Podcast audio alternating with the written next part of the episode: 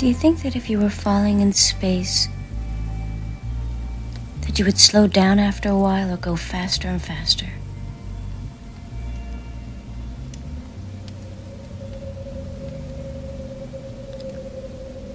Faster and faster. And for a long time, you wouldn't feel anything. And then you'd burst into fire. Forever. And the angels wouldn't help you.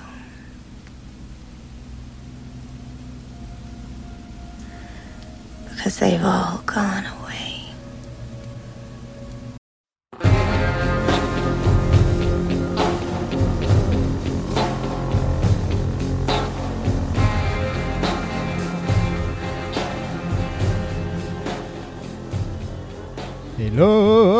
bienvenue dans ce nouvel épisode de Lynch Planning, le podcast où on décortique la carrière de David Lynch.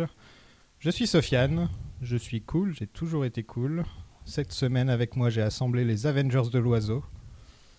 Elle n'est pas forcément fan de Firewalk With Me, mais on va essayer de la convaincre.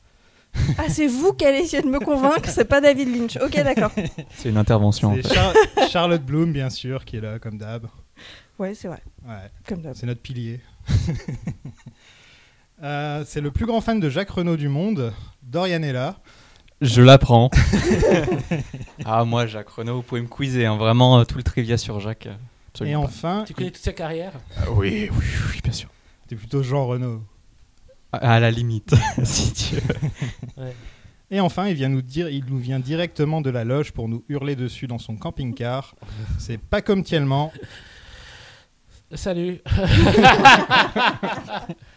très, très, euh, très nerveux. Très nerveux, pas comme Qu'est-ce qui se passe Euh, parce que je vais devoir, je vais tester une nouvelle hypothèse avec vous. Une nouvelle hypothèse. Ok. Très hâte. Cette semaine, on va vous parler du préquel slash sequel de la série Twin Peaks, le film de 1992, Firewalk With Me. Ne regardez pas ce film avant d'avoir vu les deux premières saisons de la série. On est un peu obligé de le dire parce que les gens, maintenant que c'est sur Netflix, ils ont tendance à se jeter sur le film sans avoir vu la série du le tout. gâchis total. Donc euh, voilà, ça te bousille un peu euh, quand même tout le mystère de la série. Quoi. Quand Donc, c'est euh, quand c'est présenté comme préquel, en plus, euh, les gens peuvent s'arrêter là. euh, Ouais, voilà. C'est bien de le dire. Non, il faut le dire. Donc si le vous dire. écoutez cet épisode-là comme ça, retournez en arrière et écoutez tous nos épisodes sur la Ouais. saison 1, la saison 2. Bon, vous n'êtes pas obligé d'écouter toute la saison 2. Franchement, c'est pas les meilleurs épisodes, mais c'est nos meilleurs vannes. C'est nos meilleures vannes, c'est vrai qu'on était en forme. Euh, comme toujours, on va pas faire de spoilers sur The Return avant la fin de l'épisode, euh, à, la- Yep. à la demande des tweetos.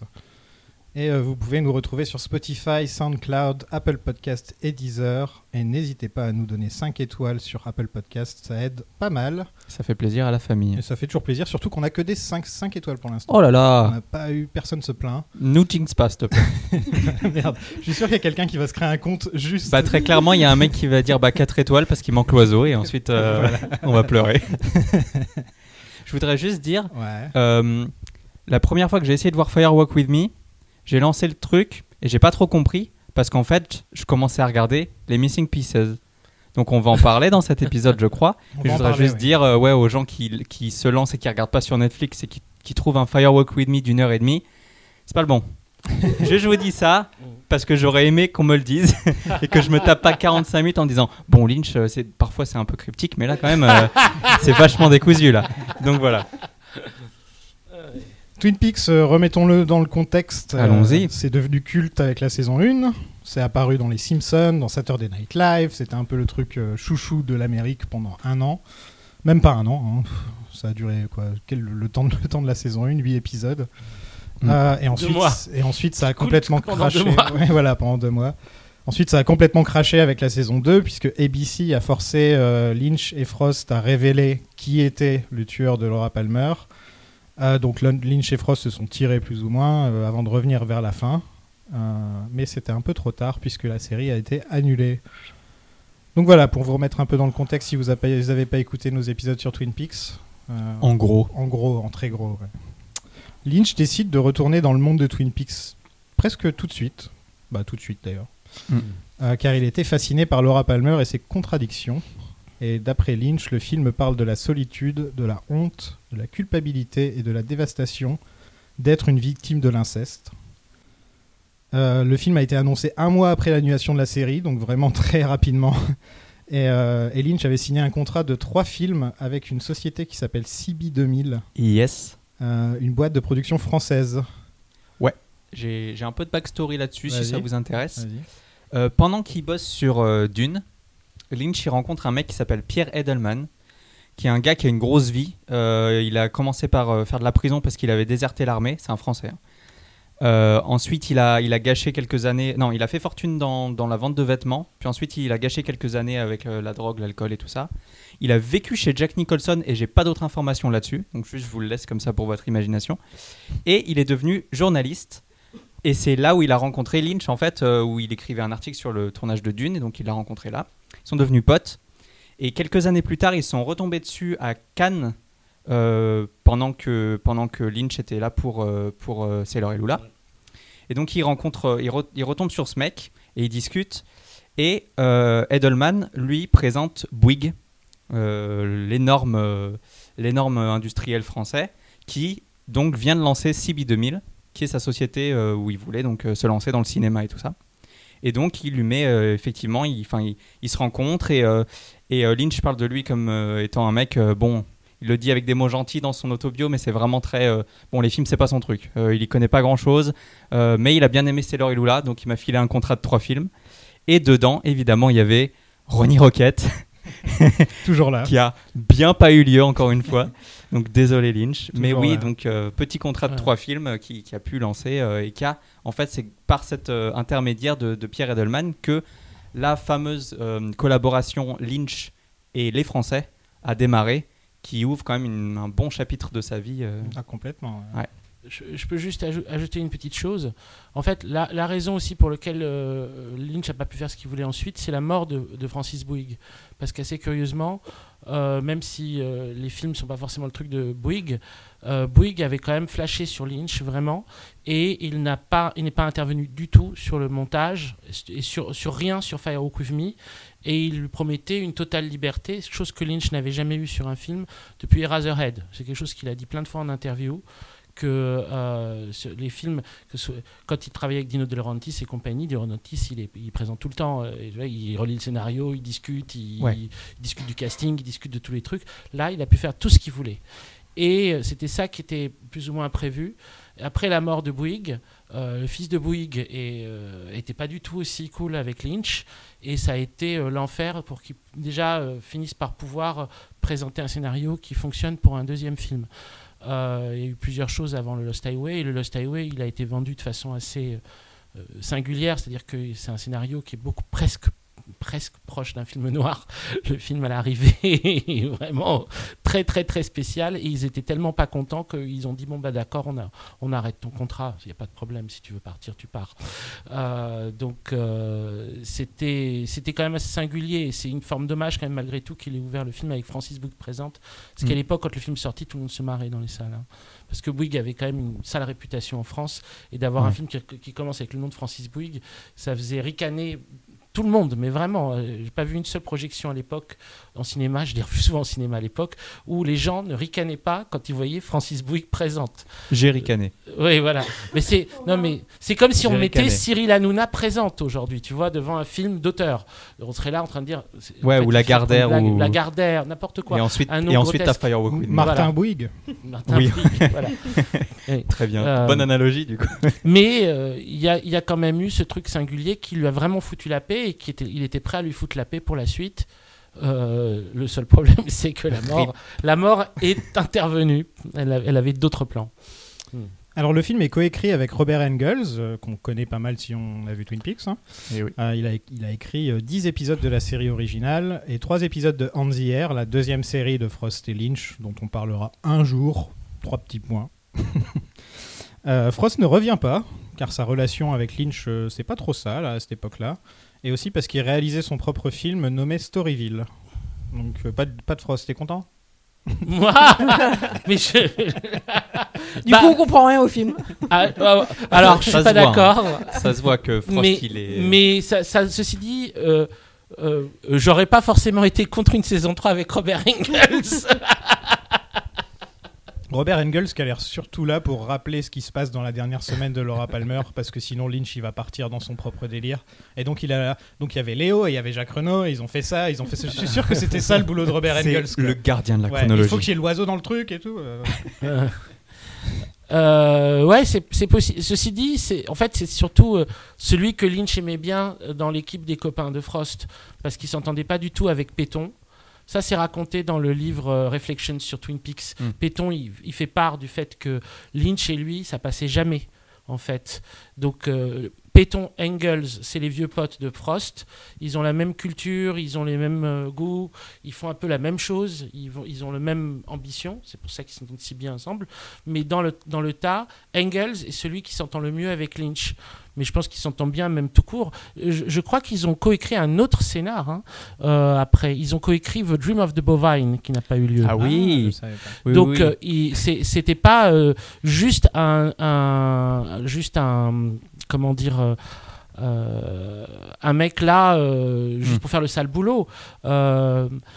Bref, voilà. En tout cas, y, il y avait un bon un bon rapport entre Lynch et Engels. Et en effet, probablement que sans Engels, Lynch aurait probablement aurait oublié quelques personnages de la dernière semaine. je pense de que c'est Laura obligé. Palmer. Euh, Mary Sweeney devient monteuse sur euh, un projet de Lynch pour la première fois. Enfin, elle a bossé sur Twin Peaks un petit peu avant. Ouais. Euh, mais là, c'est la première fois sur un film, en tout cas. Et donc, on commence la période Sweeney euh, qui dure de 90-92 à leur mariage slash divorce de 2006, où ils sont mariés pendant trois mois ou un truc comme ça, je crois. Euh, Ah merde. euh, ouais. Ça arrive, ça va. Non, mais c'est surtout genre euh, ils sont ensemble pendant plus de 10 ans Mm. et ils se marient et Lynch est fait. Ça, ça marche. Ouais, bah non, en fait, euh, on a officialisé, ça m'a saoulé. Enfin, Et Mary Sweeney, qui est une force très importante, Ouais. euh, créative de, dans la vie de Lynch. Ah oui. On peut dire que tous ses meilleurs films ont été faits euh, avec Mary Sweeney. Moi, je trouve qu'elle apporte quelque chose au montage qui est exceptionnel. Je trouve que ce qu'elle apporte au montage est exceptionnel et que ça se voit quand elle n'est pas là. Euh, surtout en comparatif des films montés par Mary Sweeney et des films montés sans Mary Sweeney. Euh, le, le montage est plus, euh, comment dire, approximatif. Tandis que là, c'est une sorte de perfection de choses très délicates et difficiles. Vraiment, elle, elle fait des, elle fait des sortes de merveilles, des trucs dingues. Donc, oui, je, je suis d'accord. C'est une sorte de génie, euh, Mary Sweeney, à sa manière. Le film devait en partie tourner autour de l'investigation du meurtre de Teresa Banks par l'agent Cooper. mhm. Euh, mais Kyle MacLachlan en avait marre de jouer le même rôle. Et il ne voulait pas être enfermé dans ce rôle. Euh, il avait aussi peur que le film soit aussi nul que la saison 2. Donc, euh, C'est dur, Kyle est d'a- c'est dur, mais est est-ce que vraiment on ne comprend pas. Est-ce que est vraiment on se dit il abuse Non. Bah, il y a quand même eu le dernier épisode qui est un chef-d'œuvre. Ouais, Il pourrait ouais, se mais souvenir de c'est ça. enfin, c'est rattrapé par le slip un peu quand même. ouais. C'est rattrapé par que le slip. Kyle, il explique quand même souvent qu'il a insisté, insisté 50 fois pour que Lynch et Frost reviennent dans la saison et sauvent ce carnage Ouais, qu'on ouais. a vu assez longuement et dont Ouais. on peut témoigner que c'est une horreur. oui. Euh, et je pense qu'il y a une trahison quand tu es un comédien, quand tu donnes tout, quand tu as en plus le rôle principal d'un Mm. truc et que les créateurs te lâchent dans la nature. Mm, Et derrière te rappellent en mode allez viens, on fait un film, on va bien se marrer. mm. Bah non, ça me fait pas rire en fait. Oui, oui, je- tu, as, tu as raison. Il y a, il y a- il y a- il y a quelque chose de normal dans sa, sa bouderie euh, momentanée. Maintenant, aujourd- après, Aujourd'hui, il voudrait faire les 5 heures. hein. Non mais Euh, après ce qui est étrange c'est qu'il il a il voulait pas revenir, finalement il revient mais il demande à ce qu'on minimise son rôle, t'as envie de dire où tu viens où tu viens pas, Mm. mais c'est un peu bizarre de venir faire 3-4 scènes et de rajouter d'autres agents du coup euh, pour euh, compléter le truc. Enfin c'est un peu caduque je trouve. Euh, J'ai une théorie qu'on- dont on parlera plus tard Ouais. euh, sur le sujet justement. Ah. mm. Euh, moi, j'ai lu que. Enfin, j'imagine qu'il y a eu tellement de d'incarnation de ce, de ce film et de cette histoire-là. Donc c'est un peu facile de dire ça a été, ça- enfin ça aurait dû être ça, ça aurait dû être ça. Mais j'ai lu que ça aurait pu être le premier d'une d'une série de films, d'une Oui. trilogie, où en fait euh, euh, l- ces nouveaux agents qu'on nous introduit dans celui-là, on les aurait explorés beaucoup plus longuement. Donc que ce soit que ce soit Chet ou euh, ou euh, Philippe, euh, on les aurait explorés dans leur film à eux. Et euh, moi, ça m'aurait très pas mal intéressé. Je, vous- je vous cache pas. On en Ouais. reparlera plus tard quand on parlera d'eux, mais euh, Oui, oui. Euh, Moi, j'ai lu ça aussi. J'ai pas, pas eu la que même chose moi. Ok. Moi, j'ai eu que ce serait. euh, pff, c'est noté. euh, attendez, j'avais l'intention- d'en parler euh, plus tard. la en fait. mythologie de Bob hein, dans un des films. D'où vient Bob et d'où vient le mal. Ah oui. Voilà, c'était Ouais. le dernier Oui. truc que je voulais parler. oui, il y a ça aussi. D'accord, ok. Il y, a, il y a- il y a plein de choses qui ont été dites. Il y a une interview ça, en fait. aussi où il dit qu'il va consacrer beaucoup plus de temps au personnage de Carl Rode. Mais ceci dit, il le fera plus tard. Mais Mais, euh, Oui. il y a une, j'ai cette interview où il dit Moi, ça. donc, Rode, vous il- le reverrez. Il voulait faire un film sur Laura, donc ça, il Mhm. l'a fait. Et un sur Cooper et le FBI. Et un sur Jeffries et Briggs. D'accord, Ah. oui. C'est ça que j'avais. Ok. Donc sûrement qu'on aurait revu les gens euh, du FBI qu'on Ouais, voit ouais, là, ouais. mais euh, mais qu'en tout cas c'était il y en avait il y avait vraiment prévu d'avoir un film sur Cooper et sûrement un film sur Philip Jeffries. Hmm. Alors ça aurait été euh, ça aurait été quelque chose. Il un peut encore le faire le film sur Cooper, hein, on est d'accord. Il, il peut encore le C'est la faire. saison Oui. 3. Ça s'appelle la saison 3. Non, un autre encore.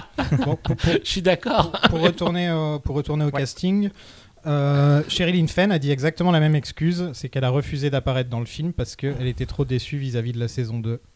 Et qu'elle avait un autre projet en parallèle et que les plannings collaient pas. Hmm. Ouais, mais Alors on se rappelle tous de la dit. carrière de Sherilyn Fenn. Je Ouais. pense que c'était un blockbuster. hein. Je crois qu'elle a eu trois Oscars derrière. Elle a bien fait de pas venir. Oh. C'était Of Mice and Men avec, avec quand même, euh, je crois que c'est John Malkovich qui est dedans. C'était pas un mauvais rôle malgré tout. Mais bon. Ouais, enfin Ah, bon. enfin, ça a pas duré derrière. On est d'accord. Euh, ben Horn était dans le script, mais il a été coupé avant le tournage car l'acteur ne voulait pas forcer Laura à l'embrasser dans une des scènes. Il voulait pas tourner cette scène. Et, euh, et donc euh, il y a une scène qui a été complètement virée parce que euh, Leland découvre euh, que Ben a une photo de sa fille sur son bureau et le confronte. Et euh, ça, on le voit pas dans le film. Et c'était un truc qu'on se demandait justement dans le podcast avec Dorian dans la première saison. On se disait pourquoi personne ne lui, ne lui oui. dit rien sur le fait qu'il a une photo de Laura Palmer sur son bureau, Ben? Personne ne dit rien. Il n'y a jamais personne qui est là, genre euh, pourquoi? Parce qu'elle est Johnny. Donc Non, elle est oui, proche de il y a- la famille. Il a une fille, il a une fille quand même. Oui. C'est une fille du même âge en plus. C'est limite si le- le- la photo de sa fille elle est tournée vers les gens et la photo de Laura est tournée vers lui. Ouais, c'est ça. Ouais. C'est ça. Lara Flynn Boyle euh, est remplacée Oui. par Moira Kelly Mhm. dans le rôle de Donna euh, à cause de son emploi du temps. Ouais. Ou parce qu'elle est dure à vivre, à vivre on n'est pas sûr, il y a des rumeurs. Bon, les deux. Euh, Je crois qu'elle était plus avec Kyle en plus à l'époque. Donc, euh, elle était sur le tournage de Wayne's World. Ah, excellent. Ouais. Deux salles, Méga tough. deux ambiances. Bah ouais, elle est bien dans Wayne's World en plus. Elle joue la, la- la super chiante, euh, son ex-petite copine super chiante. Oui, c'est vrai. Coupé au montage, euh, qui sont dans les Missing Pieces, il y a Truman, Doc Hayward, Big Ed, Nadine, Pete, Josie, Lucy, Andy, Hawk, Jacoby et Briggs. Qui Non sont mais il y a tout le monde quoi. il y a tout- toute la ville. Toute la ville est coupée au montage, mais en même temps, ils auraient rien apporté au film. euh, Ça aurait pas eu de sens. Pas du tout. Ouais, Ouais Ça- mais autant pas faire les scènes. Il n'y a, pas que- il y a pas que eux qui ont été coupés au montage. euh, bon. Il y a, il y a l'oiseau qui a été coupé au montage aussi. Ah, Euh, il avait une scène, euh, une scène de sexe avec Waldo qui a été jugée trop provocatrice, euh, même par Lynch. Donc euh, voilà, euh, c'est peut-être là, c'est Mm. peut-être la dernière fois qu'on parle de l'oiseau. Genre Tu- Lynch. Tu, tu réussiras à le faire revenir dans la saison 3. non, j'ai un autre truc pour la saison Ok. 3. Yes. Euh, dans une scène, Lynch a demandé à Cheryl Lee de fumer 5 cigarettes d'un coup. Euh, elle l'a fait, elle est tombée dans les vapes directement. Donc euh, voilà, sympathique Lynch. On va encore parler du Festival de Cannes. Ça fait deux épisodes d'affilée où on parle de Cannes. Celui-là, c'était celui de 92 où le film a été complètement euh, hué et détesté. Mm. Tarantino déclarera après avoir vu le film que Lynch a disparu dans son propre cul Sombre con. et qu'il n'a aucune envie de voir un autre de ses films alors qu'il l'aimait. Tu, ouais, enfin, tu parles qu'il l'aimait. Par contre, le film est très populaire au Japon. Oui, oui. Ah mais oui. Mais oui, vraiment aussi. très Et populaire c'est au pour ça qu'ensuite ils ont tourné les pubs de café. Euh, tu te souviens de ça Oui, les pubs de café, Ouais, c'est c'était ouais. juste après Firewalk with Me. Tout d'un coup, ils font des trucs. euh, Oui, c'est- c'est c'est très sont, malaisant. C'est Ah non, la elles sont gênance. parfaites. Elles sont Ben oui, mais enfin, Cooper, euh, un destin tragique dans la série, puis dans les pubs, tranquille, il sort du, du cercle du sycomore pour boire un café avec Ouais, les ouais, deux bah, ils japonais. vont sauver, ils vont Ouais. sauver une, une, une jeune femme. euh, Dans le cercle des douze sycomores, Ouais. on rentre et on sort comme dans un moulin Dans dans, un ce moulin. cercle. Et le film est très populaire chez les femmes au Japon, surtout. Mhm. C'est vraiment un film qui plaît, euh, qui plaît aux femmes au Japon. Ok. Voilà. Source. Oui, les femmes du Japon. oui. Euh, T'as fait un travail de terrain là? Ouais, ouais, je suis allé au Japon, j'ai interrogé les gens. et Sondage Ipsos. Je suis allé au Japon pour parler de Twin Peaks. ouais. Mais ceci dit, euh, euh, l'idée du succès au Japon, je l'avais beaucoup entendu à l'époque. C'était quelque chose qui était très dit et, et je pense que c'est vrai que le film a eu beaucoup de succès au Japon. Il a Oui, oui. aussi influencé les cinéastes japonais parce que euh, une grande partie, euh, vous voyez, les films de Kyoshi Kurosawa et puis ceux de aussi euh, le mec qui a fait Ring et tout ça. Euh, Ringu. voyez, la- voyez la, vous- Ringu, vous voyez l'influence de euh, les, les plans sur les écrans de télévision avec la neige télévisuelle. Ah oui. Oui. Ce- cet effet-là, elle ça apparaît dans ce Et film. Bob qui rampe, oui, Bob qui bien rampe sûr. comme Ah, la ça, vache. ça fait vachement Tout à fait. Ça Lynch euh, a, a créé la, la G-horror euh, moderne en fait. on Non, mais pas. il fait partie des influences. Ouais, c'est Ouais. marrant. Ouais. Ils adorent là-bas. Enfin, les Japonais, ils ont aussi adoré Playmo, hein, pas s'emballer. Hein. Ils adorent le Comme, fascisme. comme, comme tu, comme tu casses l'ambiance. Euh, c'est son truc, elle fait ça à chaque fois, on la laisse. Euh, le film a un budget de tu es 10 la Albert Rosenfeld de, de l'équipe. Ah, mais avec plaisir Bonne comparaison, très sympa. Le, le film a un budget de 10 millions comme euh, et Lula. Euh, par contre, au box-office, il a pas fait comme Sailor et Lula. il a fait 4 millions au box-office, Mm. donc euh, c'est quand même plutôt en perte. Euh, Lynch a filmé plus de 5 heures de film, qui deviendront par la suite les Missing Mm. Pieces, dont on parlera à la fin de l'épisode. Euh, qui contiennent 1h30 de scènes coupées. Du coup, donc- il en manque encore. Ouais. Il manque à encore. mon une avis, c'est des plans, c'est des plans, secou- des Mm. plans différents, tu Ouais. vois, des autres euh, points de vue. Et c'est des, des scènes retaillées. euh. Euh, MK2 possède les droits. Et c'était difficile de lancer un DVD aux États-Unis. Apparemment, ça a été tout un bordel parce que c'était MK2 qui avait les droits. Et donc, ils n'ont pas pu réussir à récupérer les Missing Pieces. Ils les auraient pu récupérer aux États-Unis après tout le monde, en fait. Tout le monde en Europe avait les Missing Pieces sauf eux. Donc, euh, Bah, voilà. Pour une fois que ça marche dans ce sens-là, j'ai envie de te dire. On passe au film? Oh oui, oh oui, oui, Euh, oui, avec joie. Ah non, Bob, vas-y, Darian. Non, non, je, je- je- juste euh, dropper euh, les nouveaux, les petits nouveaux qui rejoignent le cast.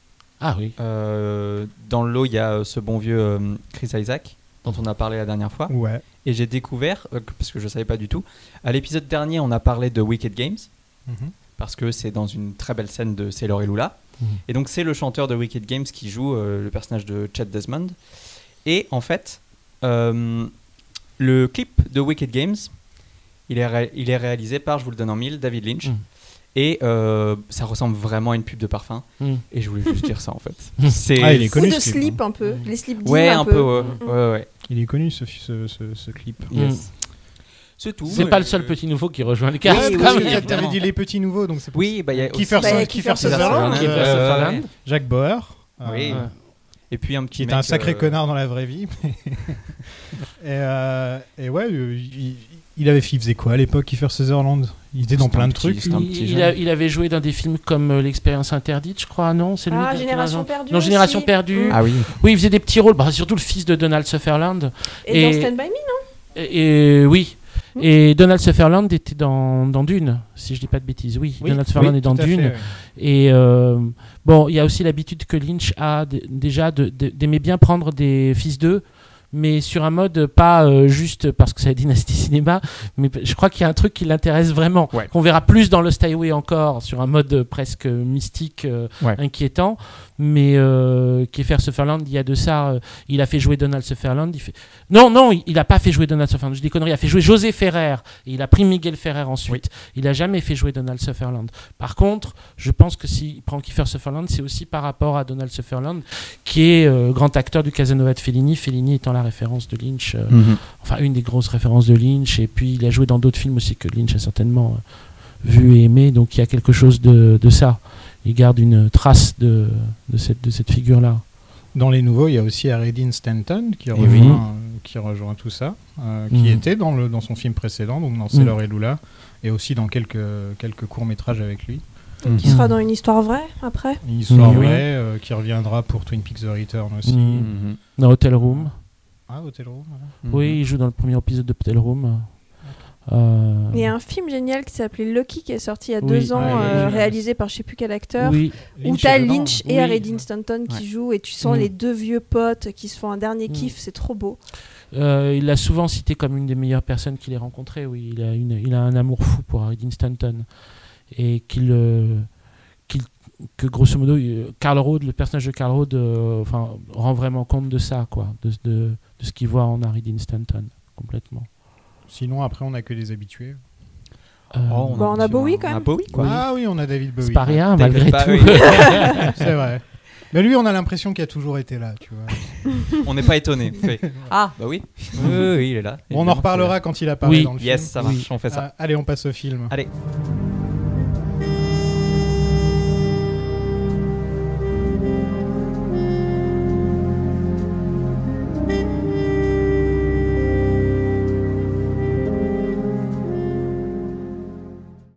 Générique statique de la télé. Télé explosée avec un gros marteau. Je crois qu'il y a une image quelque part, mais j'arrive pas à savoir. je crois que Lynch essaie de faire passer un message. C'est très subtil. Qu'est-ce que ça pourrait être? Ouais, c'est euh, voilà, c'est du subtexte. euh, C'est très. euh, Alors, il y a un- un- Est-ce qu'on parle de la musique? Bah, bah, allons-y. Ouais. C'est Mhm. intéressant quand même parce que le générique de Twin Peaks, il a pas du tout le même mood que le générique de ce film. Ah non, Ouais. c'est un mood, Euh, euh, mood jazzy. euh, Jazz Angelo, Ouais. noté. En- en- Un peu triste. euh. oui, totalement euh, crépusculaire, funèbre, en mineur, Funèbre. euh, proche d'une, proche d'un morceau de deuil, euh, proche que, proche de. Dans, dans, dans, dans le dans le jazz, on a on a souvent eu des morceaux, euh, d'espèces de morceaux qui ont été composés quand des jazzmen mouraient par d'autres jazzmen en hommage, qui sont des morceaux avec une tonalité funèbre, un, rythme comme ça très lent, un espèce de truc très euh, répétitif. On a par exemple Goodbye Pork Pie Hat de Charles Mingus euh, sur Lester Young. Euh, après la mort de Lester Young, il fait ce morceau et il a un peu ce même euh, rythme, cette même, euh, ce, même déploiement. Euh, et on en a un certain nombre comme ça. Je pense qu'il y a, il y a quelque chose de ça dans le morceau qu'il fait. En outre, ce qui est intéressant, je trouve, par rapport à ce, ce morceau, c'est qu'on a une trompette. Alors, ce ton de trompette bouchée rappelle surtout le son type Miles Davis, mais on a une autre référence à un trompettiste dès le début, puisque le personnage de Chet Desmond est appelé comme ça. Ça, on le sait parce qu'il y a plusieurs euh, interviews qui vont dans ce sens, Mhm. en hommage à Chet Baker. Euh, lié à la re- ressemblance physique légère entre Chris Isaac et Chet Baker. Mhm. Et il lui, fait, même- il lui fait une espèce de petite coiffure un peu à la Chet Baker. Et un peu Il- à la Del Cooper aussi. hein. Alors, le rapport à Dale Cooper, évidemment, mais euh, le nom de Chet est lié, est lié à, à Chet Baker. Alors, puisqu'on est sur le nom de, de Chad Desmond, donc tu t'as donné le prénom, je vais donner Oui. le nom de famille. Oui, Euh, Norma Desmond, qui est un personnage de Sunset Boulevard. qui Mais est, bien euh, sûr. L'autre personnage Ouais, euh, tiré de Sunset Boulevard qui est dans Twin Peaks avec Gordon Cole. bien sûr. Euh, voilà. Et je Donc trouve que ça, ça, ressemble à Chalfont et Tremond aussi, Desmond. Mm. Ça pourrait être le troisième nom qu'ils qu'ils ont. Mm. Totalement. Voilà. Mm. On, retourne, on retrouve euh, Gordon Cole, ça fait plaisir de le Qui voir, Hurle. qui hurle bien sûr, a- mais au moins ça nous met une, per- une personne familière dans le film dès le Ouais. début, comme ça on n'est pas perdu. Euh, il veut parler à Chester Desmond qui arrête des jeunes d'un bus scolaire. J'aime beaucoup ce petit, ce- cette petite scène d'un quart de seconde où tu le vois juste, ils ont arrêté le bus scolaire et ils arrêtent des gens. Il y a des prostituées Ouais. dans ce bus. Il y a des Mm. prostituées, Ouais, ouais. voilà, c'est ça. Et Qu'est-ce qu'elles gamins, font ils hurlent. Bah. Qu'est-ce qu'elles font dans le bus euh, Et aussi, c'est le, le- le conducteur du bus qui a l'air d'être arrêté. Donc, on se dit que c'est Ouais. lui qui a fait monter les prostituées pendant qu'il y avait des gamins dans le bus. Quoi. Encore une fois, le fameux clash des tons et Ouais, euh, voilà. le truc lynchien Mm. de petit truc drôle et en même temps tragique et bizarre et genre euh, Ça va très vite. Et c'est en fait euh, les, les- c'est le- c'est la succession de ces scènes au début est extrêmement euh, déconcertante parce qu'on a un plan de Teresa Banks en train de flotter avec avec Teresa Banks écrit comme c'était un- un titre de première partie. Parce qu'on a trois fois ce lettrage qui vient. Teresa Banks, Philadelphia et One Year Later. C'est comme les trois, par- trois parties du film. Euh, donc c'est la partie Teresa Banks qui commence avec le corps de Teresa Banks. Et en fait, Gordon Cole est devant un trompe-l'œil reproduisant le lieu de, où Teresa Banks est en train de flotter.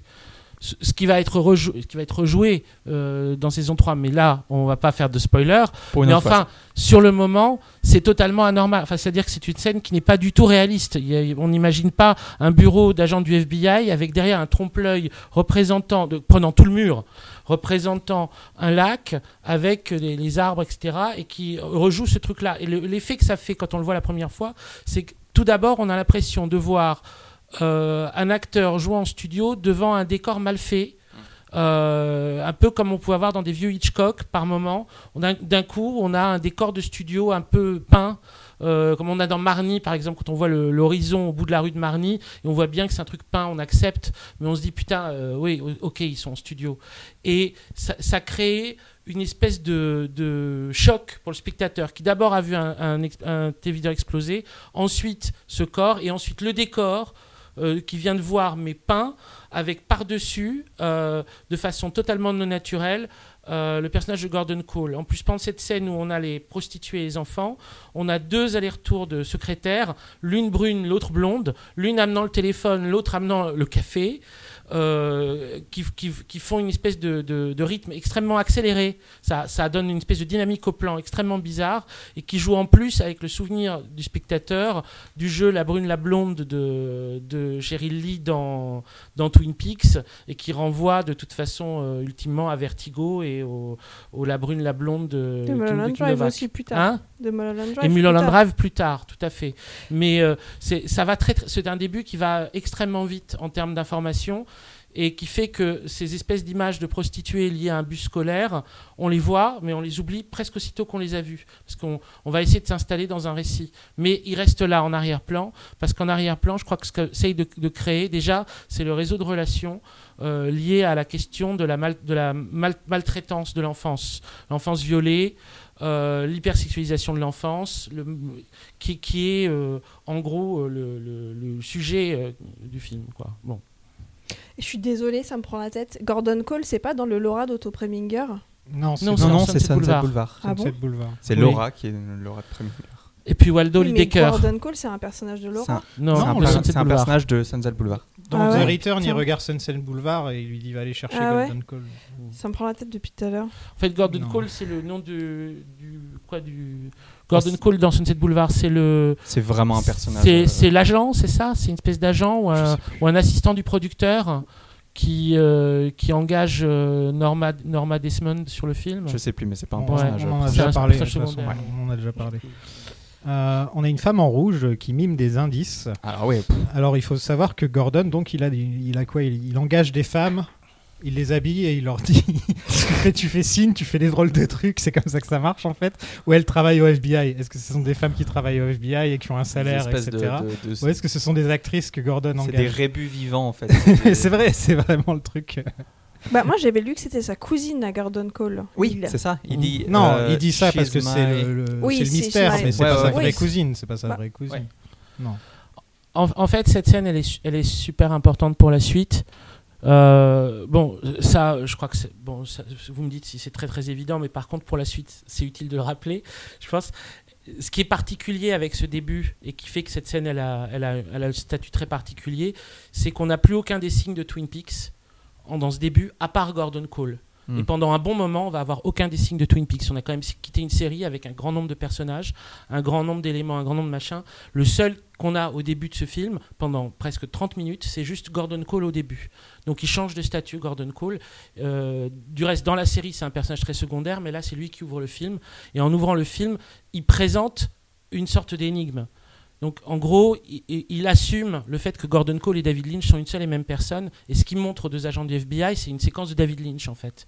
C'est-à-dire ce qu'elle joue, l'île de Dunster, elle joue une séquence type de David Lynch, dans Ouais. que ça peut avoir de plus déconcertant pour un spectateur. C'est-à-dire, C'est euh, limite cliché, je trouve. On dirait vraiment Lynch qui fait du Lynch pour faire du Lynch.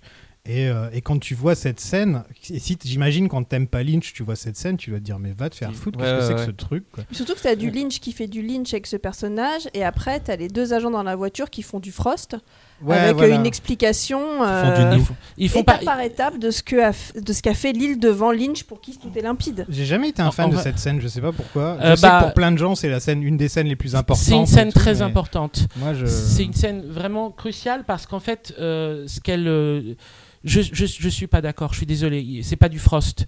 En fait, euh, ce qu'ils f- ce qu'ils font à ce moment-là, c'est ils font exactement comme Cooper dans la série. Euh, Cooper, il fait ça quand il a fait son rêve.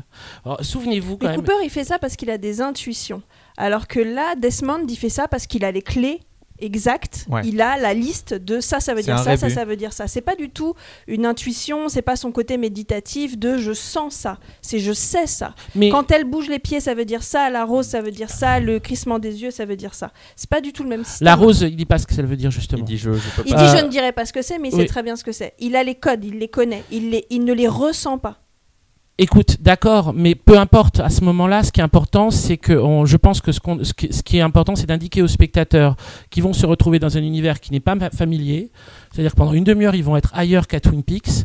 Cependant, ils vont devoir fonctionner avec un, système d'interprétation, parce que ce système d'interprétation qui avait été euh, plus ou moins mis en place dans Twin Peaks avec l'agent Cooper est toujours valide.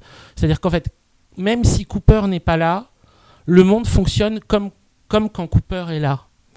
Euh, c'est le même le le même rapport au monde. Et ce rapport au monde en fait c'est pas un rébus à la Frost. Ça se rapproche de l'interprétation des rêves.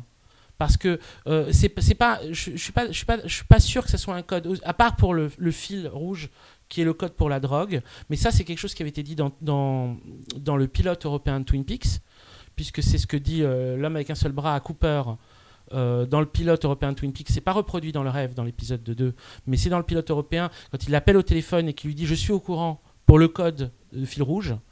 Euh, ils ont repris ce truc-là qui était dans le pilote et ils l'ont remis. Ils ont, associé un truc euh, à la robe reprise d'un- fil euh, rouge, mais légèrement différent. On, on reconnaît que c'est pas exactement le même rouge. Du reste, sur l'image, on on s'en rend pas compte. Mais cependant, c'est un système d'interprétation type interprétation des rêves, comme quand, quand Cooper a son rêve et qu'il pense que son rêve a une signification, même si là, en fait, on n'est pas dans une situation ipso facto de rêve. On a une séquence qui est donnée, par Gordon Cole aux agents du FBI, mais en fait, à travers eux, c'est aux spectateurs qui s'adressent. C'est-à-dire qu'à partir de ce moment-là, de toute façon, quand bien même euh, les films de Lynch n'auront plus un système narratif aussi clair que ceux qui ont été, qui ont été dans Elephant Man, Blue Velvet, Sailor et Lula, il y a une manière de pouvoir se repérer à l'intérieur et ce qu'il a à exprimer ne peut pas être exprimé d'une autre façon. Il, est il, il- il doit euh, passer par une communication par signe. Et ça va être très utile en fait plus tard dans le film, cette scène. On Moi, ce que je trouve frostien, c'est qu'on n'attend pas plus de 3 minutes pour comprendre ce qu'on vient de voir. Mais Oui, c'est exprès. presque, oui, c'est étonnant. exprès. Mais pour étonnant. moi, on est, on est sur un truc où on t'a mis un mystère et on te l'a réglé 3 secondes plus tard. Et je Mais trouve que un pour mystère. un film. Mais si, c'est une forme de Non. mystère. Tu devrais pouvoir voir cette femme, faire ses signes et avoir le temps de te demander ce qui se passe. Non. C'est pas enfin c'est pas utile. Enfin excuse-moi euh, Charlotte, c'est pas le sujet. Euh, L'utilité de cette scène, c'est simplement de, de faire de montrer au spectateur euh, un, un système de communication par signe qui sera utile pour lui pour se repérer dans des, dans des productions audiovisuelles ultérieures. C'est pas euh, pas la création d'une énigme. Euh, L'île n'a aucun aucun euh, aucune utilité dans le récit qu'on que va suivre, elle n'a pas vraiment d'existence. Pour ça, tu disais, euh, est-ce que c'est une actrice qui l'emploie à ce moment-là? Est-ce que c'est vraiment sa cousine? Est-ce que c'est une agent du FBI qui se déguise, etc. En fait, c'est pas une- encore une fois, c'est pas des séquences réalistes. Donc, elle n'a pas véritablement d'existence, l'île de Dancer. Et c'est pas réaliste dans le sens où il n'y a pas de chef du FBI qui montre à ses agents une fille en train de faire de la pantomime pour leur dire ce que sera, sera leur prochaine C'est enquête. bien dommage. Euh, probablement, mais c'est vraiment euh, coupé court avec toute forme de comment dire de plausibilité. C'est euh, ça s'adresse directement au spectateur. Ça lui dit juste je te donne ça, mais toi de ça ne laisse pas juste le truc comme ça. Euh, euh, euh, interprète quand tu vois interprète et il faut à mon avis ça pallie deux, deux choses qui sont les deux les deux formes ex- extrêmes. L'une qui est le, le type genre Twin Perfect, qui pense qu'il a un sens univoque. Ouais, pardon, mais qui pense qu'il y a un sens unique à donner à l'ensemble et que ce sens il est, il est, il, il bouge pas. Et l'autre qui est la personne qui pense qu'il n'y a pas de sens à donner, que c'est des scènes qui sont juste purement, euh, comment dire, euh, esthétiques, qui c'est juste un plaisir esthétique. Ce qui veut juste dire, c'est je vous donne des choses qui sont mystérieuses, vous interprétez-les, c'est c'est important. À mon avis, c'est ça. C'est- C'est c'est un- une adresse directe au spectateur, mais qui est donnée via la communication par signe. Euh, je voulais parler de la Blue Rose. Euh, c'est une donc euh, je voulais pas parler de ce qu'elle veut dire. hein. Ça, je vais pas spoiler ou quoi que ce soit. Euh, mais la Blue Rose, c'est intéressant parce que c'est une rose qui n'existe pas dans la nature, Mhm. donc il y a un côté surnaturel. Euh, dans l'art et la littérature, la rose bleue symbolise une quête pour l'impossible.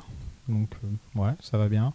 Et il y a plusieurs, il ça- il y a plusieurs références dans la littérature, comme le poème Blue Roses de Rudyard Kipling, qui est, euh, qui est sûrement une inspiration parce que ça parle de la mort et ça parle de la Blue Rose, etc. Et je, je le vois bien.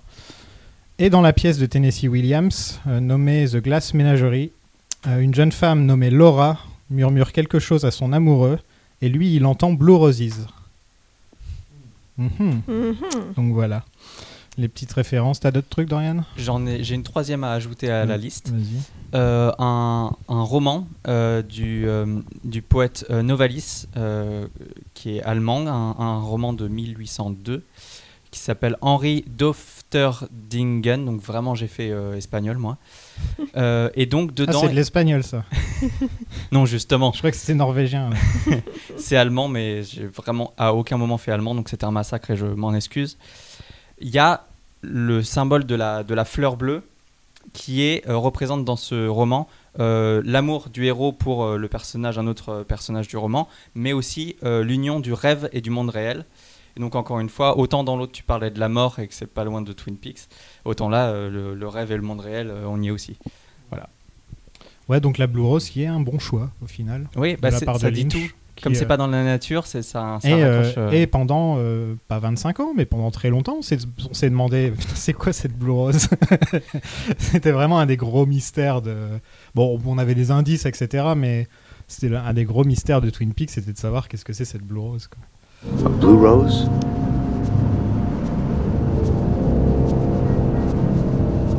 Good. But I can't tell you about that. On va à Deer Meadow, qui est le double maléfique de Twin Peaks, qui apparemment est collé à Twin Peaks. hein. C'est un peu comme euh, Shelbyville euh, et, Springfield dans Les Simpsons ou, euh, ou dans Parks and Recreation aussi. Ils ont, une, ils ont, ils ont la ville d'à côté où c'est des, c'est des gros cons. Je sais plus comment ça s'appelle par contre. Non, d'accord. Bon, je suis le seul à regarder la télé ici.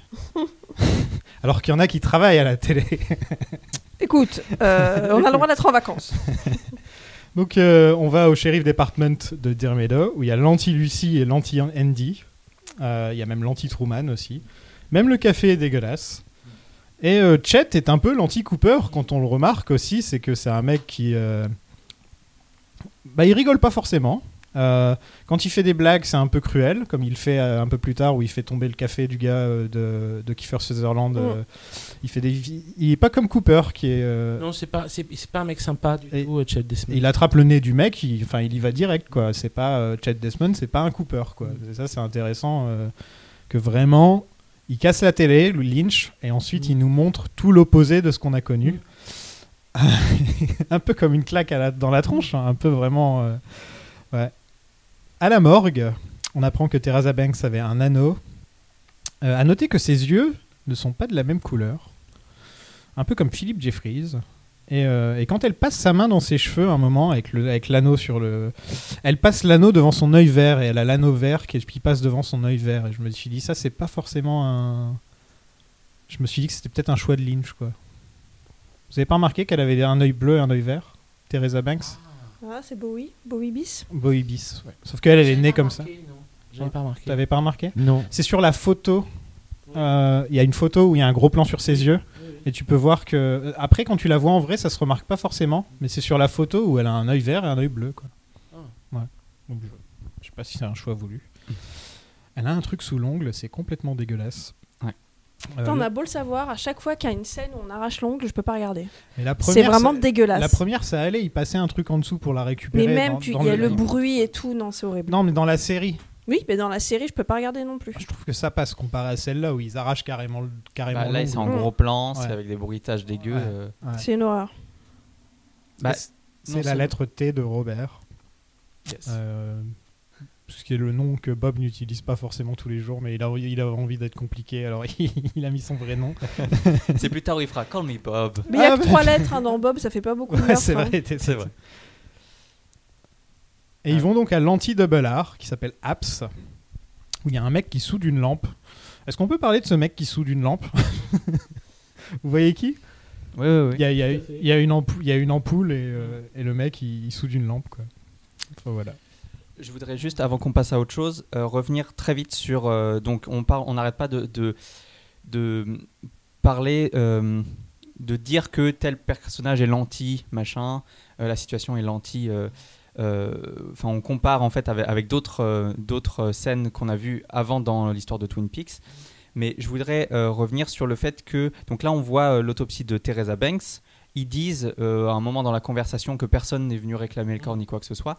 Et donc c'est intéressant parce qu'on parlait, je sais plus exactement quand, euh, de à quel point euh, Ronette déjà était le pendant pauvre qui n'intéressait pas grand monde euh, comparé à, à- à Laura qui elle est la reine de promo où tout le monde, la ville entière est en deuil quand, Mm. quand on apprend le, le meurtre de, de Laura. Mm. Euh, bon, Renette, elle n'est pas passée loin, mais elle, elle est pas, euh, elle y est pas restée. Mais, euh, mais bon, clairement, beaucoup moins de gens s'intéressent à elle. Mm. Et là, on est encore plus en bas de, de l'échelle sociale entre guillemets, puisque on a une personne euh, dont on parle en tant que drifter qui, est, Mm. euh, qui était prostituée, donc euh, aux yeux de la Mm. société, qui est vraiment très marginale. Et là, non seulement euh, personne n'est venu réclamer son corps, Mm. mais en plus, quand l'autopsie, on lui défonce l'ongle, on s'en Mm, fiche. mm, mm. Euh, on la traite pas du tout de la même manière et donc c'est intéressant de montrer que voilà dans les, dans les victimes de Bob euh, il y, a, euh, il y a en fait euh, enfin on peut oh, ça permet de comment dire révéler en fait Mm. comment la société traite euh, ces femmes en fait Oui, bien sûr. Et, et ce qui est intéressant, c'est aussi euh, la beauté de Laura quand elle est découverte dans le sac plastique, tu Mm. sais, où elle est parfaitement coiffée, elle est parfaitement belle. oui c'est On un dirait la belle au bois dormant, en fait. oui c'est un tableau un Alors tableau. que Teresa Banks, elle a la bouche ouverte, les yeux grands Oui. ouverts, Oui. elle est grise de, de, Ouais. de, de peau. Mm. Euh, Il y a quand même un côté bien moins glamour que de retrouver Laura Oui, Palmer sur le bord de la plage. Quoi. Oui c'est Euh, ça euh, totalement moins glamour. Et euh, même, oui, la manière, la, la manière dont, dont ils en parlent, l'absence même d'émotion de sa collègue au, au Habs Dinner, quoi. Ouais. Quand elle parle d'elle, euh, le- l'indifférence provoquée Ouais, par elle s'en sa fout mort. complètement. Ah oui. euh, Ouais, elle est venue un mois, elle était sympa, bon. Voilà. À un Ça. moment, son bras était mort. Voilà. ouais, Ouais. Oui. ouais, Alors ouais. bon, là, avec l'histoire du bras, du bras mort, on rentre dans une euh, dans une espèce de, co- de continuum. euh, oui euh, du sometimes my arms bent tout à back fait, tout ça à fait. Non, et puis Mm. bah, à chaque fois qu'on voit quelqu'un avec l'anneau dans le film, euh, même Mm. il y a un moment Ouais. où Laura se réveille et elle se porte le bras. Oui, oui. Ouais. Euh, on Oui, sent oui. qu'il y a un truc euh, entre l'anneau et. euh, Tout à fait. C'est un, Yes. effet, c'est un effet de la bague. ouais, voilà. Et le, le bras, il est mort pendant un mois à partir du moment probablement où elle porte cette bague. Ce qu'on ne sait pas, c'est pour, Et elle se rend, elle a elle cette se rend bague. compte de rien, quoi. Mm. Elle met une bague, le lendemain elle se réveille, elle a le bras mort. Elle se dit pas, je vais enlever la bague, et ça se trouve, c'est ça. En même temps peut-être un max de substance donc elle s'est dit Ouais. entre une bague et des substances Ouais. Peut-être c'est peut-être pas la substance, bague ouais. qui m'a handicapé Peut-être que tout toute la cocaïne est allée dans mon bras gauche. Euh, un petit truc quand même dans le Abs Diner, là, c'est qu'il y a une Française dans, dans, dans la scène qui est à côté d'un redneck euh, qui a l'air plus vieux qu'elle. Et, elle, elle est très classe, elle est habillée en noir avec un Mm. petit, une sorte de petit nœud dans les cheveux. Et euh, limite, elle est habillée, on dirait une sorte de danseuse, la manière dont elle est habillée. Et lui, lui, c'est un redneck. euh, Enfin, tu te dis qu'est-ce qu'elle fout là au milieu de nulle part à dire Meadow en parlant. Et elle parle que, elle parle que français à ce mec aussi. Et on la voit deux secondes comme ça. Et je me dis ça, c'est encore un délire. euh, Lynch, il, il aime, bien la française, euh, Lynch dans ses films. En fait, euh, ouais, je sais, c'est c'est assez énigmatique ce- ça. c'est c'est pour des raisons comiques. hein, Le personnage est un personnage comique qui répète deux fois euh, la même chose. Est-ce que vous parlez de la petite fille qui se fait assassiner, qui donne euh, on, on a, on a euh, souvent euh, dans les trucs de Lynch cette espèce d'effet comique de, de la personne qui répète deux fois le truc, qui euh, que personne lui répond. euh. Juste après, on va avoir la même chose avec euh, avec le pauvre Sam Stanley qui répète deux fois la même phrase. Chet Desmond le laisse répéter avant de répondre. Presque, encore une fois, pour appuyer l'humiliation. Ça, La Mm. personne doit dire deux fois avant qu'on Ah, c'est un s'intéresse connard, lui. Desmond. Un peu un connard. Un peu sur les bords. Euh, et là, euh, je pense qu'il y a quelque chose. euh, ils, sont, ils sont posés là presque comme signe, en fait. C'est-à-dire que elle est en effet complètement décalée par rapport à lui, mais lui, euh, dans sa tête, son espèce de trogne, il annonce un peu la. Enfin, il a le même type de trogne que le client de Laura. Un peu plus tard dans le film, C'est une version dé- dégénérée de, Bu- de Buck en fait. C'est proche de cette espèce de. Ça donne quand même, sans le dire, ça donne quand même l'impression de client et prostituée. Parce qu'elle a une attitude, on peut dire une attitude un peu classe, moi je dirais une attitude de courtisane. Parce qu'elle le, elle le tient de façon pseudo-élégante comme Oui, ça. on dirait qu'elle sort Euh, de One Night Jack un peu. Hein. Complètement, complètement. Donc je pense que ce qui est renvoyé là, implicitement, c'est aussi l'idée que, le, la, que la thématique euh, de la prostitution à la fois hum, du viol de l'enfance et de la prostitution, viol de l'enfance qu'on a eu au tout début avec les prostituées dans le bus, et de la prostitution, ne doit, euh, doit être vu, doit être étendu par rapport au simple cas de Laura, Ronette, Teresa. Mais que c'est un, comment dire, pour utiliser des mots, des mots euh, un peu trop euh, modernes, elle est systémique. C'est-à-dire que c'est c'est ça qu'il faudrait envoyer. C'est que c'est une production de la société globale et que ça se joue pas juste comme un fait divers, mais comme euh, c'est pas normal qu'une femme aussi jeune, aussi jolie soit avec ce mec ratatiné et qui a pas l'air non plus d'être euh, un, un physicien nucléaire quoi, pour euh, des termes qui ont été utilisés dans Twin Peaks. C'est pas une lumière. pas une lumière. Donc c'est pas, c'est euh, ça serait, c'est, le, le spectateur doit se rendre compte que cette association n'est pas normale. Il va se dire, c'est pas normal. qu'est-ce qu'elle va perdre son temps avec ça La seule explication plausible à ça, c'est la prostitution. C'est euh, implicite, ça n'est jamais appuyé, mais euh, c'est là. Are you talking about that little girl that got murdered?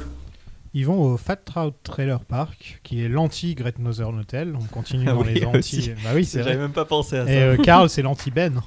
Ouais. Et oui. Si Ouais. tu penses à Ben, tu vois l'opposé, bah c'est Carl.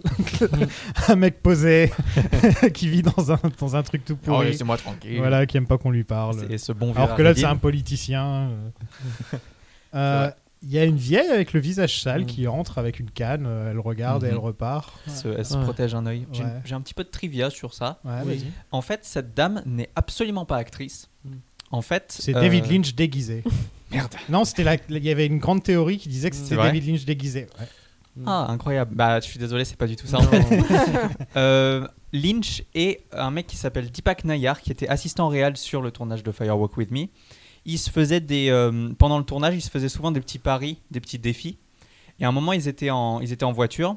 Euh, défis du type euh, on va parier sur euh, est-ce qu'on arrivera à terminer notre journée de tournage à temps pour tourner la, prochaine ou ce genre de truc là. et un jour, ils étaient en train de, conduire à Los Angeles. Et Lynch, il dit à Deepak cette dame là-bas que tu vois, va lui prendre son numéro de téléphone. Ah ok, donc il va le faire parce qu'il se lançait des petits défis. Le lendemain, Lynch, il l'appelle et lui dit euh, File-moi le numéro de cette, euh, de cette dame là que tu as, pris pour me prouver que tu l'as bien fait. Il lui donne et dit Bon, bah cette dame, euh, cette dame je vais l'appeler et elle sera dans la prochaine scène qu'on va tourner avec Harry Dean Stanton. Donc en gros, c'est pas du tout une actrice, il l'a pas du tout casté. Enfin, techniquement, si, il a un peu casté, mais, euh, mais voilà, c'était juste un. C'est du Un- un casting. défi. euh, Du on l'a vu dans la street rue. quoi. casting. Du street casting. ouais, Ouais. c'est cool quand il quand il y a ce genre de truc. Mm. Euh, par exemple, quand je vois euh, les, les films de Jeunet, je me dis où est-ce qu'ils trouvent les, les gens des fois? Parce qu'ils ont des gueules, les gens, dans Mm. les films de Jeunet. Tu vois, bah, Lynch, il a un peu cette qualité-là aussi Ouais. de trouver des gens Mais il trouve des personnages vraiment. vraiment. euh, ouais.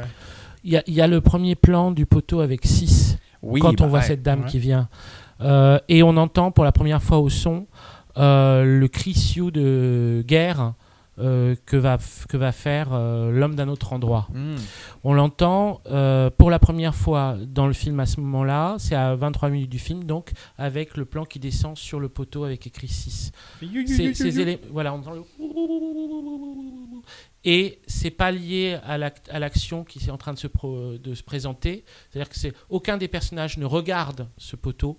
On a juste le plan sur le poteau. Par contre, ensuite, La, la on musique re- est inquiétante. la musique est très inquiétante et on retourne sur euh, Karl Rode et il a euh, des, des- des- des phrases que moi j'ai mis vraiment très longtemps avant d'arriver à piger ce que ce qu'elle foutait là, ces phrases-là, ce qui parle comme s'il répondait à une question qu'on lui avait posée. Il dit euh, j'ai déjà beaucoup voyagé, j'aime- j'aimerais rester là où je suis maintenant. et ça, c'est bizarre dans ce contexte. Vous êtes d'accord? Il dit qu'il a Euh, vu des trucs. Quoi, en gros. il dit euh, I've already gone places, I'd like to stay where I am. Mais il dit ça après avoir vu la vieille dame qui vient effrayée de ce qui est en train de se passer. Et entre-temps, nous, on a eu cette image-là. Euh, il y a plusieurs possibilités euh, de signification de cette phrase, mais de toute façon, quand les gens ont vu le film en entier, euh, la plupart du temps, ils ont pensé qu'il avait probablement voyagé lui aussi par l'électricité. Moi, j'ai pas du tout pensé à ça. Moi non, Non, plus. Moi, j'ai pensé, je veux pas retourner en tôle. J'ai Exactement. j'ai pensé, putain, il y a un meurtre dans mon truc là. Franchement, ça m'arrange pas du tout. Ouais. Euh, si on pouvait faire, euh, tu vois, figure, euh, comment on dit. euh, Ouais, le fait que le FBI soit là, ça lui fait un peu peur en fait. Ouais. Ouais, il a envie que ça se règle le plus vite c'est vrai que possible c'est pour qu'on le laisse là. c'est tellement entrecoupé de ce Mm. poteau et de ce, ce Mm. son là. Il y a vraiment un son et le son de l'électricité Et aussi. l'électricité qui revient sûr. pendant tout le film hein, d'ailleurs. Et, euh, et lui, il parle de voyage au moment où on entend des bruits d'électricité. Oui. Donc c'est un peu, c'est vrai qu'on Oui. ça, ça peut marcher dans les deux sens en fait. un peu. On est un peu plus Mm. cartésien. euh. Oui, mais, mais euh, ça va revenir dans, dans une scène très peu de temps après, euh, ce poteau, ce son. Oui. Euh, donc, euh, je, je, je, je, crois quand même qu'il y a quelque chose avec, avec ça. On, va, on, on en discute donc dans 5 secondes, dans, dans une demi-minute. Le shérif ne veut pas donner le corps. We got a phone here. It got a little ring. Oh. J'aime beaucoup cette phrase. il se sent tellement malin alors qu'il vient de Ah dire là le truc le plus con du monde. quoi. Oui, Et, euh, et euh, Chet Allez, trouve l'anneau, disparaît.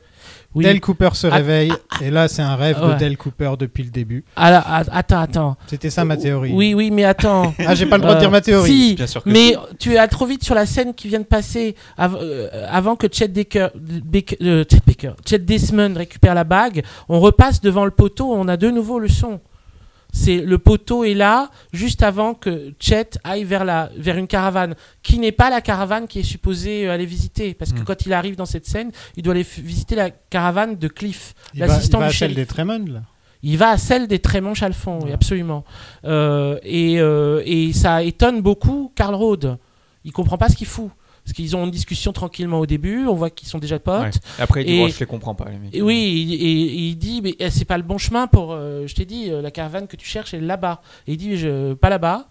Je sais pas quoi, il dit rien, il, il avance, il, va, il, va, il passe devant ce poteau, il est intrigué par ce poteau, inquiet par ce poteau, euh, avec le mot 6 et le son qui passe à ce moment-là. Et c'est là à ce moment-là où il arrive sur la caravane et qui prend la bague.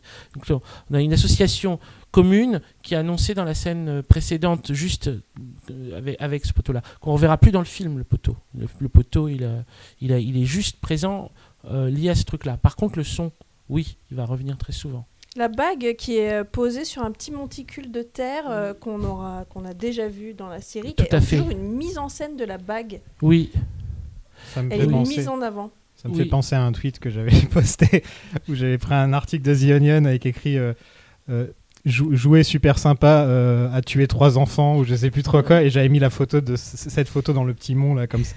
Et, Bah, ça euh, se vend très bien, figure-toi. Non et euh, tu l'as pas la bague toi? Non, j'ai la version noire. Version La noire. version J'ai noire. une version euh, noire, ouais, comme ça je prends Ouais. pas de risque. Trop stylé. La Trop version, peur de la mettre la, la version goth quoi. Bien sûr. et cette bague euh, qu'on voit apparaître pour la première fois, c'est le, c'est le premier élément, en fait, euh, depuis Gordon Cole, qui est un élément commun à ce qu'on connaît de l'univers de Twin Peaks, puisqu'elle a dessus le symbole de la, ce qu'on a, ce qu'on avait vu comme la grotte du hibou. Et, Donc, et ça euh, ressemble à un hibou d'ailleurs. Et ça ressemble aux deux, mon- deux montagnes de Twin Peaks Yes. aussi. euh, Oui. Ça, enfin, ça dépend dans quel sens on la regarde quoi. On a, euh, il y, a vois, une- il y avait une interview de Ah non, Michael, pas. Michael Anderson à l'époque où il n'était pas encore complètement dingue, euh, qui est une vieille interview d'ailleurs en plus. hein. C'est une vieille interview de, de- pas de l'époque du film, mais presque, qui était pour Wrapped in Plastic, le, fanzine de Twin Peaks où il avait euh, plus ou moins euh, dit euh, ce que, que signifiait ce symbole, enfin ce que Lynch, comment Lynch appelait ce symbole. Il l'appelait un diamant avec des ailes, a diamond with wings. Et il avait dit à, à, à Michael Anderson qu'il fallait impérativement le tenir comme ça. Et pas euh, dans l'autre sens, justement. Il fallait pas le tourner. Fallait Ça, le tenir pour avec les auditeurs, tu dis dans quel sens Eh ben, en fait, avec les deux, les deux petites ailes euh, en bas, pas en haut. Pourtant, quand tu les mets dans l'autre sens, c'est un hibou. Bah, C'est un hibou qui alors, vole. euh, bah, pff, je sais pas si c'est ça que c'est supposé représenter. De toute façon, en fait, c'est pas supposé représenter la même chose à chaque fois, j'imagine. C'est-à-dire que le, le signification de ce symbole change, puisque à chaque fois qu'il revient, de toute façon, il est utilisé de manière différente. Mais cette bague aussi, elle n'a pas une seule signification qui va fonctionner pour euh, Non, ça du sûr. film. Ça, c'est sûr. Elle va bouger à ch- quasiment à chaque scène. Ouais. Donc, euh, euh, et, et on va y revenir. Elle s'appelle la bague de Jade, hein, d'ailleurs. Euh, et Ça, c'est que dans le bouquin de Frost, donc tu vas oui, peut-être dire que c'est pas le cas, mais non, c'est pas ça. C'est que euh, de toute façon, on- tout le monde l'appelle la bague. Point barre. ouais, ouais, bague. voilà. Euh, euh, alors, vas-y. Donc tout était un rêve de Cooper, et on va, on va. Et clap de fin. Allez hop. Bah non, justement, pas clap de fin, vu qu'on passe au deuxième des, Deuxième des- partie, on passe au ouais. deuxième des trois films euh, Ouais. qu'on regarde. Et euh, Non, je cherchais juste. Regarde, quand tu la mets Oui. dans ce sens-là, Oui, oui, c'est tu vrai. vois, c'est un hibou. Ça. ça ressemble à un hibou. Mais justement, alors je sais pas pourquoi, euh, c'était très Tant important. Et d'ailleurs dans le micro, film, pas micro. Dans, le- dans le film, on- elle est ja- elle est jamais dans ce sens-là justement. Elle est toujours Ouais, elle dans est l'autre toujours sens. de dans l'autre sens. Dans Pour l'autre ça, je sens. croyais que c'était le mauvais sens tout à l'heure. Dorian m'a montré une photo et je croyais que c'était le mauvais sens. Euh, oui, donc la grande. euh, C'est ma faute apparemment. Ah non, j'ai pas dit que c'était tough. Si, si, moi j'ai décidé. Euh, vous êtes tous tendus aujourd'hui, je sais pas ce qui vous arrive. Ah, moi, C'est je suis chaud C'est quoi là Vous êtes film, tous ouais. nerveux là C'est pas c'est pas un fi- c'est pas un film qui me détend, hein, Fabien Couvmy. Hein. Je suis désolé. Vous voulez de la bière sans alcool? La fête Non. est plus folle. Un peu de champomis Euh, donc ouais, non, il y a une grande théorie en ce moment qui tourne, euh, qui tourne pas mal et qui dit qu'en gros toute la première partie avec euh, avec Chet Desmond est en fait le rêve de Cooper. Donc Cooper qui ensuite va enquêter sur son propre rêve en allant euh, revisiter le. Et en plus, il serait. Le... On voit Cooper, un des premiers trucs qu'il dit, c'est je voulais te parler de, ton- de ce Mm. rêve que j'ai eu. Mm. Donc, et on, on sait tous que Cooper aurait dû être ce personnage Mm. dans la première partie de Twin Peaks. Donc il y a beaucoup de gens qui disent que c'est possible que c'est un rêve de Cooper. Mais au final, qu'est-ce que ça apporte à l'histoire? Bah pas grand-chose. C'est juste que je, je pensais en parler parce oui. que c'est un truc que je vois régulièrement revenir que c'est un... C'est- de C'est intéressant et en même temps, c'est comment dire, c'est une hypothèse qui peut être prise parmi d'autres comme non contradictoire. Parce que de toute façon, juste après, euh, David Bowie va le dire qu'il vit à l'intérieur d'un rêve. Donc de toute manière, euh, euh, Twin Peaks c'est un rêve à l'intérieur d'un rêve à l'intérieur d'un rêve. Et euh, ultimement, euh, euh, la, la vie du spectateur est elle-même un rêve de Twin Peaks, qui, qui est le rêve du spectateur, qui est tout le monde rêve. Donc euh, oui, c'est vrai, ça marche. On peut dire que c'est le rêve de Cooper. On peut aussi dire que Cooper est le rêve de Chet Desmond. Ça c'est plus cool déjà comme, comme théorie. Mais euh, Oui, rêve euh, qu'il est plus sympa. il rêve qu'il est plus sympa. Euh, très bien. Donc, euh, mais euh, entrons dans la scène de Philadelphie parce que Oui, c'est bah, c'est la plus riche. Vais, vais. Mm. See, I've already gone places. I, I, I just want to stay where I am. Euh, donc Cooper est inquiet à cause d'un rêve, euh, surtout de la date, qu'apparemment dans son rêve on lui a dit qu'il se passerait un truc ce jour-là. 10h10 le 16 février. Il joue avec la caméra, euh, il laisse un double dans l'écran Mm. Euh, Mm. pour euh, parler du fait qu'un jour il sera remplacé par son doppelganger, très certainement. Je pense qu'il n'y a pas d'autres euh, d'autres grosses explications. Et on a David Bowie qui entre dans le film comme ça. Salut, Salut. coucou, c'est moi David Bowie. David Bowie. Non, c'est bonjour, je suis David Bowie et je fais un mauvais accent. Attends, d'abord il a un costume blanc et une chemise hawaïenne. Oh, ça c'est hyper stylé. Voilà, pour- ça, ça- ça- ça ressort un peu quand tu es dans le bureau du, bureau du FBI Ouais, avec des mecs habillés comme des pingouins. noir, ouais, ouais, Ouais, exactement. là, ça ressort. Euh, il veut pas parler de Julie, Mhm, avec son accent du sud euh, très mauvais, comme tu le dis. ça. Euh, il pense aussi que Coupe est quelqu'un d'autre. Euh, donc, ok. Et là, on a des flashs Mm. d'une scène qui se passe au-dessus du convenience store, donc euh, de l'épicerie. hein. Chaque fois, c'est comme ça que je l'appelle, euh, l'épicerie où tu peux aller chercher, euh, tu peux faire le plein, quoi. Oui, voilà. et, et là, on a beaucoup, beaucoup de choses qui, sont, qui nous sont balancées Ouais. à la tronche en très peu de temps. On a le Garmon Bosia, on a euh, la phrase We live inside a dream. Donc, tu parlais justement Mm. du fait que Twin Peaks c'est un rêve. Bah là, on nous le dit clar- carrément. Euh, Il y a les Tremont qui sont là, enfin les Tremont slash euh. Euh, Il y a des mecs avec des fausses barbes et qui, font un peu peur dans les coins. Il y a un jumping, le même qui s'appelle le Jumping Man, donc c'est un mec, comment le décrire, euh, habillé en rouge avec un masque, avec un nez pointu. euh, En fait, oui, il, est, il a le même costume. C'est un, composite. Il a le même costume que l'homme d'un autre endroit. Il a le masque de l'enfant, sauf que son Ouais. masque est devenu un visage. Ouais. Il, a les, il a les cheveux, euh, euh, comment dire, un peu électrisés, qui rappellent à la fois Eraserhead, mais Hmm. qui sont pas loin non plus de ceux de Leland Palmer. Et surtout, il a un tomahawk en main. Et il, euh, j'avais même pas remarqué non Oui, plus. il a un tomahawk en main. vache. Donc, Euh, Le et, et, en, et en fait, moi, ce personnage m'a obsédé pendant les 30 dernières années de ma vie, euh, on peut dire. Enfin, depuis la sortie du film, euh, j'ai été vraiment obsédé par essayer de comprendre ce personnage. J'ai jamais vraiment réussi. Et c'est la dernière fois que j'ai vu le film là pour préparer le podcast où je me suis, j'ai eu une hypothèse. C'est ça l'hypothèse dont je voulais vous parler. euh, et qui en fait euh, a, postéri- a- a posteriori euh, justifie la séquence qui te dérangeait tant Charlotte parce qu'en réalité euh, Jumping Man dans cette scène là il apparaît exactement comme l'île de Dancer au début du film tu vois il apparaît d'un coup Mhm. comme un être composite à décomposer exactement pour, pour euh, ensuite euh, euh, co- euh, comment dire articuler ensemble les différents éléments de la, de la mythologie de Twin Peaks mais avec un élément qui est central à mon avis c'est pour ça que c'est l'homme qui saute le jumping man c'est que le système comment dire ça il y a un truc c'est le terme est important Euh, les fonctions spirituelles de ces personnages sont ne sont pas permanentes elles sont elles, mutent sans cesse c'est-à-dire que tous les personnages dans Twin Peaks, vous avez remarqué ça, les personnages de la cosmogonie Twin Peaks, quand ils reviennent, ils changent de nom. S'ils changent pas de nom, ils changent d'attitude. Ils changent de système de relation. De cheveux.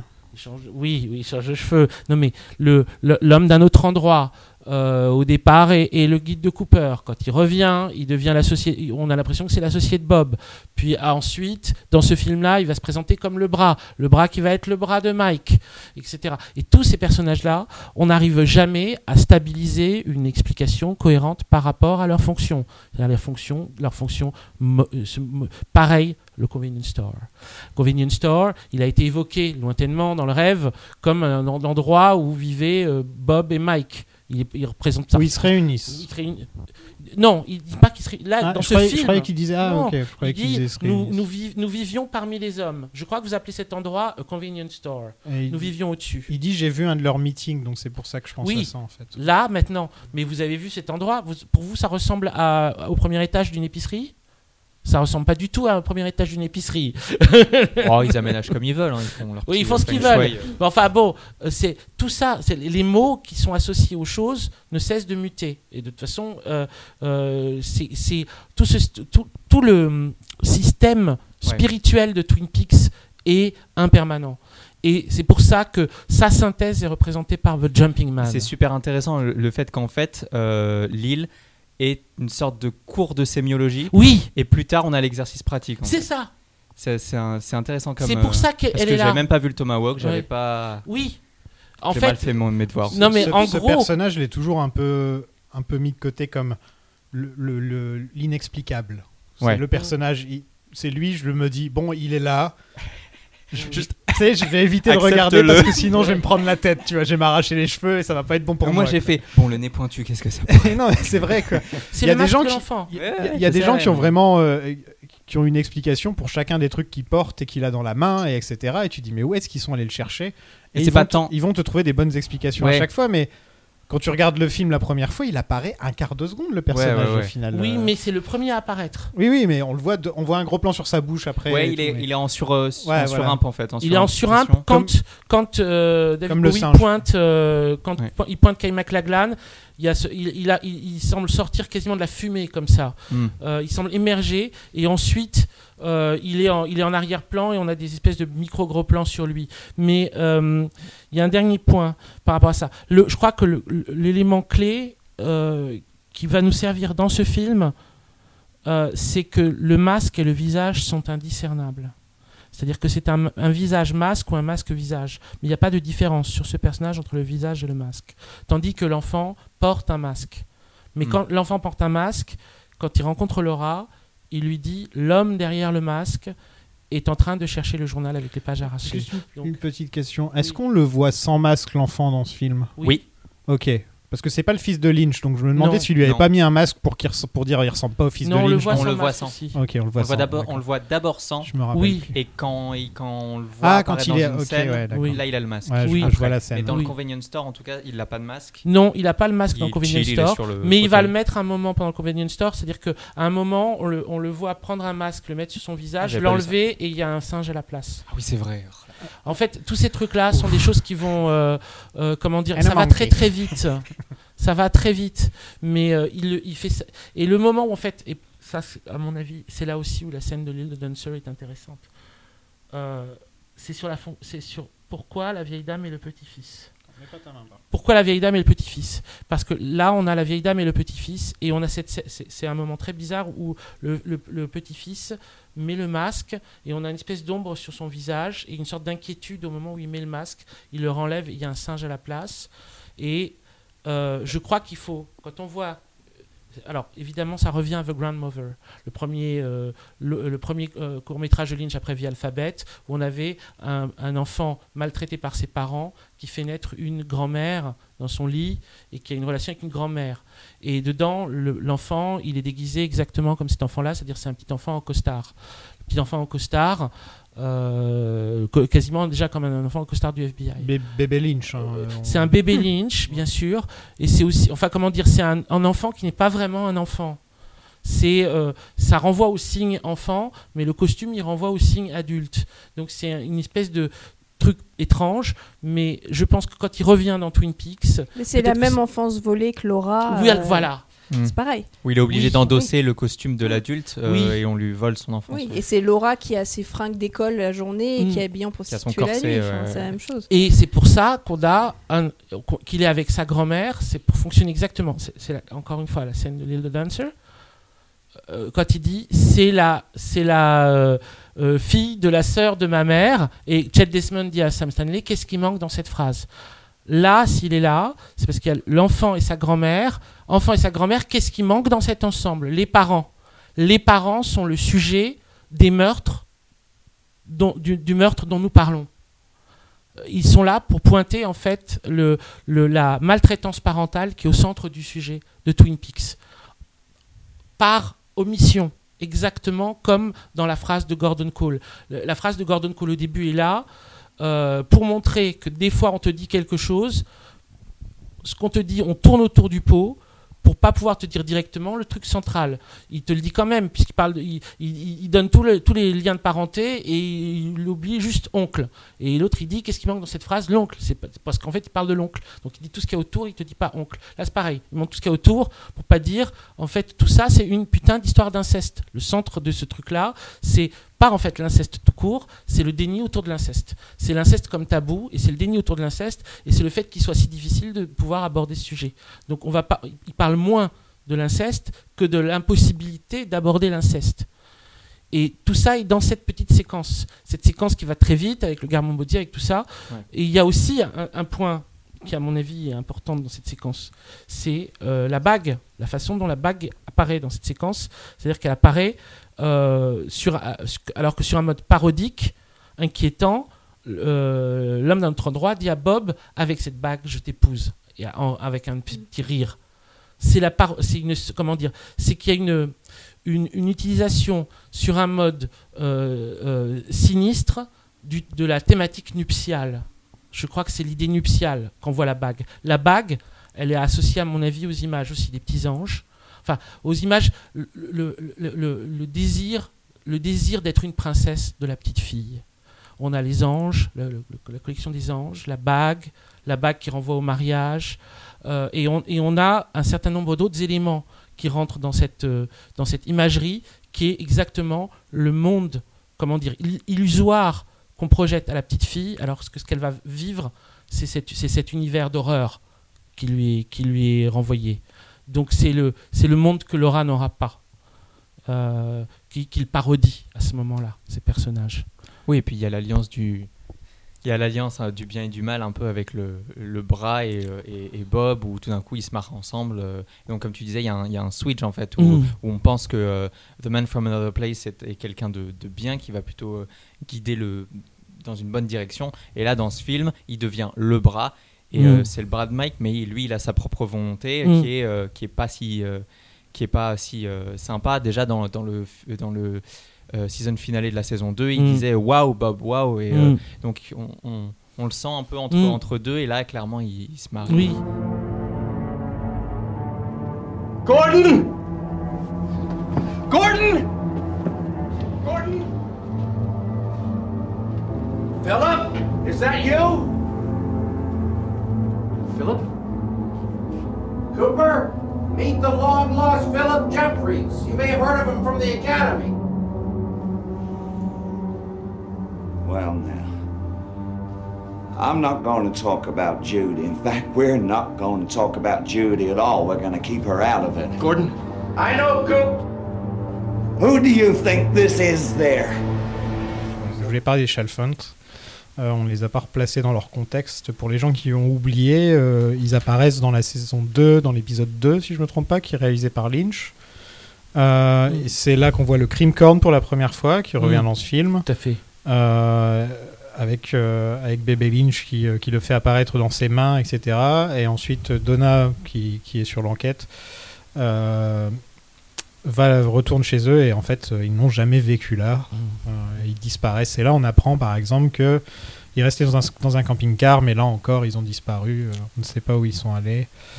Euh, un truc euh, qui revient, donc c'est l'électricité euh, dans ce film, À pas fond. mal. Et il y a quand même ce petit moment où, où le man from another place, où il y a un gros plan sur lui et il dit Electricity. Au Euh, cas où vous auriez pas compris.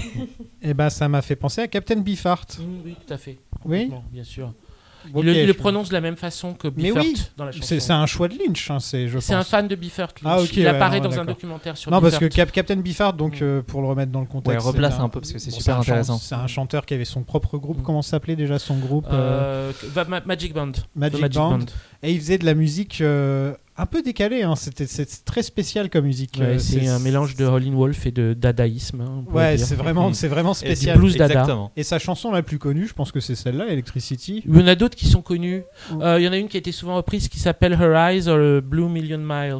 Ah, Mais, euh, mais Electricity, c'est sa plus iconique, on pourrait dire. Je sais pas, c'est un terme pas très joli. Ouais. Enfin, celle- c'est une signature du Celle jeune qui résonne le plus pour les gens, quoi.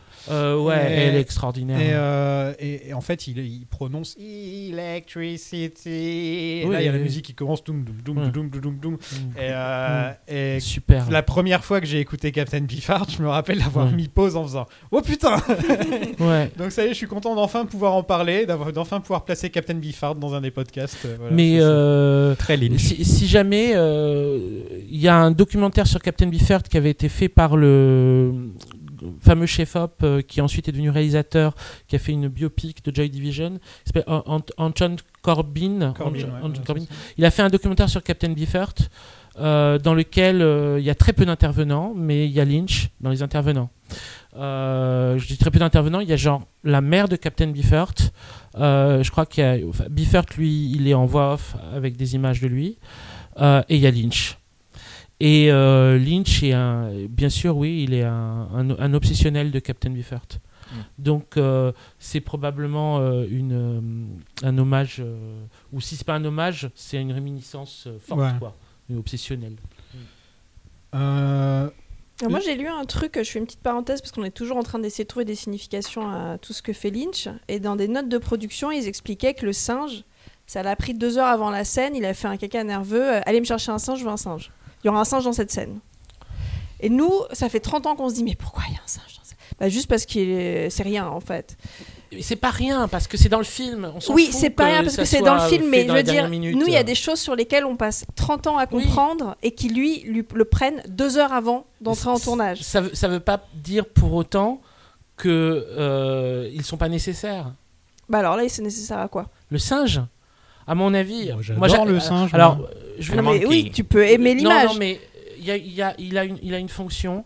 Maintenant, euh, je sais pas s'il faut pas qu'on attende les Missing Pieces pour que je développe, parce que sa fonction, elle est liée à la phrase qui est prononcée dans The Missing Pieces, Animal Life. Ouais, bon, on attendra. alors. On, attendra. alors. Mais elle a, une, il a une fonction qui est très précise, en fait. Let's, singe. Let's Rock est écrit sur la voiture de Chet, donc Mm. une référence à la première chose que le Man from Another Place a dit dans la série. Mm. Euh, et là, c'est la fin du deuxième film. Euh,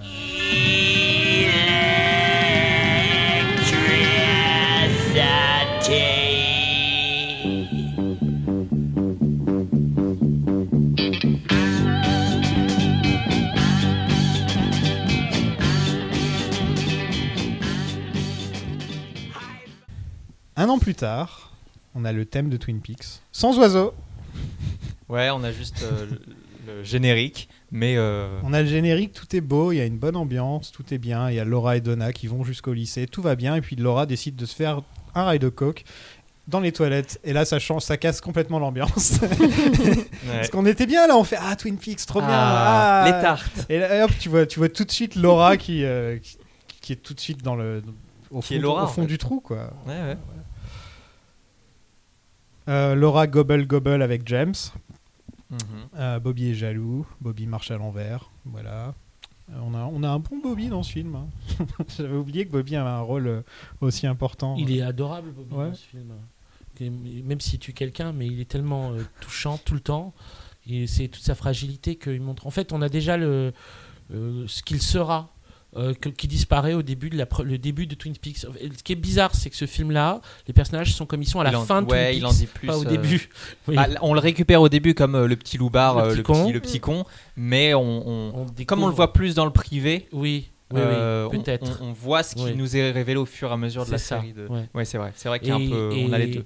Et, et ce Bobby-là, bon, il est d'une incroyable fragilité, quoi. Il est d'une incroyable vulnérabilité. Là, on voit très bien comment Laura ensorcelle, ensorcelle les hommes. Parce que Bobby essaye de lui tenir tête, ça dure à peu près 20 secondes. Ouais. Et il suffit qu'elle Mm. change de regard, il suffit qu'elle change de voix, et ils font quoi. Mm, à Elle lui fait. fait les yeux doux, un gros elle sourire. c'est ouais. hallucinant. Ouais. C'est adorable. ce Je vais le dire maintenant, chez Ridley, elle est géniale dans ce film. Oui. Euh, Elle est à un superbe. point, mais elle, elle- elle joue Stupéfiante. tout- toutes les cordes. Ouais. elle- mais je- elle mérite, elle méritait une meilleure carrière que ce qu'elle a eu. Franchement, elle aurait, elle, elle aurait très bien pu euh, avoir une très bonne carrière parce que là, elle le prouve. Et elle passe de cadavre qu'on voit un quart de seconde dans un, Mm. Dans un truc ou juste une photo qu'on voit à la fin de chaque épisode à un personnage qui a plus de dimensions que la plupart des personnages écrits à la- au cinéma des, des, des 50 dernières années. Quoi. C'est, euh, Ouais, c'est c'est l'actrice qui joue euh, Sarah Palmer, donc Grace Zabriskie, Zabriskie, Zabriskie, oui. je sais jamais si je le prononce bien, qui disait en parlant de ce film que en fait elle a tellement donné de sa personne que ensuite euh, elle a plus réussi à faire quoi que ce soit d'autre euh, ensuite euh, à la suite du- de ce film. Et c'est vrai, c'est vrai que enfin moi je suis bon je pense que c'est pas ça mais euh, mais euh, oui elle, elle est incroyable dans ce film.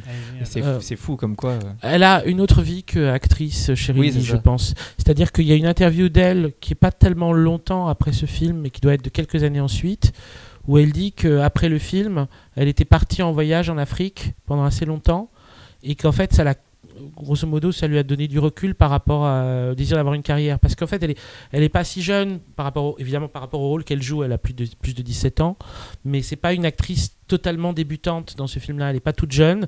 Et avant, elle a beaucoup galéré pour avoir des rôles. D'un coup, elle a ce rôle-là qui est euh, un rôle très éprouvant, en même temps euh, magnifique. Et après, en fait, elle, fait d'autres choses et elle se dit, mais, ça va, en fait. J'ai pas vraiment besoin d'être euh, une actrice. Elle elle sera pas dans la compétition. C'est un cas un peu spécial. Elle va en faire quelques films, mais des, petites choses. Elle joue dans Vampire de Car- Carpenter. Euh, elle a quelques rôles comme ça, mais on sent bien que c'est pas son, euh, pas son problème. C'est plus son problème. Euh, c'est différent. Son cas est différent de Sherilyn Fenn, même si Sherilyn Fenn l'a souvent dit hein, qu'elle adore Cheryl Lee. En gros, euh, je pense que Cheryl Lee est, un- tellement raisonnable que pour Sherilyn Fenn, ça doit être vraiment un repère. Mais Sherilyn Fenn, c'est clair que c'est une souffrance pour elle. Elle fait ses blogs, elle raconte plein de trucs en détail. C'est clair qu'elle aurait voulu une autre vie. Elle voulait une autre vie que celle qu'elle a eue. Elle voudrait une autre type de Ah, mais reconnaissance. elle a Jésus, elle a trouvé Jésus.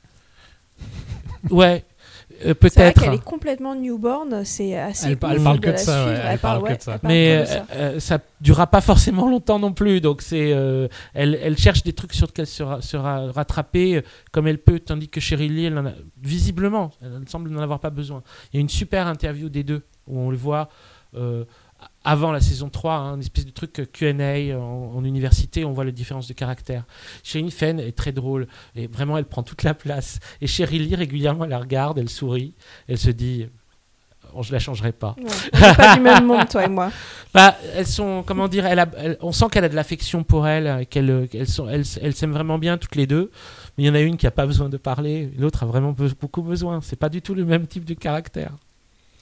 On a une scène que j'aime beaucoup entre Laura et Donna qui sont allongés euh, dans leur canapé avec la caméra qui est au-dessus. euh, très, des très beaux plans d'ailleurs dans ce film, hein, on l'a pas trop dit, mais Ouais. Lynch il se fait plaisir. euh. bon réel Bon, bon réel, sympathique, surtout bon, quand il y a un ventilo euh, sur le plafond. Alors ça, euh, là, il- on en reparlera l'objet de nos cauchemars Euh, Ouais, cette scène est très belle, euh, avec toute la, toute la question sur euh, euh, si tu tombes dans l'espace, est-ce que tu te ralentis ou est-ce que tu Ah, Avant, quand même, on a Ouais. le petit moment où Donna est plus ou moins en train d'avouer qu'elle est amoureuse de James. Ouais, totalement. J'adore quoi. Ah, et puis il est si beau. Bon, c'est mon mec, merde. J'imagine Laura qui s'énerve d'un coup. Bon, tu vas te calmer quoi. Enfin, Laura, elle s'en fout. Bah, Laura, elle en a rien à Oui, non, mais clairement, James. euh, Elle a pas rien à foutre, mais elle est au- au-dessus. Elle est ailleurs, ouais, elle est ailleurs, c'est ça le Ouais. truc. Ouais. Ouais, ouais, Et c'est là que la première fois qu'on parle un peu des anges, mm. Mhm. dire que les anges sont partis Mhm. euh, et qu'ils ne reviendront pas, Mhm. euh, qui est une vision très euh, nihiliste un peu de la vie. Euh, je pense qu'elle est, elle est complètement nihiliste d'ailleurs. Laura, dans, dans son point de vue, là où, en- où elle en est, elle ne croit plus en rien. Elle Ouais. n'a plus de, elle n'a plus, plus de Dieu, plus de parents, plus de.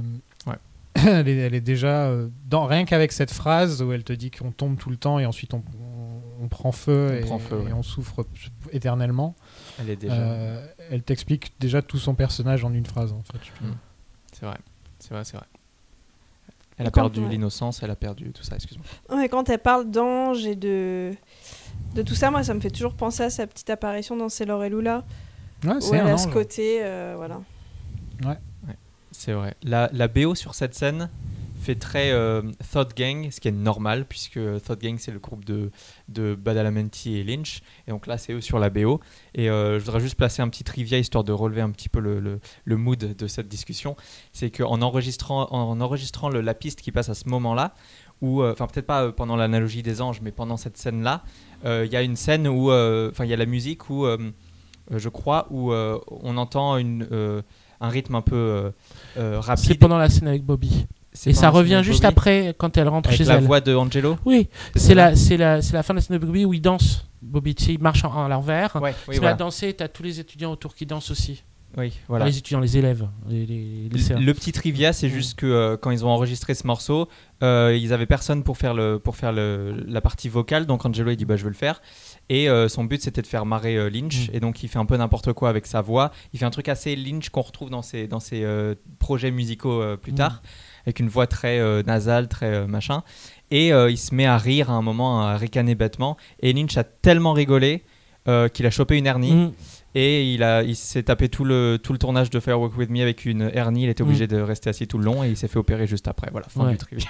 Non, et mais bah, c'était raison, juste- ça remonte le moral de tout le monde, ton histoire Oh, d'hernie. écoute, euh, c'est comme, faut pas hésiter. Faut pas hésiter, euh, j'en ai, j'en ai plein la besace. C'est, c'est, c'est vrai cette histoire, ouais, c'est drôle. Euh, pour, pour moi, la BO, elle est incroyable. C'est, un, un moment d'incroyable, d'intense créativité de Badalamenti et de Lynch.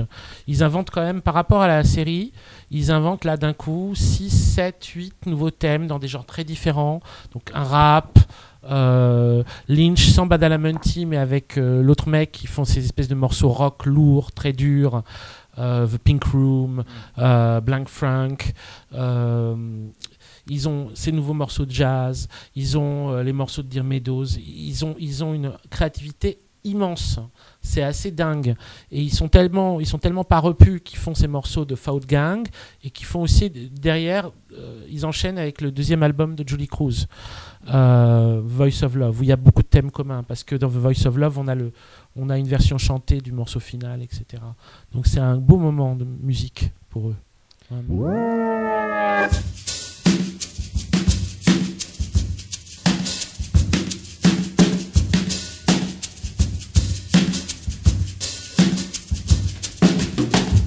Laura veut écrire dans son journal intime, mais elle se rend compte qu'il manque des pages. Son journal secret, parce qu'elle en a deux, faut pas oublier. Euh, et là, ça nous connecte bien avec la série. hein, Puisqu'ensuite, on va retrouver notre cher Harold Smith, euh, Eh oui. qui est un des personnages préférés de Charlotte. Non, mais c'est clair, je l'adore, moi, Harold. Je sais pas pourquoi. C'est son âme solitaire, là, qui me séduit, je pense. C'est son âme solitaire. Euh, elle nous apprend qu'il y a un mec qui s'appelle Bob qui vient la voir depuis qu'elle a 12 ans pour la violer. Elle pense que c'est lui qui a pris les pages. Et euh, ce qu'on apprend aussi, c'est qu'il veut devenir elle. Euh, Oui. Elle parle, euh, elle, elle- elle dit la phrase Firewalk with me et son visage se transforme complètement. en Elle fait une sorte- Bilbo. Elle est possédée Elle complètement. fait une. Bilbo, mais elle fait aussi une Windham Earl. Totalement aussi. Euh, c'est Windham Earl dans un des tout derniers épisodes de la série qui, euh, qui à un moment a exactement la même tête, avec plus des dents dégueulasses. Là, il n'y a pas les dents. Mais il y a les lèvres noires. Euh, ça va revenir avec euh, Leland. avec Leland et c'est Mm. tout. Hein, c'est tout. C'est ouais. tout. Ouais, on le revoit que. Ouais, c'est Ouais. J'étais pas sûr. Je pensais qu'on le voyait avec un troisième personnage, mais non. Ouais. Non. Dans ce film. Donc sympa. part ailleurs hein. d'ailleurs. Donc voilà, c'est un super effet, hein, je suis d'accord, mais c'est un truc qu'il a pas réutilisé, on sait pas trop pourquoi. C'est vrai, Mais ouais. C'est intéressant, c'était- assez beau. Il l'a pas réutilisé dans Lost Highway? Non. Et ce personnage-là, tu sais. euh, Mystery ah, Man? Ouais. Il a un, par moment du maquillage noir aux Un peu dans le des même genre, comme ça, ouais. Bah, il est pareil, pâle, mais il ouais. est pâle. mais il a le mais- même genre de tête. Mais il a pas les, il a pas les lèvres noires et, et c'est d'espèces de dents très très jaunes. Et il a les dents jaunes. hein. Hein Il a Ça, c'est plus une question d'hygiène que de, que de maquillage. Ouais, bon, ouais. c'est pas le même jaune. Il y a un ventilo chez les Palmer, voilà, c'est tout ce que Mm. j'ai à dire sur le sujet. On va passer à autre chose. Il fait flipper ce ventilo, c'est hallucinant comme un, un- Putain. un objet aussi banal, aussi euh, un objet de tous les jours. Il suffit de le mettre au ralenti avec quelqu'un qui sourit euh, en surimposé et avec la musique, et ça te fait l'objet le plus flippant du monde. T'as l'impression qu'il va sortir et te couper toutes les têtes du monde. Ouais, Et, euh, Ouais, ou moi je le vois plus comme, euh, et puis on en reparlera parce qu'il revient plusieurs fois, mais le ventilateur il est, il est témoin. Il Oui, est aussi, témoin c'est et, vrai. et son bruit est témoin de moments. euh, comment dire Quand le ventilo est, dé- est- est déclenché, c'est- aussi pour que son bruit couvre des choses ou que lui en tant qu'objet il soit témoin. ou Enfin, c'est quand on le voit tourner, on dit merde, ça. Ouf, oula. En fait, il a un son qui est hypnotique, donc Aussi, il, crée une, un- il crée une transe Ouais. et des choses, des choses euh, déplacées peuvent se passer Déplacé. parce que il y a ce, il y a ce Ouais, va- ouais. ventilo. Alors que le ventilo, c'est pour ça qu'il inquiète tant aussi Laura, c'est qu'elle sait que le ventilo veut dire viol, parce que ce ventilo, en effet, peut-être qu'il couvre le son. On pourrait dire ça d'un côté, mais je pense que surtout, il crée le- l'espèce d'état hypnotique. Et ça, on y reviendra Euh, plus tard parce dans que le film. oui, vous dans votre dans votre très bon podcast sur Wild at Heart, vous avez parlé de la façon dont Bobby Perrou, Tu nous Euh, écoutes. Bah, évidemment, euh, Un peu envie de chialer. Bobby Perrou, euh, euh, comment dire, euh, lave Oui. le cerveau Ouais, de Lula en lui répétant obsessionnellement ouais. say fuck me, say fuck me, say fuck me. C'était toi, c'était toi. Et le say fuck me, say fuck me, say fuck me, say fuck me, crée une espèce de rythme qui fait qu'au bout d'un moment, elle lâche et elle dit fuck me. Euh, c'est un truc de manipulation pure. Ouais. Et, ce- et ce ventilateur, il, Il a recrée le côté euh, Le hypnotique. ventilateur, il n'est pas utilisé à ce moment-là, mais Non. vous vous rappelez dans la série, il est- ce, qui, ce qui le remplace à un moment, c'est le, le tourne-disque euh, rayé. aussi. Oui, ah oui, ah la vache. Ouais, ouais. Il l'a ce encore truc-là. pour couvrir le son. A encore ça Couvrir le son ou créer le rythme qui fait qu'à ce moment-là, Bob peut prendre le dessus sur Leland, Hmm. Les- euh, Sarah s'éteint et la victime devient la victime sacrificielle. Elle lui, a- elle, elle lui est, elle lui est euh, offerte à ce moment-là. On dirait un système de fonctionnement de communication au sein d'une famille dysfonctionnelle où tout Ouais, le monde tout est- sait très bien ce qui se passe. Oui, Et c'est vraiment le père qui dit à Sarah euh, ne rentre pas dans la chambre. oui, Y a- Parce que Sarah, tu vois tout le long qu'elle sait très bien ce Mais qui oui. se passe. Et vraiment, euh, je trouve qu'à ce côté, euh, quand ça s'est allumé, tu n'existes plus, je fais ce que je veux avec ma fille. Oui. Ce qui Non, est c'est- horrible. Il y a plein d'autres choses Hyper dont on reparlera au terrifiant. fur et à Oui, il y a, mesure. il y a de- le petit moment où il la drogue. oui, Oui, Avec, ça, en, on va en en parler. buvant le, le lait. Le lait. Je peux Oui. en parler maintenant, c'est pas bien. Oui, bien sûr. Horrible, euh, horrible scène. Non, en fait, il est là en train de la regarder pour limite pour s'assurer qu'elle boit Oui. tout. Bah, il- Oui. Et elle, elle est là en train de se dire oui, je suis en train de me faire droguer. Oui. Oui. Enfin, tu vois, tu sens qu'elle elle C'est est complètement terrible. d'accord. Non, mais elle euh, enfin, sait, elle Elle Elle est sait. très bien qu'elle. Oui, il, elle lui est fait, il lui fait boire plus. Parce Oui. que elle, elle prend une gorgée et ensuite avec sa main, il repousse le verre vers ses lèvres en disant Oui. bois tout. Voilà, bois tout. Très doucement, mais avec un espèce de truc d'une euh, violence. Je crois que c'est le. je- Bon, il y a, il y a Oui, un peu de d'autres compétition, choses- mais, euh, Il y a mais, euh, mais il y a une compétition, de scène, mais euh, vraiment, je crois que c'est une scène des plus choquantes du film, euh, ou celle qui, qui moi, qui m'est le plus restée. Le, le, le film, en tout cas, euh, là-dessus, euh, euh, dit quelque chose que la série ne disait pas. Et ça, je crois que c'est vraiment le truc important, c'est la complicité de Sarah. Ça, c'est vraiment Et, le pas, truc. et sans- pas que ça. hein. Aussi le fait que Leland et Bob, ils sont plus complices qu'un mec qui est possédé à 100%. oui, tu sens que oui. Leland est complètement... Oui, il prépare le Oui, truc. Il est là, Oui, il, oui. il recherche à coucher avec une prostituée qui ressemble à sa fille. Tout à C'est fait. pas, c'est pas Bob qui, pose, qui, qui pousse à faire ça. Peut-être que. Bob ressort ses mauvais côtés en fait. Oui, oui. Mais, euh, mais, mais on voit vraiment, en plus de Sarah Oui. qui, euh, qui elle est, est complice à sa manière en faisant l'aveugle, en faisant genre elle ne voit rien, elle, elle n'entend rien, Leland il est complice dans le fait que il, il tra- il travaille avec il- Oui. Firewalk with me, il, Ouais. il marche avec le feu, Oui. il, est, il, est en, il, est, euh, il est en Totalement. symbiose avec Bob Oui. plutôt que possédé par Bob, Tout comme dans la série où on nous fait croire que c'est vraiment le pauvre Leland. Oui. Depuis qu'il est tout petit, il est possédé, il a rien demandé, Ouais. c'est pour ça qu'il perd la tête. Mm. Alors que là, le Leland qu'on voit là, d'ailleurs, Ray Wise, il est, il est magistral dans Aussi, le film. Mm. Euh, et Oui. il fait peur, mais dans Mm. toutes les scènes dans lesquelles on le voit. Avant, il était inquiétant, mais avec un côté drôle, on pouvait se dire Ah, c'est Leland, il danse, il chante. Oui. Là, euh, putain, euh, là, c'est vraiment le Leland C'est qui. hyper glauque et terrifiant, T'imagines, ouais. c'est ça ton père, quoi. Enfin, En fait, euh, ce C'est qui est, ce qui fascinant, c'est que dans la, première, dans la série Twin Peaks, on a vu le Leland tel que la ville le connaît. Dans vrai. le film, on, on voit Leland tel que sa fille le connaît. Oui. Et c'est pas le même.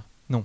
Parce que j'imagine que dans les scènes où ce mec-là qu'on voit chez lui comme ça sort et parle avec la boulangère ou avec machin, c'est le Leland qu'on a vu dans Twin Peaks. Oui, c'est le Il va être un peu politicien rigolo, un un peu, peu. bizarre, euh, haha. Avocat. Ah, mais Oui, ça- l'avocat, ouais, ouais. pour, moi, pour moi, ça va au-delà de ça. Et là, c'est vraiment une question euh, technique et de business. C'est qu'on avait l'Iland de la télé du network Oui. Aussi. et on avait l'Iland du film de Lynch qui dit Bon, maintenant, je vais vous dire exactement ce que j'avais en C'est tête. et. Ouais. Ouais. Et il y a vraiment quelque chose là, d'une vraie liberté de ce qu'il voulait raconter. Et je pense que c'est Mm. aussi ça qui a énormément choqué. Mm. C'est qu'on nous a raconté une bluette et d'un coup, quand on nous montre tout ça sans plus aucun filtre, c'est un film d'horreur. Faut pas, Totalement. faut pas oublier en plus qu'on a forcé Lynch à, ré- à révéler que c'était Leland. Mm. Lui, Mais il on lui a sûrement obligé à la façon dont il allait devoir. Lui, il n'avait pas envie de le faire. Et je pense que c'est pour ça, il se disait peut-être un jour je ferai un film qui présentera la fin de Laura Palmer, et là je révélerai qui est le tueur. En fait, je pense que Fire Walk With Me, pour lui, c'était sa révélation. Sauf quoi, on lui a volé sa révélation finalement. Alors, ouais, je sais, je, je, je saurais pas dire euh, parce que c'est quelque chose qui, qui est, qui est très curieux, c'est qu'il y a quand même une il y a toujours une politique du déni et du tabou chez Lynch. C'est-à-dire qu'il aime énormément aussi euh, te faire tourner autour de quelque chose qui te dit pas ce que c'est et ça te t'angoisse beaucoup. Parce que dans Lost Highway, il va, il va jouer ça avec euh, euh, les parents de Pete qui, qui veulent pas lui dire ce qu'il a fait cette soir-là, mais qui est quelque chose d'horrible. Il tourne autour. Et dans The Art Life, le documentaire sur Lynch, lui-même, il tourne autour d'un événement horrible qu'il n'arrive pas à raconter. Et donc, euh, c'est- complètement intrinsèque à sa poétique. Donc, ça lui plaisait, je pense, l'idée de faire une série où le coupable est le père de Laura qui l'a violée et qui l'a tuée, et de pas le dire, et de tourner autour. Mais une fois que c'est révélé, alors ça ra- alors alors il y a autre chose à raconter. Et alors peut-être que ça lui est, ça, ça lui est tombé dessus, c'est-à-dire qu'une fois qu'il a dû le montrer, l'horreur lui est apparue telle qu'il s'est dit je peux pas laisser ça comme ça. Faut qu'on Oui. y revienne, faut que Ça je raconte ça être, euh, autrement. ça Oui. peut pas être des éclairs et un truc fantastique. Et puis c'est une Ça cellule ça. familiale en fait. Oui, oui. C'est la destruction de la famille américaine, Oui. euh, enfin qui est euh, un de ses- une de ses marottes en fait. hein. Euh, juste avant, je voudrais Mm. revenir sur ce que tu as dit qui était hyper intéressant, euh, que qu'ils travaillent ensemble et qu'il n'est Mm. pas juste sous l'influence. Euh, qui, ça- qui est intéressant aussi de, de voir de la manière suivante. euh, euh, non seulement Bob est, euh, est le, comment dire, est une représentation donc de l'agression, du viol et tout ça, mais c'est aussi un peu une, une, une représentation de, euh, j'ai pas envie de dire patriarcat, mais, un- mais ça en fait, le, Mm. le, le- Si, si. de, à la quel point masculinité toxique. oui, voilà, Aussi. parce que parce que en fait, euh, ça. ça. prouve que ça prouve que euh, quel- un, un homme qui agit mal, il n'est pas que euh, euh, entre guillemets victime du système qui l'encourage et le protège à, agir mal. Il est aussi acteur et que et que et donc tout, il n'est pas innocent et ne devrait pas être protégé et tout ça. Et et, euh, et, enfin c'est ce que ça m'a ça m'a évoqué quand on a parlé euh, tout à l'heure c'est que c'est que oui Leland il, il- même quand il n'est pas Bob euh, il fait quand même euh, boire euh, enfin il- c'est en toute connaissance de cause. Il sait ce qui va se passer. Il sait qu'il Il qu'il utilise est- son pouvoir. il utilise son pouvoir exactement. Et euh, et voilà je trouvais que c'était Avec Teresa Banks, il utilise son pouvoir. totalement ouais totalement Euh, totalement avec sa Euh, fille aussi. Mais... Je, je- je- je suis tout à fait d'accord. Je pense que ça peut même, euh, mais, mais ça peut-être qu'on garde ça pour la fin, mais ça peut résonner avec la phrase de, de Lynch dans, dans l'autobiographie. Euh, pour moi, Laura Palmer, c'est un peu Marilyn, et Mulholland Drive est aussi un peu Marilyn, et finalement tout revient à Marilyn. Mais tout est Marilyn. Parce que c'est Laure et Lula, Ouais, c'est- Marilyn, c'est Marilyn. Non, mais c'est quelque chose que dit Lynch, donc euh, c'est pas une parodie de Lynch, c'est Lynch qui dit ça. Non, mais c'est et- mais parce que si euh, Laura c'est aussi l'histoire de Marilyn, alors en fait la- l'histoire de la famille Palmer c'est une vision cosmique. Euh, intégrée au, au sein d'un- d'une cellule familiale, des forces en présence, à savoir la- le, le mal actif, le mal passif et la victime sacrificielle. Le mal actif, j'entends pas mal M-A-L-E, non, mais non. euh, le, le- Evil. evil. C'est-à-dire, il y a une force active, activement mauvaise, qui va agir sur une victime sacrificielle, que euh, initialement dans la tête de Lynch, c'est Marilyn, mais ça peut être beaucoup d'autres choses. On en parlera aussi, parce qu'il y a un événement dans sa propre vie, euh, dont il parle dans son autographie, qui se La dame dans les bois. ça. La, la jeune fille La qui va, qui enquêter aussi, tu sais, après le film. Il va enquêter sur une, une de ses copines de jeunesse qui s'est fait tuer Ah, et qu'on a fait passer pour un Ah oui, c'est suicide. vrai, ouais, ouais, ouais, c'est vrai. Donc c'est un truc qui l'a obsédé. Et, hein, et en fait, la question, c'est le, le système de responsabilité qui se joue entre, d'un côté, Bob Leland et de l'autre côté, Sarah. Et, et, et euh, We're not gonna talk about Judy.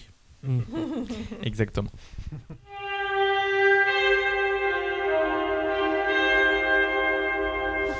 Cooper dit à Albert que le tueur va frapper à nouveau. C'est sympa de voir Albert au passage. Bon, il était dans la scène avec euh, Bowie, mais on le voit pas Mm. beaucoup.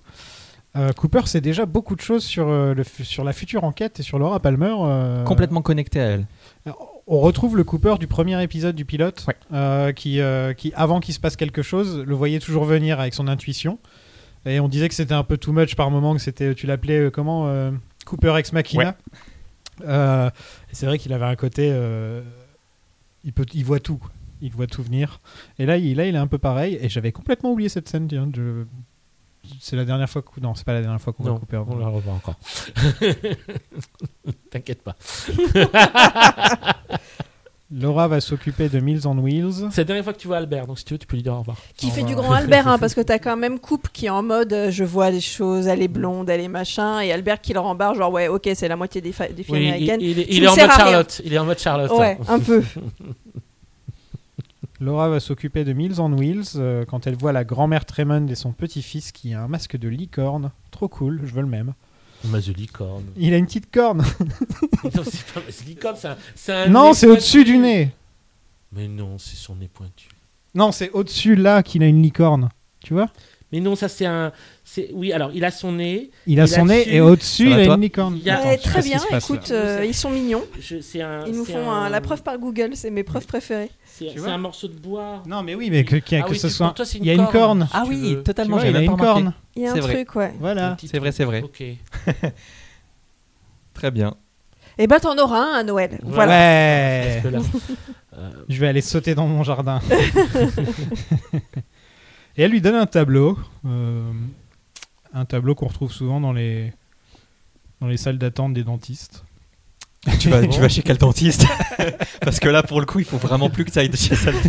Non, je, je verrais bien ça chez des, chez des psys par contre, tu sais, pour te faire Ah réfléchir. Genre, tu, pas, tu regardes la Ah, porte vache. et tu bloques devant. Ouais. Mais il y a qui Mm. derrière cette porte? Au loin, une porte ouverte, euh, machin. euh. Mais votre subconscient, bien oui, sûr. c'est ça, c'est ça, totalement.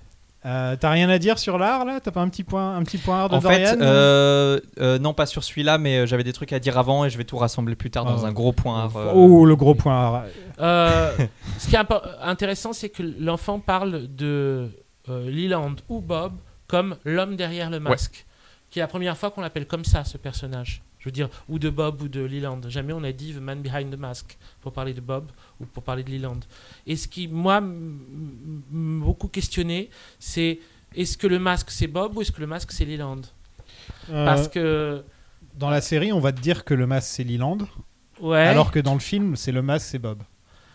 Et alors, bah moi, mon idée, c'est que en fait, le masque et l'homme derrière le masque, c'est aussi inextricable que sur The Jumping Man. C'est-à-dire que Bob masque Leland, Leland masque Bob, Bob masque Leland, Leland masque Bob. Ils sont, c'est le même principe, mais à deux niveaux de compréhension. C'est-à-dire qu'il y a le niveau où c'est euh, la- le, le, c'est, le récit des Palmer. Et tout est le récit des Palmer, comme tout est Marilyn, tout est le, récit de Laura. Et donc c'est euh, le récit, c'est le père incestueux Et on raconte des histoires imaginaires pour masquer la présence du père incestueux. Et on peut dire le père incestueux est aussi un symbole pour quelque chose de plus général. Ce quelque chose de plus général, il est plus ou moins indiqué par la présence du tomahawk. Si vous voulez, on y reviendra dans les hypothèses. Laura cherche Bob dans la maison et Bob il est dans un coin de sa chambre en faisant son Bob, hein, il est tout simplement en train d'attendre coucou. Euh, et elle découvre donc que c'est son père, Bob. En, en allant se, se Voilà. cacher dans les buissons, elle fait le, la, le premier, la première semi-révélation. Elle met A va- plus B ensemble, elle se Ouais. dit Alors, Bob il était dans ma chambre. Il y avait personne dans la maison. Si je sors, Bob il va sortir. Euh, Il y a l'ambiance chez les Palmer. Euh, Leland gueule sur Laura parce qu'elle s'est pas lavé les mains alors que c'est lui qui lui a dit de venir s'asseoir. Oui, Mm. il lui a pas laissé C'est le un temps vrai de. con. C'est vraiment un vrai con. C'est C'est genre. un- c'est Non, un- une c'est- vraie personne dit- abusive. Il lui dit euh, viens Oui. t'asseoir et Oui. ensuite il lui dit pourquoi tu t'es pas lavé les mains? Ouais. alors qu'en Mm. gros il lui a dit d'aller s'asseoir. Il veut Oui. juste lui dire qu'elle est sale. Non, C'est Oui. ça, Parce qu'elle va voir d'autres gens, Ouais. euh, elle a d'autres Et relations. elle a son cœur, sa moitié de cœur oui. qui l'énerve vraiment pendant C'est tout le film.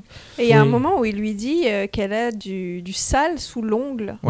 Et tu, vois forcément quelqu'un fouiller sous l'ongle Non, mais cet ongle-là, en plus hein. C'est... C'est vraiment l'ongle du comment on C'est dit de l'alliance C'est le toujours le même doigt, oui. Et c'est, est-ce que c'est pas ce doigt-là d'ailleurs, euh, comment dire que, euh, bon non, non, tant pis, ça c'est dans les trucs après parce que c'est, c'est Gordon Cole qui Ah, dit ouais. The Spiritual Finger. Ouais. C'est, euh, c'est Oui, c'est celui-là, Finger c'est celui-là, saison c'est 3, celui-là. voilà. Mais c'est le, do- c'est le doigt obsessionnel, bien Mm. sûr. Mais toute la scène, oui, euh, joue la personnalité abusive, euh, la scène avec et Sarah qui sait. Exact. Et J'ai qui noté essaye, ça. J'ai qui noté essaye, exactement qui, ça. qui balance un stop it auquel Oui. elle croit Ouais. absolument pas. Oui. Et, et Leland qui lui dit euh, de toute façon, qu'est-ce que, enfin, en quoi tu sais ce qu'elle aime euh, Oui. qui est horrible, Oui. horrible. Euh, bah vraiment encore un bon résumé de, de la dynamique des Palmer. Le père euh, donc euh, le mauvais activement et la mère qui qui est très passive et qui sait et qui qui, qui fume. Qui fume. Elle Voilà, passe son temps à fumer dans la cuisine. Ouais, elle mange le- jamais en fait. hein, Elle Madame mange pas, non, elle, elle- est assise à table Et et elle est pas. enfermée chez elle 24 heures sur 24. Elle ne sort pas. matin. fait les courses des fois. Ouais, mais voilà, c'est vraiment. euh, Personne l'aide à porter ses sacs, moi ça me rend ouf. Mais, Mais, tu, euh, tu vois, elle est, femme, elle, est, elle est censée être femme au foyer, sauf que bah, maintenant sa fille a grandi et elle a rien à foutre de sa vie. quoi. C'est. C'est- Leland qui va travailler, qui s'occupe, et elle, elle attend, elle attend, ça a l'air d'être affreux. Ça, Bah, elle est avec un mari abusif. Elle a hein. une sorte de vie, elle a Ouais. Betty Draper un peu, mais sans, euh, sauf que Betty Draper, elle se fait pas battre, mais euh, à attendre comme ça que son mari rentre en fumant des cigarettes, c'est la même vie que Betty Draper dans Mad Men. Quoi. Ah, voilà. Ce qu'on appelle une vie de merde. You sit down, and we'll all have dinner. Oh, I'll sit down. But not a one of us is going to start eating until Laura washes her hands. Wash your hands! Oui. Elle accroche le tableau dans sa chambre, parce que quand quelqu'un te donne un tableau comme ça, tu Oui, tu Bah, dis, bon, direct, tu le mets dans ta chambre, Oui, bah oui. évidemment. Enfin, Et elle va dedans. Voilà. Oui. Et Madame Tremond est là. Son petit-fils claque des doigts, comme il le faisait dans, le, dans son épisode, Mhm. justement, euh, où il dit parfois les choses peuvent apparaître juste comme ça. Il claquait des doigts. Euh, Cooper est là. Il lui dit de ne pas prendre l'anneau. Euh, Est-ce que Cooper se trompe? Alors, ju- ouais, ju- juste avant, le, c'est le moment où l'homme avec l'homme de l'autre endroit donne sa nouvelle identité ou son identité qui est le bras. Ouais, Euh, là, là encore, c'est difficile de remettre dans le contexte. En fait, tu vois, tu- il dit je suis le bras, mais moi, la première fois que je l'avais vu, j'avais pas du tout pensé au manchot, quoi. Enfin, c'était genre, ok, t'es un bras, ok, Lynch. c'est genre, ok. C'est vraiment que quand une fois qu'ils se parlent tous les deux avec la main, Mm. là, comme ça, Mm. que là, j'ai fait, ah, ok, c'est ce bras-là. Oui. Quelquefois, ça met du temps. Excuse-moi, Oui, oui, vas-y. non, mais tout à fait, non, mais c'est normal. Tout spectateur qui voit ça la première fois comprend pas d'abord ce que veut dire et ensuite il comprend la fin. C'est juste. Ah, c'est mais et puis il fait le, et- et il fait le cri de Gerfew qui va être repris tout le long de la bande son euh, dans des petites séquences, euh, que ce soit euh, dans la première partie, que ce soit un peu plus tard dans le film, etc. Le, le c'est assez étrange parce que cette scène là, enfin ce moment là a pas l'air directement connecté avec Laura ça a l'air d'être plus une information qui est donnée à Cooper ou au spectateur de, de manière plus générale. Ce, moment-là où, où le- le- le bras et Cooper échangent entre eux, on voit pas très bien co- comment ça se connecte directement avec Laura. C'est comme si elle chopait un moment clé euh, de la modi- des, des modifications de la cosmogonie interne et qu'à ce moment-là, euh, entrant là-dedans, Cooper se retourne et là euh, lui, lui indique, lui dit de pas prendre la bague. Euh. On a, on a Annie qui apparaît. Oui, Elle est habillée comme Caroline encore. Oui, elle est sous Euh, costume de la Black Lodge. Toujours encore euh, Mm. habillée comme ça. Et blessée comme à la sortie de la Black Lodge. Et elle, oui, avec le sang qui sort de sa bouche, alors Oui. qu'elle a pas reçu de coups. euh, Pas, pas, pas notre Pas connaissance. ce va- voilà. Euh, C'était un des grands mystères qui restait Oui, encore. bien sûr. Et- et il ne sera pas résolu dans ce- dans ce film. Euh, elle dit que le bondel est, est dans la loge, et il ne peut pas sortir. Ouais. De l'écrire dans son journal. Oui. Euh, l'anneau est dans sa main. Euh, Au réveil, l'anneau a disparu. Euh, Peut-être juste une toute petite parenthèse, cette, cette séquence-là, elle est in- intéressante parce que euh, c'est la deuxième, après celle qu'on a vue avec David Bowie, où on implique l'idée que euh, il y a un endroit où euh, c'est déjà le futur. Enfin, on- le futur de la, de la série a déjà eu lieu. Et euh, Bowie a déjà vu que Cooper euh, est devenu l'hôte de Bob ou son, son doppelganger. Et euh, Annie euh, est, déjà, est déjà sortie de la loge à prononcer cette phrase. Euh, donc il y, a des- il y a des interférences de, vo- de voyage entre les deux temporalités. Totalement. Et je me demande dans quelle mesure ces interférences-là euh, n'impliquent pas derrière une, euh, comment dire, encore plus un brouillage de la temporalité. C'est-à-dire que ces, ces moments où il y a une conjonction de deux séquences de temporalité différentes entraînent derrière une, diffraction encore plus grande du temps et qui fait que il va y avoir encore des incohérences, ça va être encore plus bizarre, ça va être encore plus euh, éclaté, etc. C'est que c'est espèces de moments, euh, ces espèces de climax ont un prix. Et le voyage de Bowie dans le passé, là, enfin dans le futur, ou je sais pas où, enfin le voyage de Bowie à un moment, bon, ça, ça, ça brise quelque chose dans le- l'espace-temps. Euh, et pareil, probablement Annie qui vient à ce moment-là, qui parle à Laura, ça, ça, ça crée encore, un- encore des, des- des soucis pour la suite. My name is Annie. I've been with Dale and Laura. The good Dale is in the lodge, and he can't leave. Write it in your diary. Ce connard de Léo est pas content. Ça fait longtemps qu'on n'avait pas parlé de ce connard de Léo. C'est vrai. C'est comme ça qu'on l'appelait dans la saison 1. À chaque fois qu'on parlait de Léo, on disait A ce, raison, connard, hein, ce, connard de Léo. Ensuite, c'est devenu un légume, donc on a été un peu plus sympa avec. Mais... Ce légume de Et encore. Et encore, on était limite. ouais. C'est un, c'est un des rares personnages qui a vraiment aucune qualité Non, ouais, dans vraiment. la série. Avec Euh, Hank, Hank aussi. Hank, oui. Voilà. Ouais. Détestable. C'est vraiment les deux, les deux, je pense, c'est les pires. hein, de loin. Ils sont même pas drôles. Parce que Dick Tremaine encore, il est drôle, tu vois. Oui, Et, voilà, il, il remonte le niveau, Dick Oui, il est grotesque. Il go- Oui, il est comique. Dans un, dans un, dans un contexte, euh, ça va. Eux, ils sont jamais sympas. Oui. Bobby veut acheter de la coke à Léo, mais Léo refuse, donc il, a- il appelle Jack. Mm. Chez les Palmer, euh, Laura se boit un whisky. Elle est en corset euh, vêtements, donc là, euh, c'est plus du tout. euh, C'est plus la, la sainte nitouche euh, de l'école. Non, là, elle va aller travailler, là. Je propose un petit instant Cheryl Lee joue trop bien. Voilà, c'est le petit instant où on dit ah, elle joue bien. hein. Elle joue quand même super. Elle est- Impeccable. Euh, à la Roadhouse, la Log Lady prend la température de Laura. Ouais. J'aime bien ce Mm. petit, euh, ce cette, cette petite scène. Moi, j'ai mis Laura rencontre un ange. Ah aussi. Euh, le, le moment, Bah. l'élément triste quand même, c'est que C'est un ange qui crache partout. la femme à la bûche quand même, Un ange quand même. dans les paroles qu'elle lui dit, Ouais. quand elle lui dit euh, que le, le feu, son, feu a brûlé beaucoup trop pour être encore euh, qu'on puisse l'éteindre, Ouais. et que les tentes de rameaux de l'innocence euh, vont être détruits, elle dit toute bonté en péril, et elle s'en va. Ce qui est une manière quand même de dire qu'elle renonce à la sauver. Ah, complètement. C'est, Ouais. Euh, euh, à revoir aujourd'hui euh, avec euh, vraiment, comment dire, en contextualisant la femme à la bûche qui, qui va devenir vraiment une figure clé avec les introductions, qui, de tous les épisodes, etc. Euh, quand elle apparaît là, dans le film, à l'époque, euh, et qu'on a juste son- ces passages dans la série, c'est une séquence qui laisse émotionnellement ambivalent. C'est-à-dire qu'on dit, la femme à la bûche sait ce qui va arriver à Laura, mais elle renonce à la sauver. Ce Elle peut qui- plus rien faire. C'est ce qu'elle dit. Hmm. Mais euh, Oui, c'est, c'est, oui. ça se discute. mais c'est très, c'est très, c'est très touchant.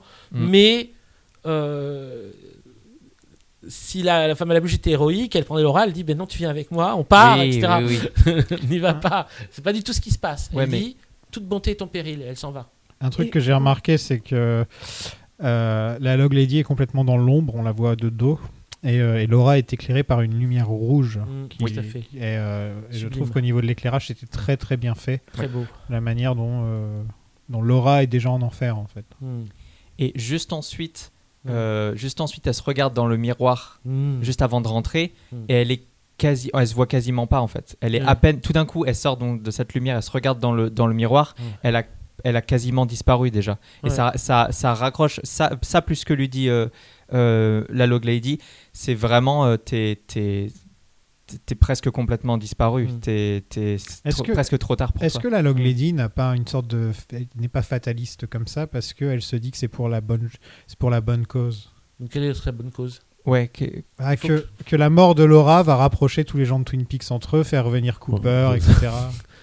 Ça, c'est un peu. Alors là, on est vraiment sur oui. la figure sacrificielle. Oui. Et là, j'aurais des exemples si on pouvait parler de la saison 3, mais bon, je Oui. peux pas. donc.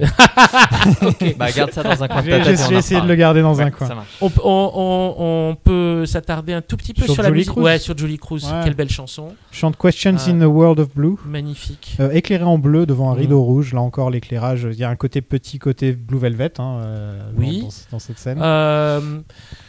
Il y a un truc aussi, c'est que c'est très subtil ce qu'ils font là avec euh, Badalamenti, c'est qu'ils ils- ils- ils créent une chanson de Julie Cruz sur un thème qu'on a déjà entendu partiellement dans la série. Ce thème, il était connu sous le nom de Audrey Sprayer. Ah oui, c'est vrai. Euh, c'est les premières notes de ce thème. Et après, il le développe en chanson, mais c'est pam pam pam pam pam pam pam comme ça. Vous voyez ce truc-là Euh, et, euh, et l'impression que donne ce moment-là, c'est que ça amplifie encore la dimension nostalgique du temps qui a passé, de quelque chose qui reviendra plus. C'est-à-dire qu'on est, euh, comment dire, ce, ce mo- moment de Julie Cruz est aussi un moment presque de- d'au revoir ou d'adieu à ce que la série a pu avoir aussi de tendre rameaux de l'innocence. Mm. Euh, c'est, euh, ça, ça convoque quelque chose de la nostalgie propre à Twin Peaks dans la, dans, dans le, le- la mélodie elle-même. Mm. Mm. C'est marrant que tu que t'aies- que t'aies dit que le thème à la base il s'appelle Audrey's Prayer parce que quand j'ai vu la scène j'ai noté que qu'on dirait que euh, Laura elle entre à la Roadhouse comme si elle arrivait en pleine messe et qu'elle euh, qu'elle vi- elle- on vient de lui donner une information ou en tout cas on vient de lui délivrer un message euh, et moi j'avais noté comme comme par un ange et là elle rentre et et, euh, et elle, elle est en pleurs Mm. et il y a cette musique très euh, très euh, euh, moi je- que j'ai trouvé assez angélique euh, Mm. et, donc juste avant que tout d'un coup elle retombe dans sa réalité vraiment euh, dark et vraiment euh, dure et, euh, et, et qu'elle retombe en enfer, elle est pendant un petit moment suspendue en, en- dans cette espèce de, de, Oui. de grâce. Mais c'est une Oui. forme de vulnérabilité qui, pour moi, est introduite par la femme à la bûche. C'est-à-dire que ce, ce dialogue-là, qui est pas long, c'est enfin quelqu'un qui est tendre avec elle. C'est une adulte qui prend soin d'elle alors qu'elle est trahie par les adultes dans la série. Elle est soit une prostituée pour des hommes qui la payent, soit violée par son père, Mm. soit jetée en pâture par sa mère. Et là, elle a une adulte qui prend soin d'elle, qui Oui. lui parle très doucement et qui, je pense, la rend ultra vulnérable. Mm. Et là, elle est, ce qu'elle pleure, pour moi, c'est tout ce Mm. que lui a, toute la, beauté, la, garder, bonté que lui a donné la femme à la bûche et dont elle, dont elle ne se sent même plus euh, méritante en fait. Et Il y a beaucoup, beaucoup, beaucoup de scènes, enfin il y en a 3-4 on va dire, où il y a Laura qui, euh, qui pleure et tout le monde s'en Ouais. fout. Il y en a un peu plus même des scènes où elle pleure. Des pleurs- qu'elle pleure beaucoup hein, dans ce film. Pardon, micro. Elle pleure beaucoup dans ce film, oui. Elle, elle pleure. Non, mais souvent. c'est pas, la question de pleurer, c'est plus personne, euh, l'indifférence autour Ouais. d'elle. Il y sûr. a, parce que, il y a une scène effectivement, où elle est elle dans est la. invisible. Il y a une scène où elle est dans sa classe. Mm. Et il y a même Oui. les- les- on voit que le temps il part, euh, il part Mm. un peu en live. Elle sait plus quelle Ouais. heure il est, elle Ouais. s'en fout. Enfin Il voilà. y a James Oui. derrière qui. Il y a est James derrière, il y a. Donna dans la pièce Mm. et il y a personne qui fait. Bah, ça fait depuis depuis ce matin que tu pleures non-stop quoi quand Mm. même. Et ouais, Laura, Oui, vrai. Laura laisse, enfin, elle est, elle est, elle est dans un monde indifférent en fait. Voilà. Exactement. C'est pour ça qu'elle est, elle est, elle est condamnée en fait, parce que il y a vraiment personne Et qui qu'elle est peut aussi l'aider. pessimiste. Personne ne peut l'aider parce que Parce que les anges sont déjà partis. exactement. When this kind of fire starts, it is very hard to put out. The tender boughs of innocence burn first, and the wind rises, and then all goodness is in jeopardy. Il y a Jacques qui envoie des clients à, Oui, il la à pipe, Laura. hein. Oui, oui. Euh, elle dit Tu veux baiser la reine de promo Et euh, Donna s'incruste en disant Let's boogie. Ça lui va tellement pas. Surtout le. Hey, Eh, I'm cool. on dirait elle et, et les kids. On dirait tu sais, l'image de Steve Buscemi avec son. Avec son skate. c'est Son skateboard. Là, Salut les kids. ouais, Moi aussi, je peux être scandaleuse. Salut hein. les kids. Écoute, c'est le Let's Rock de Donna. Et là, on va dans la Pink Room. Et- mais mais euh, c'est un, moment clé dans leur relation, euh, Laura et Donna, parce que Laura, dans un premier temps, refuse que Donna la, su- la suive. Oui. Dans un deuxième, Laura, Donna l'a suivie, s'incruste dans leur relation. Eux, ils disent elle fait partie du lot. Laura redit non. Mhm. Et Donna, à ce moment-là, fait son espèce de, de geste de euh, boire le verre de whisky cul sec pour dire Ouais. à Laura Regarde, je suis une adulte. Laura embrasse son client. Donna embrasse l'autre client, là, le, le, le- le mec qui a, a l'air euh, moins brutal que l'autre, mais qui a l'air très con, qui est juste un espèce de mec euh, qui sourit bêtement. Et euh, qui a pas d'identité. Il y en a un qui s'appelle Bu- Buck, et le deuxième, il a juste même pas de nom, le mec de, pour Donna. Et il s'appelle Buck pour bien montrer que c'est un gros redneck. euh, Ouais, c'est un redneck. ouais, voilà. Mais il, il- il- il- il a l'air plus, euh, il a l'air plus bête que méchant. Enfin, de toute façon, les deux ont l'air plus, beaucoup plus bêtes que méchants. Ils ont l'air complètement juste amorphes intellectuellement euh, choux. Mais euh, quand Don- Donna fait ça, alors Laura dit fuck it quoi. Ok, suis-moi. Ouais. En gros, et après c'est ça la logique. Jusqu'au moment où ça va trop loin. Mais dans un Ouais. premier temps, euh, dans un tu veux premier- faire ta maline. Voilà. euh, Tu veux, vra- tu Parce veux vraiment faire comme moi On y va. Elle a, elle a de cesse que de lui répéter, à chaque fois elle le fera encore après, Ouais. lui dire ne fais pas comme, Comme moi, moi. tu n'es pas moi, euh, garde ton innocence, machin, moi je, moi je suis comme je suis et en gros j'ai, je suis parti dans cette vie euh, pas parce que je l'ai voulu mais parce que Oui. j'ai dû. Euh, toi tu as de la chance, en plus elle Mm. est dans une famille aimante et tout, Mm. on en reparlera après. C'est les Mm. anti-Palmer. Exactement. Oui. Et, euh, et elle lui dit bon bah voilà tu veux faire ta maline, bah viens, viens voir le cauchemar, viens. euh. Ouais, tout à fait. Et donc la pink, euh, la pink room. Ouais. Ah, la, la- la- la Pink Room qui a la meilleure chanson de l'histoire du cinéma, je trouve, la- la- le, thème de la Pink Room qui est, qui est génialissime. Euh, Mm. Je trouve que c'est ce que Badalamenti a fait de mieux, Il est, il est pas dessus. Alors bah c'est pas lui. Ah, bah, ce mec a fait mieux que ce mec a fait mieux que Badalamenti. Alors qui est-ce C'est, je sais plus comment il s'appelle, mais c'est, enfin c'est Lynch. hein. C'est, c'est Lynch qui a réuni Alors, des mecs autour dire. de lui. Elle est, elle est, elle, elle Elle est bop, elle bop à fond. La, la un mec qui s'appelle David Slusser, je C'est crois. ça, David Slosser. qui a bossé, euh, je te le donne en mille, sur le département musique de Howard the Duck. Ouais, mes podcasts se connectent. c'est ça. Écoutez Puis The Toy Marvel Story 3, Initiative. Nemo, Willow, euh, Sailor et Lula. Euh, voilà. Il y a pas un James Bond au cas où? J'ai pas relevé James Bond, je suis trop désolé. Ok, donc euh, meilleure ambiance de l'histoire à la Pink Room. Il y a des néons, il y a la lumière qui flash, il y a des microphones ampoules, euh, il y a des sous-titres. Ça, c'est une idée hyper drôle. hein. C'est dans Trainspotting qu'ils reprennent la même, euh, la même chose quand ils sont dans un bar. Il y a quelques... Trainspotting est sorti quelques années après, je Ouais. crois, 3-4 ans deux, après. trois ans, ouais, ok. Ouais, voilà. Et il y a une scène où ils sont en train de, ils sont en, ils sont en boîte et pareil, c'est tout est sous-titré et en plus c'est tant mieux parce qu'avec leur accent écossais plus la musique, tu comprends vraiment rien ce qu'ils disent, donc c'est pas plus mal. Non, c'était euh, quand j'ai découvert ça au cinéma, c'était c'était hilarant parce que c'est un c'est un effet il y a un effet comique à l'idée qu'une scène euh, soit sous-titrée dans sa propre langue Oui, parce, que, la musique parce est que la trop musique est forte. comiquement trop forte, ouais. Oui, c'est ça. Donc euh, et ça renvoie à quand même un phénomène on n'a pas trop euh, on n'est pas rentré trop dans dans l'écriture de Lynch dans ce film mais euh, c'est encore un moment, on a ça déjà dans Sailor et Lula, où il intermêle énormément le tragique et le comique. C'est-à-dire qu'il n'y a pas de scène vraiment sordide ou tragique ou très triste de Lynch, où il n'y a pas aussi des toutes petites touches de comique malgré tout. Et l'inverse est vrai aussi. Cette scène-là, qui est une scène euh, d'ambiance, d'atmosphère, de- une espèce de truc où on me fout dans une transe, elle a plein de petits détails comiques. Et elles Jacques, sont formidables. Jacques le philosophe, par exemple, ça me fait super marrer. Quoi. Jacques qui est là en train de dire euh, Mon esprit est aussi vide qu'un P. Oui. Il est là, genre, et, et mais il se prend pour un énorme philosophe en plus. Quoi. Il, Euh, il se, il se prend pour un, pour un homme d'esprit. toi, qui aimes, toi qui aimes bien, euh, qui, qui- bien Jacques Renault, euh, Dorian. Mais non T'as décidé ça au début. J'ai décidé en début d'épisode, je cherchais un truc à dire sur Dorian et je, Ah. fais, je vais dire qu'il est fan de Jacques Renault. En termes de, ca- de personnages qui me ressemblent, je crois que t'as vraiment trouvé celui qui me ressemble. je te connais bien. En vrai, je suis Donna, malheureusement. Et Donna se retrouve droguée, c'est vrai en Mhm. plus, c'est vrai que t'es plutôt Donna. Oui, alors, euh, euh, elle se fait. Oui, donc il y a échange de bière et ça met de la drogue dans les Elle a bières. perdu Spin the Bottle, ouais. Là, Mm. oui, mais pour le coup, euh, là, il n'y a pas de Bob et pourtant, il y a de l'agression. Oui, oui, C'est pour ça qu'on te dit toujours, quand tu vas en boîte de nuit, garde toujours ton verre avec toi, toujours dans Oui. ta main, peu importe où tu vas, parce que bah on est envie dans un monde comme ça, quoi. En fait, l'idée, c'est que c'est dé- c'est- déjà un truc sur la, la, la, la drogue du viol, quoi, ce, ce- cette scène-là. Ouais, les Euh. Oui, c'est ça. Mm. C'est ça qu'on lui, qu'on lui fout dedans. Et c'est ça que, c'est ça que Laura va, euh, va empêcher. Ouais, elle se rappelle plus de rien en plus, donc ouais, c'est ça confirme. C'est vrai Mm. que c'est c'est des roofies. Ouais, ouais. Mais il y a autre chose, il y a aussi Donna qui ramasse le, le petit euh, gilet boléro de Laura. Complètement. Ça, ça énerve Laura. hein, Comme un si point. ça la, ça la, elle était possédée Oui. par le toute la toute la dépravation de Laura les dans ce vêtement. Oui. Comme les lunettes dans la saison. Où Donna se met à fumer, on sait pas pourquoi. Oui, euh, dès qu'elle met les lunettes de Laura, elle est complètement différente de. Oui. Et là, on rend Et on les se, objets on, se moquait d'elle, on se moquait d'elle même dans la série en disant. Oui. Bah, elle euh, s'est pas fumée. Voilà, elle a- enfin ça se voit que c'est forcé quoi. Oui.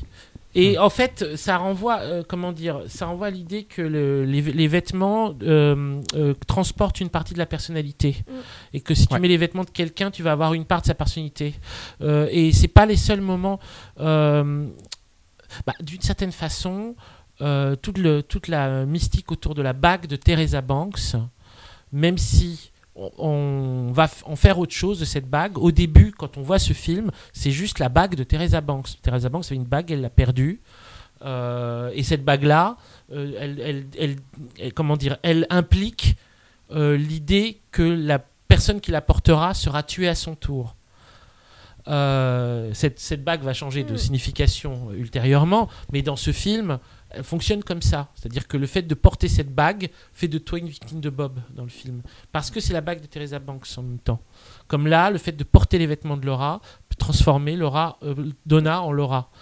Euh, et euh, ouais, c'est il y a, une forme de pensée, euh, comment, euh, une, forme de pensée un peu primitive là-dedans, fondamentalement, comme l'idée, ma- une idée magique, une idée de de, de, de- de transfert magique des, des esprits à travers les choses, à travers les objets.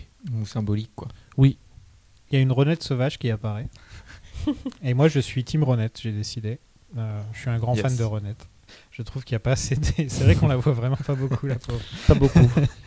Euh, Jacques révèle que Teresa Banks a posé des questions sur leur père avant de mourir. Mm. Euh, Laura claque des doigts comme dans la loge.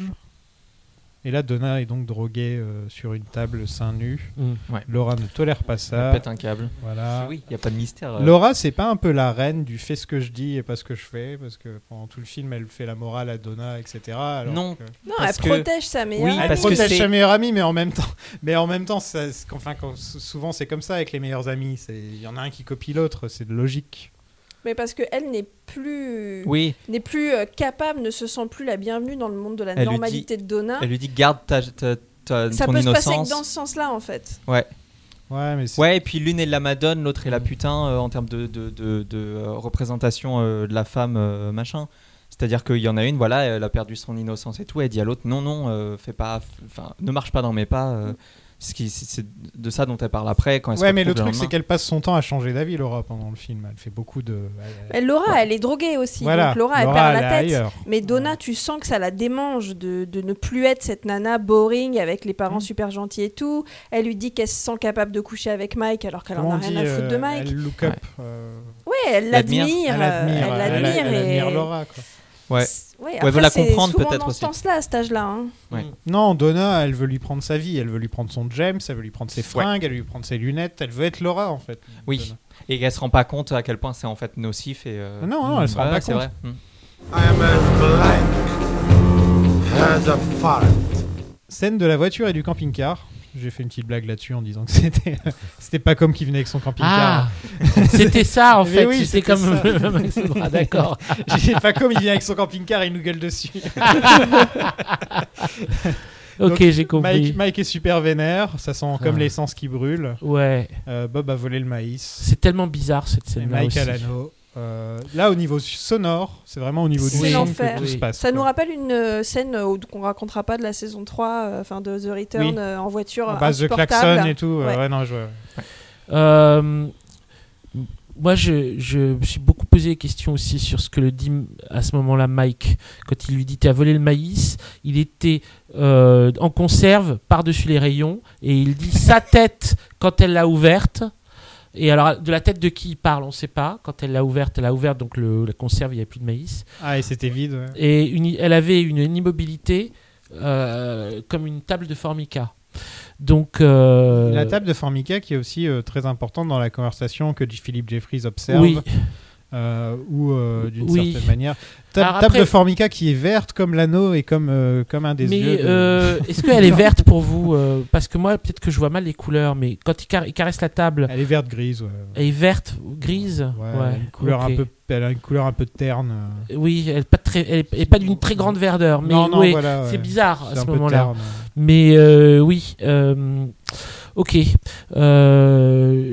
C'est, je sais pas très bien en fait. Surtout, la question c'est euh, de la tête de qui il parle par rapport à- au fait d'avoir ouvert la, ouvert la, la, la- la conserve et de pas avoir trouvé le maïs dedans.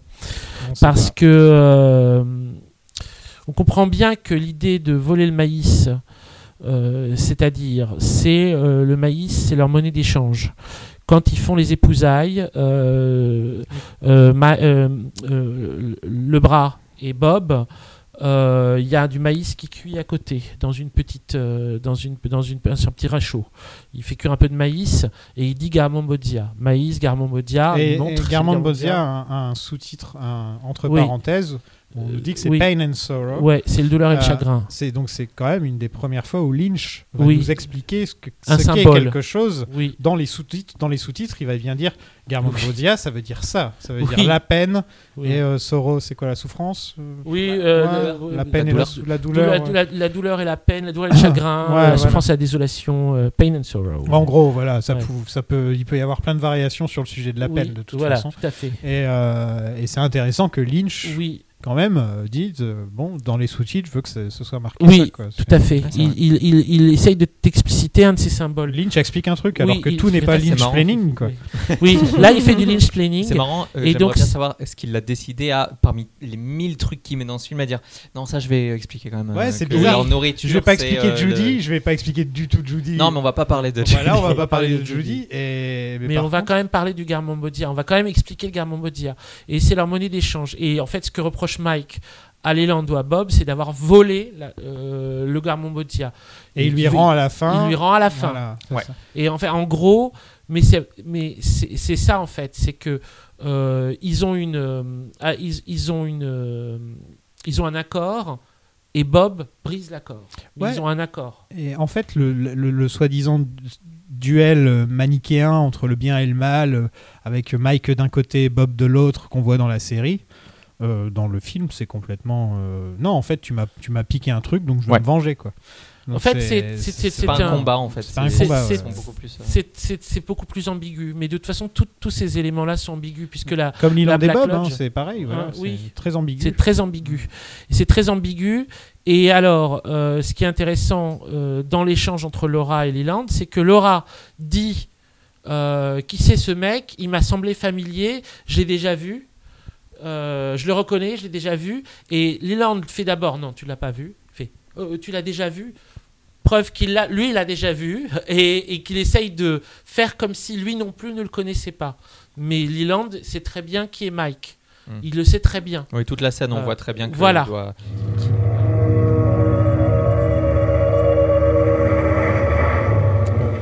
Leland était le client de Teresa Banks. Ouais. Euh, Elle lui faisait penser à Laura. C'est très bizarre ça aussi parce que elle lui ressemble pas du tout physiquement. Bah, c'est blonde. Mais Ouais, c'est blonde Cheveux cheveux courts, courts. cheveux courts, euh, ouais. Elle fait Mais plus une avec sa vieille, coupe enfin- pixie. elle a pas le même, elle a même pas type de visage du tout. Non. Elle a même le même pas type de, elle a pas le même type de corps. C'est, c'est, je sais pas très bien pourquoi il dit euh, tu ressembles tant à Malora. Je sais pas non, du Et tout. il voulait qu'elle ramène des copines, mais l'une Mm. d'entre elles, bah, c'est sa fille. C'est Laura. T'es parti pour faire une partouze et il y a ta fille, ouais, c'est Mm. sympa. c'est très très bonne ambiance. En même temps, on se rappelle aussi de Audrey J'allais et le son père, euh, Oui, Jack, hein, fait. Ça, c'est ça, ouais, c'est C'est un fil rouge. hein. Oui, tout à fait. C'est un des thèmes. Là, ils ont échangé le rôle en fait. Il y en a un qui sait et l'autre qui sait pas, sauf que là, cette fois, c'est le père qui est au Exact. courant. Euh, Teresa avait l'anneau. Euh, Mm. Donc c'est Leland qui l'a tué et qui fait aussi péter la télé au début du, du truc. Euh, quand Leland, en fait. euh, Il y a le petit-fils qui sautille, oui, le c'est petit-fils ça. qui sautille à un moment. C'est ça, Et ça, euh, Laura qui gueule sur l'électricité, hein, qui dit t'es qui, t'es qui. Oui. elle parle, elle parle à l'électricité. Elle parle à l'électricité. Le- le- le- L'enfant, il apparaît quand euh, Leland euh, fuit euh, face à euh, sa fille Ronette dans la chambre. Il part comme ça, euh, vraiment honteux, et là, l'enfant sort. Et ça, euh, probablement qu'il doit y avoir là-dedans euh, une sorte de hum, déplacement euh, chez Leland de la question de la culpabilité. C'est, je sais pas comment dire ça, mais c'est cet enfant euh, renvoyant à la fois à cette question de l'enfance euh, abîmée, l'enfance violée, tous ces trucs-là, qui est une espèce de continuité avec un personnage d'enfant euh, ou dont, dont les parents manquent. Le fait qu'il ait le masque et qu'il ait aussi le tomahawk et qu'il apparaisse à ce moment-là à Leland, au moment où en gros... Il a le tomahawk aussi? Oui, il a le tomahawk aussi. Oui, il a C'est quoi ce tomahawk Je l'ai pas remarqué non plus. Si vous voulez, je vous donne maintenant Moi, je croyais que c'était un lance. ça ou j'attends la fin. Tu sais, je croyais que c'était un lance-pierre, moi, personnellement. euh. Ah non, oui, c'est un tomahawk. jeu. C'est un tomahawk qu'il a. Ok. Euh, et, euh, et en fait, euh, je pense que c'est une, une, une, euh, incarnation ou une matérialisation de la conscience de Leland à ce moment, de, de- ce qu'il est en train de faire. C'est-à-dire qu'il il- il n'arrive pas à l'affronter, mais le- le- l'enfant, euh, à ce moment-là, se, euh, se pose. Pourquoi? Parce que Leland est lui-même un enfant abusé. Et ça, c'est dans la C'est série qu'on sait ça. Ouais, ça, c'est vrai. Donc, c'est euh, en fait euh, ce, à quoi ça lui renvoie, c'est à la généalogie de sa propre histoire et euh, de je suis en train de refaire ce que j'ai moi-même vécu. C'était un enfant qui était sorti pour jouer. C'est toujours l'histoire. Leland sortait, sortait euh, dehors dans la mai- maison de la famille, etc., à Pearl Lake, et euh, il voyait cet homme, euh, Bob, qui disait tu veux, tu veux venir jouer, tu veux, tu- le petit Leland doit s'amuser, etc. Et donc c'est ça, c'est cet enfant sorti pour jouer qu'on voit à ce moment-là. L'enfant qui est sorti pour jouer, qu'est-ce qui lui est arrivé à ce moment-là? Moi, je trouve qu'un truc aussi Leland, c'est que pendant tout le film, il essaie de, il essaie de ne pas se faire choper aussi. Il fait, quand il tue, quand il tue Teresa Banks, c'est parce qu'elle lui fait du chantage. Oui, bien sûr, oui, oui. Euh, là, il approche. C'est pas seulement que ce soit sa fille, en fait. C'est aussi le fait qu'elle.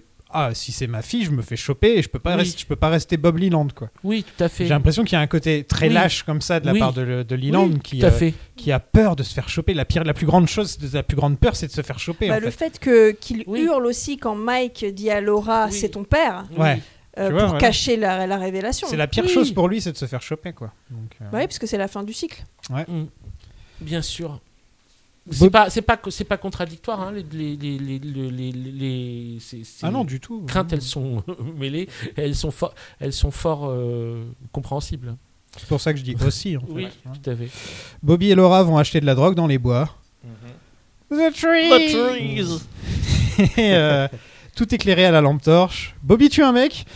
Euh, il devient quoi ce cadavre Tout le monde s'en fout. Tout le monde s'en fout. C'est vrai. Euh, Il avait qu'à être reine de promo. hein, et puis- Après, Bobby, il, il a raison de tuer le mec parce que le mec il va pour sortir son flingue et le tuer. hein. Donc Oui. il aurait tué Oui. les deux. Mm. Donc Bobby fait C'était- c'est de la c'était l'espèce légitime de- de- défense. C'était l'espèce de connard du. du euh, De dire Meadows. De dire Oui, c'est Meadows. le Ouais, deputy, le euh, deputy, ouais. C'est Ouais. machin. euh, C'est l'adjoint du shérif, Ouais. qui est une, une, une belle ordure. Mais c'est bien fait pour sa gueule. Ah oui. Qui prouve encore que Twin Peaks et Dear Meadows c'est vraiment Très collé. proche. quoi. C'est très Ouais. très proche. Après, Bobby, il a quand même très bien enterré, donc je pense que c'est pour ça qu'on Oui, l'a il très- met un peu de brindis dessus. Il Ouais. lui met trois monticules, un petit monticule sur la tête, ni vu ni connu. Ouais, mais Bobby il est défoncé. hein. Parce que Les il y a- deux, Ah bah, sont- Laura non aussi, mais il y a hein. Laura Les qui deux, dit euh, t'as deux, tué sont- Mike et lui il fait ah bon j'ai tué Mike. Oui, oui, tout à fait. Mais elle, elle, est, elle se marre et euh, donc Oui. c'est les nerfs ou peut-être pas que, alors que Bobby il commence à bien sentir la panique. Oui. euh. Bah là, on est encore à la limite de la tragédie de la comédie. hein. Tout à Ouais. fait. Ouais. C'est une scène géniale pour ça. Elle a, elle a, elle a une petite ambiance à la Wild at Heart aussi, avec cette espèce de truc de, nocturne qui, se- qui s'éternise euh, et cette espèce de truc aussi de euh, qui est le- le- la, la musique tout le long, espèce de l'espèce de petit boogie euh, rock qu'il a tout le long complètement obsessionnel sur lequel eux f- font leur truc et c'est- c'est c'est très étonnant. Ça marche très bien. Euh, James. Il y a James. Et oui, ah là là. mm. Il veut aller faire un pique-nique. Mm. mais c'est pas le moment donc il s'en va. Voilà, c'est la scène de James. Ouais, mais c'est surtout la scène où on voit Leland Ouais. Euh, une des scènes où il est le plus, il est le plus effrayant. Non, ça c'est la scène d'après. ça. Non, non, non, si, mais il, est, fait il est. Ah, il à le l'entrée, il est pas à la fenêtre Ah, non, moi, je parlais de à l'entrée ouais. et il, se, il veille. Il veille. Il veille. Il dit en gros, euh, m'appartient et donc euh, Ouais. l'autre il part sur sa moto. Ouais, tout à fait. Ouais. How do I get my house? How do I get my bed? Life is full of mysteries, Donna. Leland qui regarde, euh, donc euh, qui drogue euh, Sarah. Euh, et elle, elle voit le cheval blanc qu'on avait vu ensemble d'ailleurs, euh, pas comme Ouais. euh, dans l'épisode Lonely Soul. Ouais, C'est ça. c'est ça. Sarah ça. qui est en train de lire un livre pour apprendre à parler allemand, alors que plus tard on lui apprendra à parler norvégien. Oui, enfin, vrai. le truc veut rien dire comme d'habitude. On peut parler allemand, ok. C'est vrai. Super paralysie du sommeil. Oui. Euh, Laura se prépare à l'arrivée de Bob. hein, et- Euh, je me permets juste de t'interrompre là parce que je pense que je vais caser là mon gros point, euh, mon gros point art. Le poire de Dorian. C'est ça.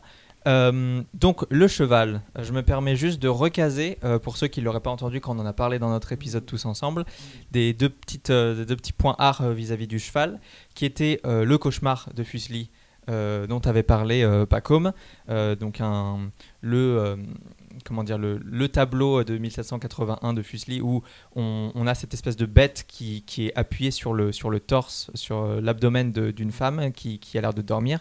Donc c'est un peu le tableau qui montre le cauchemar.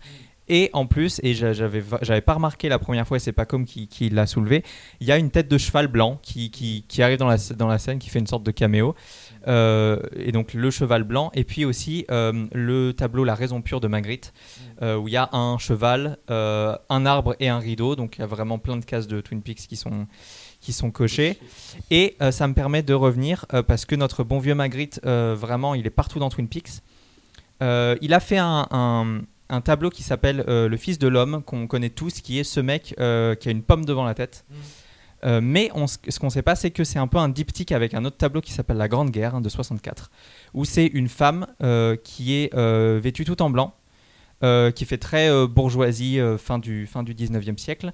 Et en fait, c'est le tableau s'appelle La Grande Guerre parce qu'en fait, les, les, les veuves, comment dire, lorsque, lorsqu'un soldat mourait au combat, si, les, si, sa promise en fait était, comment dire, s'ils étaient juste fiancés, on appelle ça une veuve blanche et donc elle a tout ce, tout ce, tout cet habit blanc.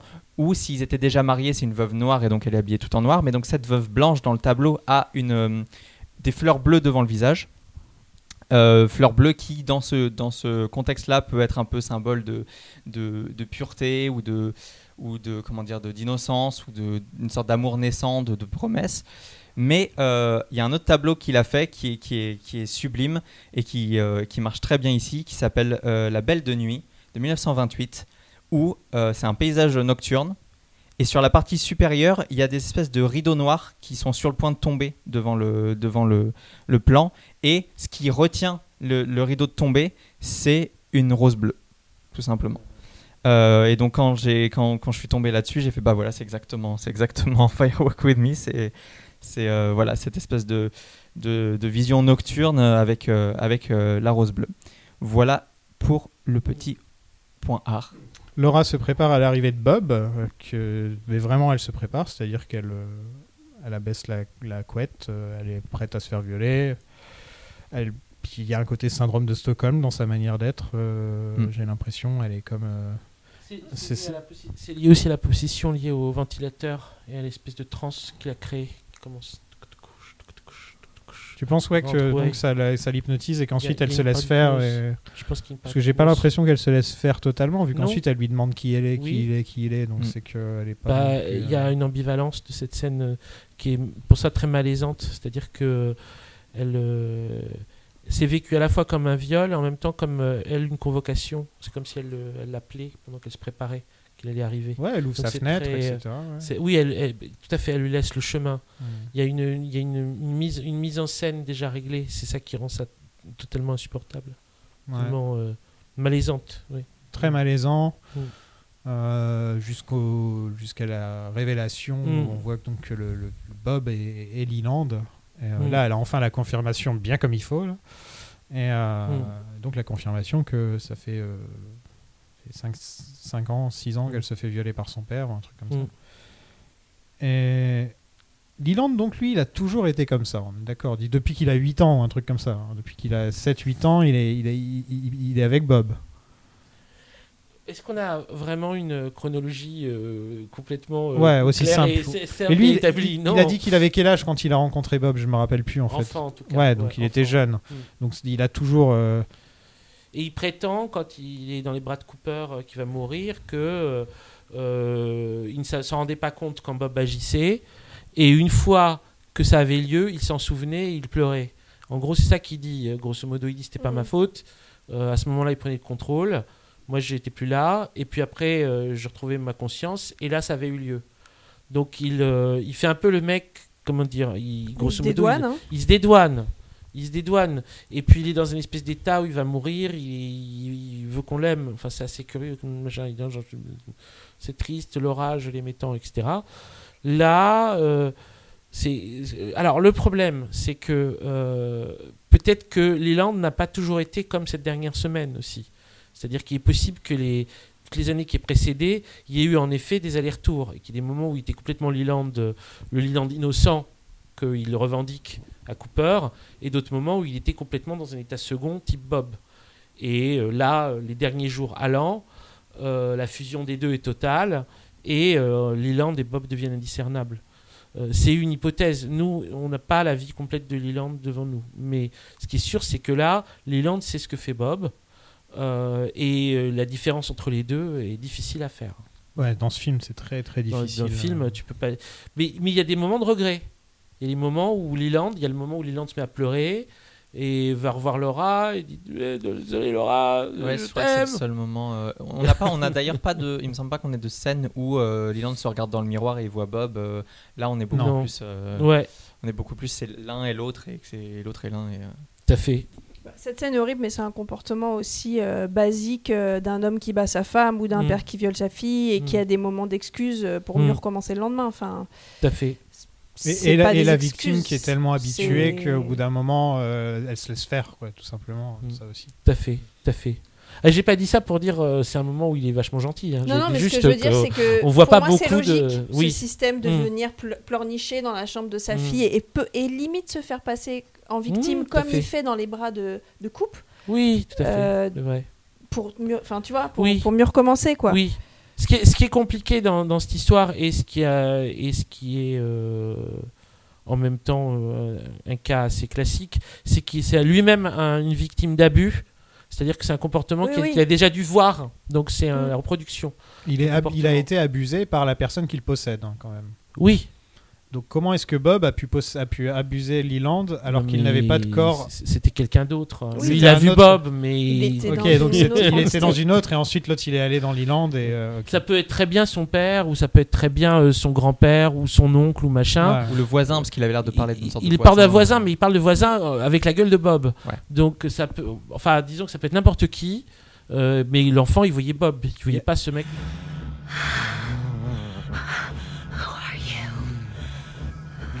Are you? Who are you? Who are you? Petit déjeuner ambiance chez les Palmer. Il y a Sarah qui se fume une cigarette. J'ai mis l'ambiance et pas au beau fixe. Laura elle est en Ouais. plein bad. Ouais. Bah, elle, elle a réalisé, ça y est, elle, a, Ouais. elle a eu la confirmation. Elle, euh, elle a plus confiance du tout en son père et elle lui fait comprendre. Et lui il est là. Bah qu'est-ce que j'ai fait? Bah Mm. comment ça, comment ça tu veux plus me parler? Leland. et donc elle va en cours et là elle pleure, elle pleure pendant toute la journée et tout le monde s'en Mm. fout. Ce qui rend le truc encore plus triste quoi. Séquence de montage géniale. hein. où Vraiment euh, le temps se perd. Ah euh, oui.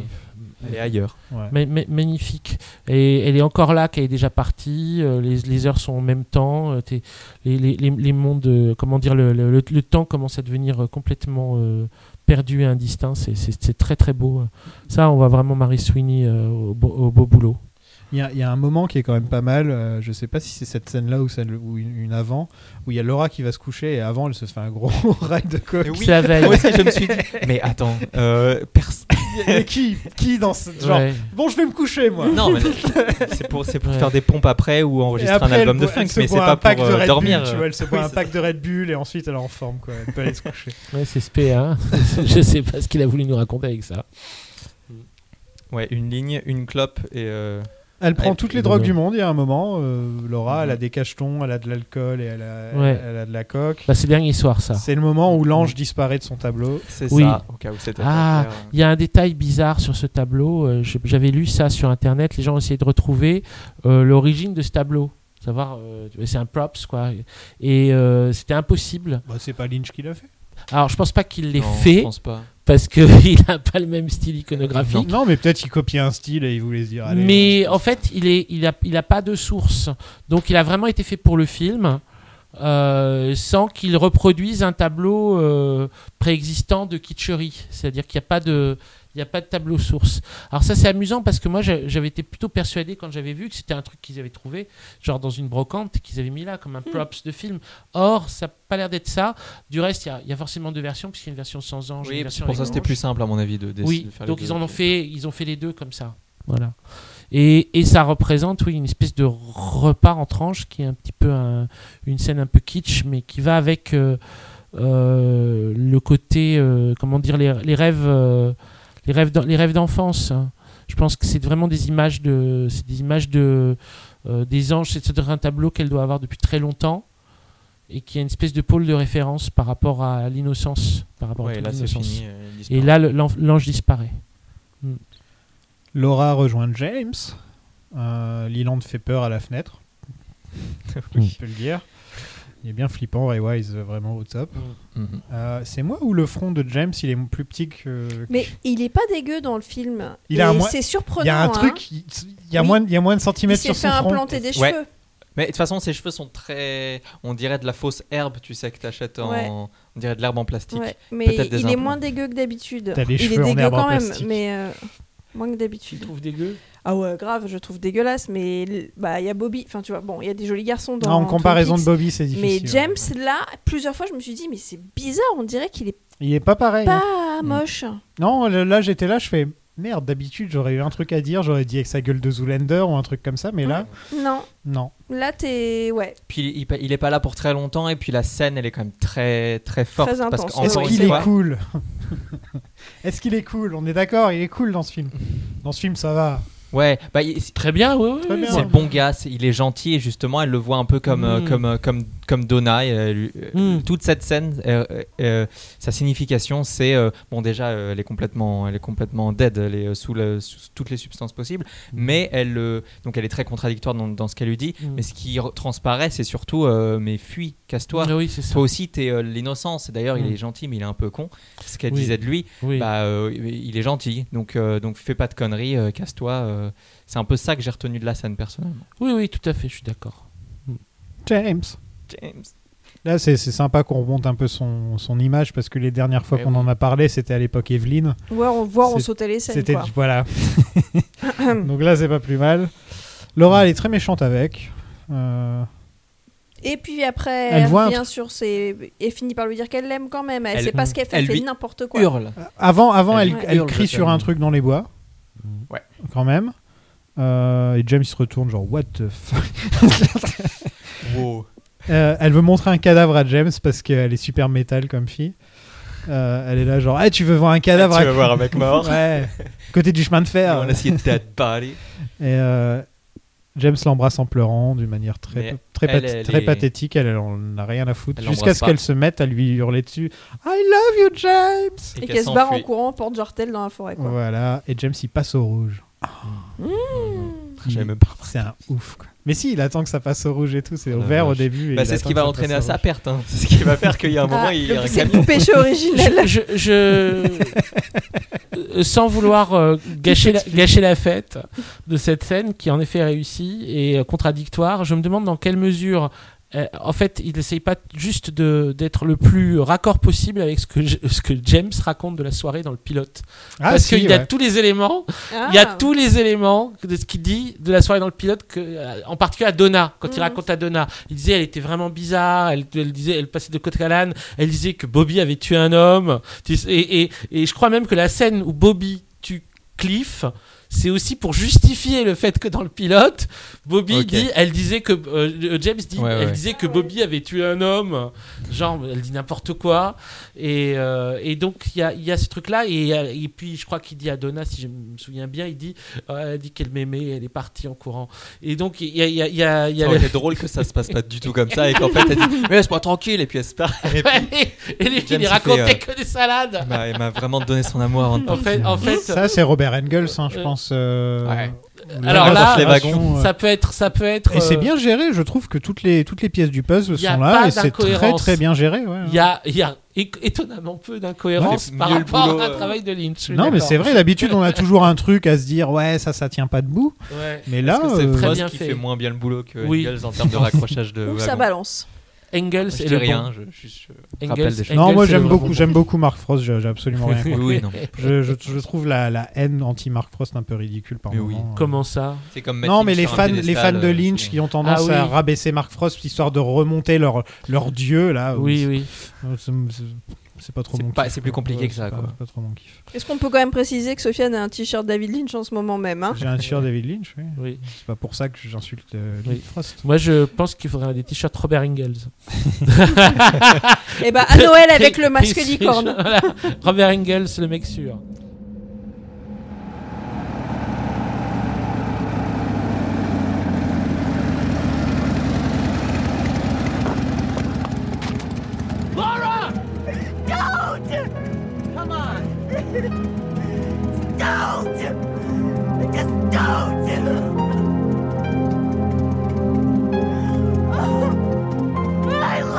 You!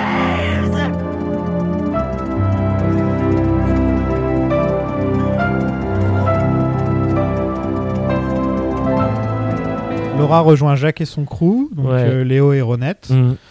Euh, ils font la fête dans la cabane de Jacques. Il y a même Waldo qui est là. Vous avez Hein déjà vu un truc plus dégueulasse que Jacques et Laura qui s'embrassent C'est dégueulasse. Ouais, C'est horrible. dégueulasse. Ah, C'est vraiment, horrible. mon, mon cœur s'est rebrisé pour l'orage. C'était quoi le truc que Jacques il Pas avait cool. dit dans la saison 1 Bite the bullet, Bullet baby. baby. vous vous rappelez ça Ah la vache, Ah, avec ouais, le gros plan sur sa bouche. Oui, Horrible. oui. Ah. Jacques attache Laura, mais il y a Leland qui arrive. Et elle lui dit ne m'attache pas à Mm. nouveau. Mm. Euh, Mm. Leland arrive et avec lui les 10 minutes les plus difficiles à regarder de l'histoire du cinéma. Merci Leland d'avoir ramené ta bonne humeur. Ouais. Parce que là il reste, il reste 15 minutes je crois et c'est les 10 dernières minutes où c'est super... Euh, Oui. Même faut se s'accrocher à ses baskets. Hein, Jusque-là, c'était pas Oui. non plus un rayon de soleil, Liland, Non. mais là, c'est vrai euh, graphique. hein. Donc il assomme Jacques, Léo se barre dans sa... Léo, c'est un Little lâche, Red mais c'est un Corvette. truc de ouf. Il a pas pu le faire, tant pis. Totalement.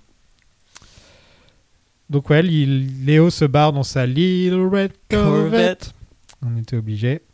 Et, euh, et Leland emmène les filles dans le train abandonné avec Mike qui les suit. Et tout ça, c'est pour que Bob devienne Laura. Euh, sauf que ça se passe pas vraiment euh, comme il le voulait, le Bob. Il y a un ange qui apparaît devant Ronette. Et Ronette est d'un seul coup libérée de ses liens. Mike balance l'anneau. Mm. Laura met l'anneau. Donc Leland est un peu comme forcé de la tuer. C'est tout ce qui lui reste. C'est sa dernière oui, option. c'est ça. Sa dernière option, c'est ça. Il y a une musique d'opéra aussi quand même euh, qui Oui. fait très très opéra. T'as l'impression d'être à, à la fin d'un grand opéra. euh. Voilà. Mazel tov. Oh, oh, oh, c'est le seul euh, morceau euh, qui n'est pas de Lynch ou de Badalamenti du film, le Mm. moment qu'on entend à ce moment-là. Ah. C'est le seul morceau. euh, et c'est euh, une des, c'est la, ça doit être une, une des seules euh, euh, œuvres de Lynch où il y a si peu euh, d'emprunts euh, musicaux. Mm. Il y en a très très peu. Il y en a un, et c'est à ce moment-là, et c'est cette espèce de requiem de Cherubini, euh, et Ouais, qui est là ouais. pendant quelques minutes. Quoi. Il y a un vrai côté. Pas Ouais. toutes les scènes de- dans le train en fait. Toutes les scènes dans, dans le wagon. euh, Il y a l'opéra dessus. C'est toutes les scènes où elle meurt en fait. Quoi. Hein, Toute, la, toute la scène où elle meurt, c'est là où il y a la, la musique d'opéra. L'opéra apparaît à partir du moment où elle met la bague. Ouais, et c'est Ouais. là. euh, Il met la bague et puis alors là le père dit non et puis on entend l'opéra qui se met à hurler Waouh, waouh, et surtout on a les on a les flashs de, de- du bras donc puisqu'il faut l'appeler comme ça euh, au milieu des, des flashs il y a beaucoup beaucoup d'images noires c'est c'est très intéressant comment c'est monté ça c'est encore un espèce de coup à la à la euh, euh, Mary comment- Sweeney. Mary Sweeney euh, gère le truc pour que la scène elle soit euh, très élégante et qu'il n'y ait, pas, euh, y ait pas un côté grotesque. Donc, euh, c'est des gros, gros plans sur la bouche de Laura avec un peu de sang, des, des, des plans un, un peu abstraits aussi, et des plans où on voit le, les mains de Leland qui, qui, qui plantent. Mais on a vraiment. C'est pas gore du tout, quoi. C'est. euh, c'est. euh, Non, c'est c'est plus vrai. suggéré que C'est montré. plus suggéré que Ouais. montré, tout à fait. ouais. Mm. Euh, Pour un film d'horreur, ça aurait pu être bien plus gore. Pour un film Parce de que Lynch, oui. surtout, euh, Ouais. qui nous a habitués Parce qu'en à. vrai, parce qu'en vrai la, la terreur, elle vient pas de là, elle vient pas de le montrer, Oui. elle vient de, de ce qui se passe euh, Ouais, dans tous tout à cas. fait. Euh, Est-ce que. Laura sauve Ronette en mettant l'anneau? Je, je- non, je crois pas. Le, le Renette est c'est sauvé Mike, par l'ange. euh, ouais. Ronette est sauvée par l'ange, Oui. mais euh, Mike ouvre le- Et Mike ouvre la porte. Mike ouvre la... En fait, il y a plein de trucs qui se passent Oui. pour que tu as l'impression que Ronette ne meurt pas. Mm. Tu vois? C'est pas tant Laura qui sauve Renette que Renette qui abandonne Laura quand même. Totalement. Non, elle tombe. Elle tombe. Enfin, elle, Elle se est- barre, hein, elle elle, tombe, réfléchit ouais. pas. Elle jette un regard Oui, quand même elle, avant de elle- partir. elle- elle- elle part pour. euh, elle, elle veut se fuir, mais euh, elle se fait quand même casser la gueule. Elle est au sol. euh, Elle va se réveiller le lendemain matin, quoi. On l'a vu dans le pilote. C'est le lendemain matin qu'elle marche comme ça. Mm, euh, mm. Elle est quand même bien assommée. C'est difficile d'aider sa copine quand, quand t'es plus là. Ouais, Mm. Leland met Laura dans Ça ne l'eau suffit pas. sororité. Et il s'en va dans la loge où il y a Mike et son bras qui sont là. Et j'ai noté, il fait Michael Jackson. J'ai dit, il fait une smooth criminal.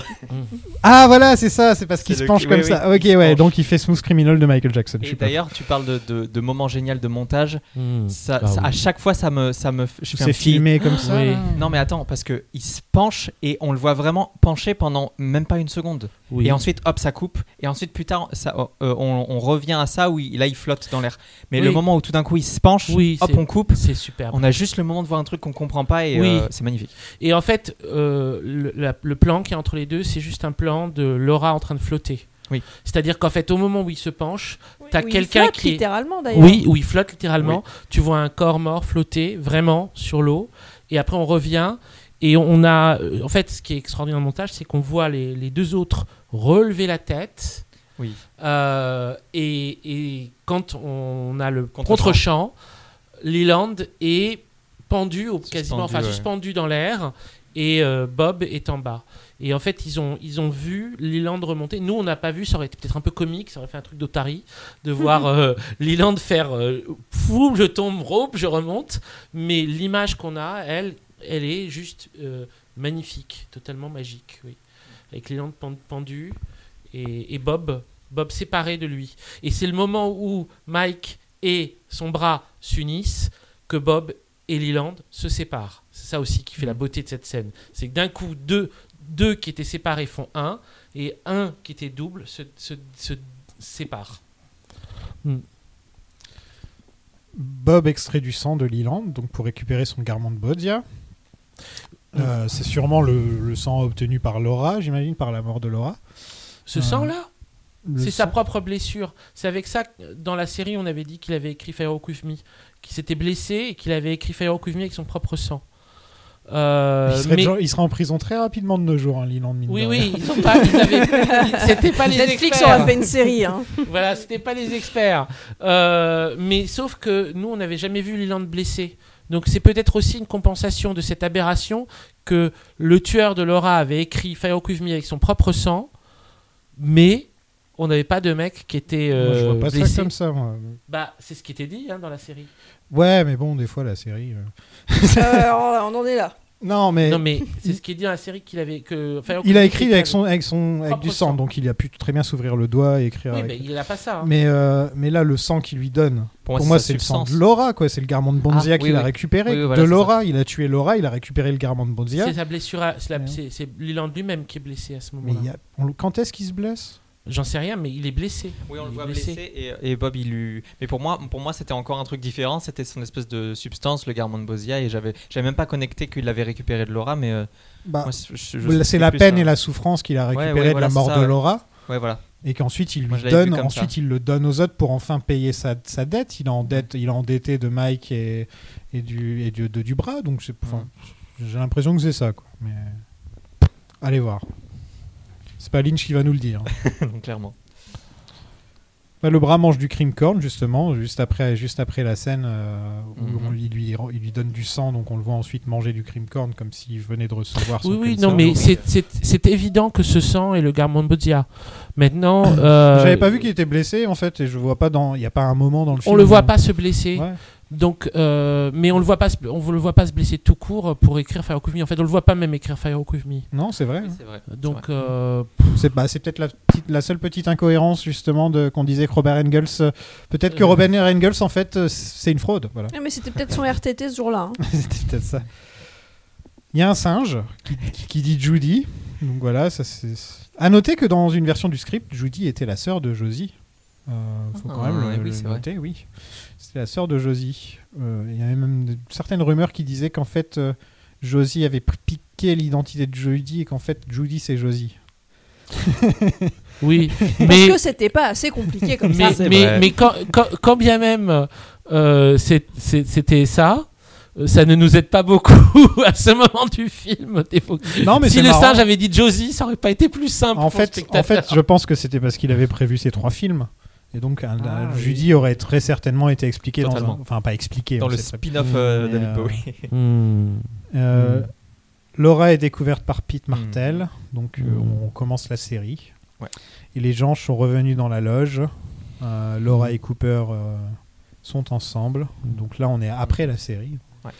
Et, euh, et voilà, ils sourient. Ils sourient et ils regardent la télé ensemble.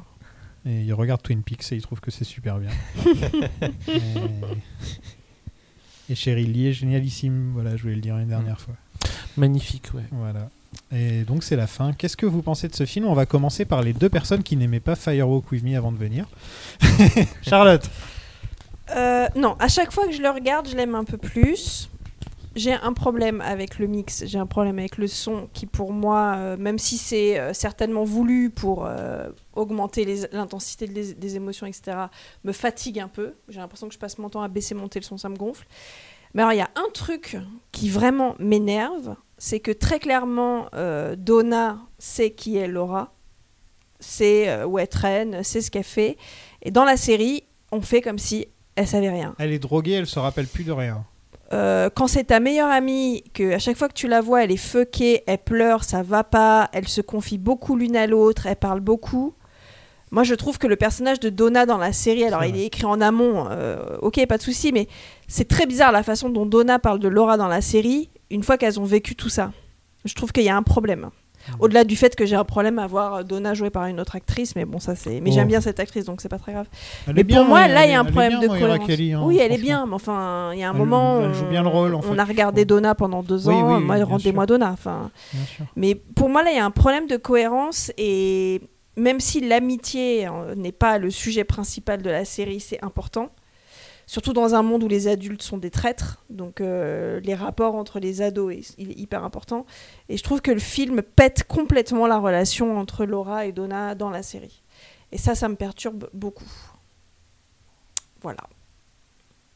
Dorian? Euh, je comprends tout à fait ce que tu veux, ce que tu veux dire. Après, il y a, euh, j'étais en train de me dire, est-ce que en fait, euh, pour essayer d'excuser un peu ce truc-là, est-ce que elle en parle différemment pour essayer de la protéger et pas non plus. Euh, Mais bon, on est en vrai train de chercher qui pas. a tué sa meilleure amie. Oui, et oui, quand oui, elle rentre dans le bar avec la scène avec les deux mecs où elles sont louées euh, par Jacques Renault, elle n'est pas tout de suite bourrée, elle n'est pas tout de suite droguée. Elle Oui. est rentrée dans ce bar complètement sobre. Elle a suivi sa copine. Elle a roulé une pelle à un mec qu'elle connaissait pas. Elle a suivi sa pote dans une arrière-salle. Alors peut-être que dans l'arrière-salle, elle a perdu, la... Ouais, perdu ouais. conscience de ce qui se passait. Mais je sais pas, ta meilleure amie, elle meurt. Il y a une enquête qui se fait. Il y a un moment, tu lâches le morceau. Quoi. Oui, c'est vrai. Non, c'est vrai, c'est vrai. Moi, Euh, c'est marrant, c'est que c'est- Lynch aurait pu faire plein de petits détails qui ne vont pas du tout avec la série et je m'en serais foutu complètement en fait. Hmm. Genre du moment qu'il fait son truc, qu'il veut faire son film, qu'il veut me faire passer une émotion que j'ai jamais ressentie auparavant, comme là Firewalk with Me, c'est souvent des émotions que tu connais pas forcément. Euh, il aurait pu me dire que le manchot en fait il a deux bras, que que, que l'oiseau en fait c'est un perroquet. Enfin, tu vois, il faut- du, du moment euh, si les deux avaient pas été liés, tu vois, ça m'aurait pas. euh, Là, ça va, il y a pas trop d'incohérence. C'est vrai que tu peux dire que Donna, elle est, euh, elle- soit elle est très naïve, soit elle est complètement conne euh, dans la série. Euh, si on, si elle comprend pas qu'il y a un problème avec Laura, c'est que, c'est que ça va pas. J'entends ce que tu dis, Charlotte, mais j'ai quand même souvenir de cette scène chez Harold Smith où elle raconte une scène de jeunesse où toutes les deux elles allument des mecs dans- en se baignant dans une rivière. Et, Ouais, mais c'est et- pas Harold qui va trouver qui est le meurtrier de sa Non, non, c'est pas ça, mais c'est que, c'est que euh, le seul moment où Donna fait vraiment euh, loi blanche par rapport à Laura, c'est au tout début avec la police, en effet, où elle fait un peu, euh, ah, mais je sais pas trop, Mm. etc. Et euh, assez vite, tu, tu te rends compte qu'en fait, elle veut mener l'enquête par elle-même. Et donc, euh, c'est un espèce de truc un peu euh, idiot qui fait un peu genre, euh, ils font Club des 5 avec James et Oui, non, mais Ma- Ma- c'est- Maddy. Scooby mais, Gang. euh, Scooby Gang. Scooby Gang, comme on disait. Mais en moins, en moins réussi. que- enfin, ils sont moins forts que Buffy. euh, pour, Ah, je pour, parlais de Scooby-Doo, là. Ah oui, c'est directement Scooby-Doo et pas à Buffy. Mais, euh, mais ils font, le, ils font le- leur enquête. Donc, euh, oui, peut-être peut qu'elle est un peu incohérente, mais, mais je, Ouais, ça ouais, me choque non, pas en fait. Je, je suis pas trop choqué de J'ai ça. l'impression que ça choque la seule fille de ce groupe. Possible. Et c'est peut-être une des raisons pour lesquelles ça me choque. De quoi Bah, c'est que je pense que euh, par identification, par système d'identification, Mm. je vois moi deux meilleurs amis qui ont tout Oui. partagé, qui sont des Non, non, mais sœurs je- ah non, mais j'allais de cœur, ça. etc. Et qu'il y a, pour moi, il y a un problème. Oui, non, mais j'allais justement et dire ça. Et c'est très écrit par des hommes cette histoire. Ah oui, oui, non, tout à fait. Mais j'allais dire que justement, c'est vrai que euh, le film, il nous prouve qu'en fait, elle a été témoin de plein de choses qui sont complètement oubliées quand justement elle veut, elle veut mener son enquête Mm. et que elle, elle est ça l'amène à Jacobi et tout. Ce qui est elle, elle prend pas du tout le, le chemin euh, que- qu'elle aurait pu prendre en, en ayant les informations que Qu'elle en parle à. Maddy, qu'elle en parle à James. Si c'est ça son gang d'inspecteurs parce qu'ils mettent des casquettes et ça y est, c'est des détectives. Oui, c'est Mais, vrai euh, bon, non, voilà. c'est- Audrey qui a continué ce côté-là, Ouais. euh, One Eye Jack, etc. L'Underworld. Non, mais tu vois, euh, quand ouais. ils se rendent chez Jacobi, qu'ils essayent de trouver des indices, euh, il y a tout le truc avec le carrousel. Mm. Enfin, il y a tout un moment où ils se prennent quand même pour des détectives. Mais Mm. si tu oublies la moitié de l'histoire, euh, il va rien se passer. Après, le film en tant que tel, évidemment, comme n'importe quelle euh, personne qui aime Lynch, euh, ça me fait du bien de le voir faire ce qu'il a envie de faire. Forcément. On fait une pause, Euh, ouais, pas ça, c'est- Moi, je vais devoir partir à 7h. Il est quasiment 7h. Ah, ok. Euh, ah bah, fallait donc- nous le dire, on l'aurait fait une autre fois. Et ben alors, avant de vous laisser pour les Missing Pieces, juste dire deux trois mots par rapport au film Firewalk With Me. Euh, pour moi, il y a un truc incroyable par rapport à, à ce film. Euh, à quel point euh, il quand il est sorti, à l'époque où il est sorti, c'est il y a plusieurs choses que j'avais jamais vues avant que j'ai vues dans ce film et en particulier c'est les vitesses d'arrivée d'informations. C'est un film qui m'a fallu revoir plusieurs fois au cinéma quand il est sorti simplement parce que la première fois que j'avais vu, et euh, c'était le cas, on était allé le voir en groupe, euh, plusieurs, plusieurs euh, lycéens, on était en première à Clermont-Ferrand, et on était un groupe de lycéens, on était allé voir le film, on connaissait très bien la série, et en sortant, on était là, on a dit, mais qu'est-ce qu'il y avait en fait dans cette scène, mais ça va tellement vite, et on était là essayer de se souvenir de ce qu'on avait vu, et euh, qu'est-ce qu'il y avait dans la scène avec David Bowie, qu'est-ce qu'il disait, euh, il y avait des gens à l'arrière-plan, je suis plus sûr de ce qu'il y avait. C'est-à-dire que les informations arrivaient à une telle vitesse que quand on le voyait une première fois, plein de choses n'étaient pas enregistrables. Et euh, un élément que j'avais qui allait dans cette direction, c'est que j'avais acheté le livre ensuite de Michel Chion sur Lynch. La première édition, euh, Firewalk with n'existait pas encore en VHS quand il l'a fait, mais il avait vu le film au cinéma. Il a plein d'erreurs. Euh, C'est-à-dire que, genre, il a mis la main avec un seul bras dans le convenience store ou des trucs comme ça. Enfin, tu vois, c'est la, fête. Euh, on voyait vraiment quelqu'un qui l'avait vu au cinéma et qui arrivait pas très bien à, à, à décrire ce qu'il avait vu. C'est-à-dire que la quantité d'informations était légèrement supérieure à ce qu'on pouvait enregistrer. Ça crée un trouble énorme. Ça crée quelque chose de l'ordre de la sidération euh, par moment. Et ça, c'était très très fort. Le film a été très très mal reçu. Les critiques initiales étaient incroyablement mauvaises. Et quand tu les lisais, en plus, les personnes qui écrivaient la critique ne se souciaient pas du tout de savoir que ce qu'ils disaient qu'il y avait dans le film était vraiment dans le film. C'est-à-dire qu'ils ils racontaient aussi n'importe quoi. Ils décrivaient des scènes qui n'avaient qui, qui avaient pas lieu. Ils étaient en train de, comment dire, ils fabulaient. C'est un film qui faisait fabuler. Et ça, c'était quelque chose de totalement fascinant. Mais toi qui as vécu fascinant. ça du coup en direct à ce moment-là, euh, vu le clivage qu'il y avait entre télévision et film, est-ce que tu as l'impression qu'à l'époque, les critiques critiquaient le film en tant qu'élément qui complète Twin Peaks ou qui parlaient du film comme s'il n'y avait pas un avant? En fait, euh, ce qui était extrêmement bizarre, bon, de toute façon, à l'époque, il y avait presque quasiment pas de critique de télévision. Euh, la seule émission sur les séries télévisées, c'était celle avec Jean-Pierre Dionnet et Alain Carazé, qui était sur Canal Jimmy, Génération Série. Et donc, on, parle, parlait du prisonnier, Chapel le bout de cuir. Il y avait eu un épisode sur Twin Peaks d'ailleurs. Mais en gros, c'était euh, avec amour. On parlait des séries avec amour, mais il n'y avait pas de regard critique sur les séries du tout. Il n'y avait pas du tout de série de, de, de. Donc, les gens qui ont reçu le film ou n'avaient pas vu la série et s'en contrefoutés, ou avaient vaguement vu la série et pensaient que le film était un rip-off, une escroquerie, ou de toute façon, David Lynch avait une très mauvaise réputation dans la critique cinéma à ce moment-là. C'était encore ce connard David Lynch qui a eu un prix à Cannes pour Sailor et Lula qui ne méritait pas, Godard nous l'a dit. Parce que Godard avait dit que Lynch ne méritait pas son prix à Cannes. Il avait dit que c'était un qu'on avait donné le, prix à un nazi. Il avait dit euh, le, le, film nazi de, de Lynch Palme Dorée. Donc, euh, en gros, euh, la critique cinéma française étant adossée à leur héros Godard, ils aimaient pas Lynch. Les seules exceptions étant ceux qui étaient liés à Rivette, parce que Rivette avait adoré Twin Peaks, le film mais il n'avait pas vu la série. ça lui ils s'en foutaient. Il avait dit c'est pas grave, moi j'ai adoré ce film, la série doit être bien. il n'avait pas besoin du contexte narratif. Donc c'était une réception extrêmement bizarre. Mais ce qui est sûr, c'est que les gens qui aimaient ce film étaient comme une sorte de société secrète, monde au sein, au sein du monde. On était, on se serrait les coudes. Et les choses ont changé un peu avec avec Lost Highway et beaucoup avec Mulholland Drive. Mais pendant un bon moment là c'était un phénomène extrêmement bizarre, mais le plus bizarre était que les gens qui n'avaient pas aimé le film, de toute façon, étaient incapables de dire ce qu'il y avait dedans. Ils mélangeaient tout. Et donc, quand tu te trouvais à discuter avec quelqu'un qui avait dit que ce film était une merde, ce que j'ai vu plein de fois, il disait euh, grotesque, un AV. Il y a plein de mecs que j'avais vu qui avaient dit ah, grotesque, un AV. Et je dis un AV, cette scène-là, il fait je sais pas de quoi tu parles. Et puis tu, tu, commences à décrire, il dit ça me dit rien.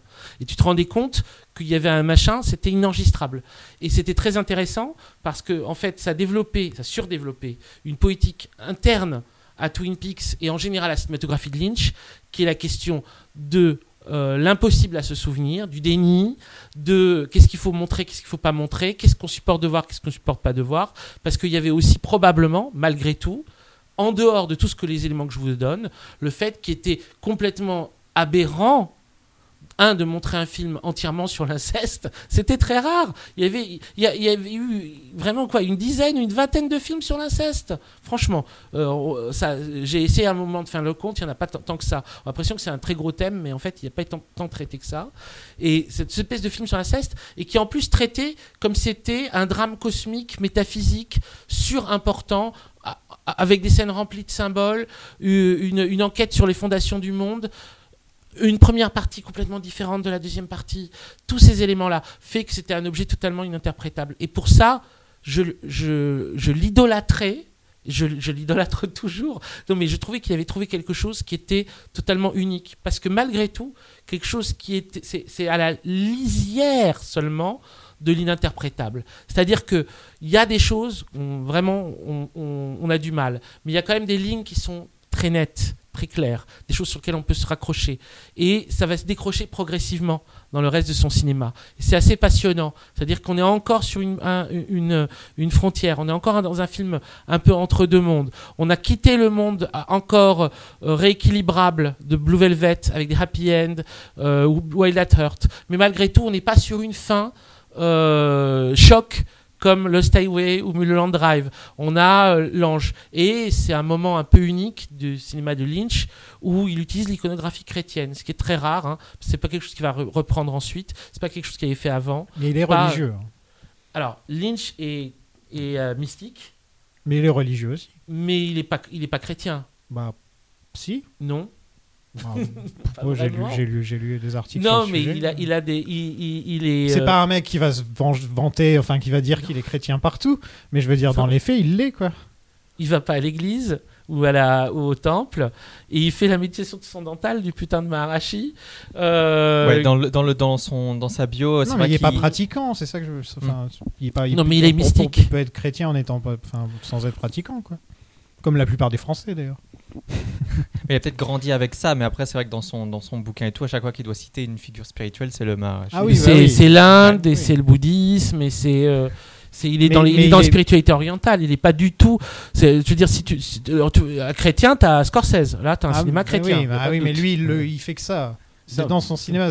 Il a encore Ah fait ben. un film il y a pas longtemps là-dessus. Oui, non, mais, Mais- c'est son sujet. Enfin. Lynch, c'est c'est- c'est surtout pas son. À part dans ce film-là, avec la figure des anges, et c'est quelque chose qui va être traité euh, complètement différemment ensuite. Mais c'est très. Tout ça. euh, Ouais, fait du film quelque chose que je trouve euh, une expérience à chaque fois unique. Et dernière chose, et je ferme mon, mon clapet, ce qui est très intéressant en termes de revoir Me et de réinterpréter Me, c'est que en fait, à chaque fois que tu le revois, il te raconte quelque chose d'autre.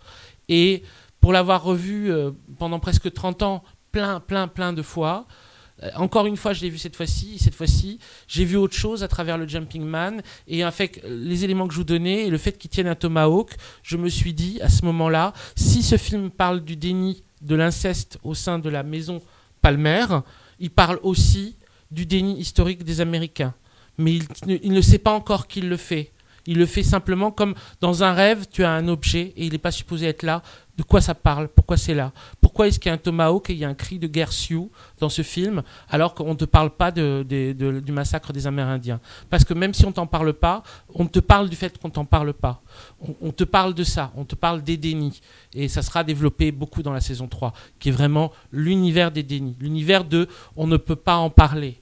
Tout ça, on ne peut pas en parler. Donc le film commence ce truc-là.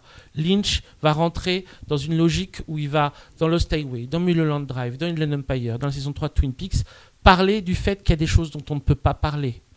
Et que c'est ça le sujet intéressant à traiter. Et donc du coup, on a ce truc-là.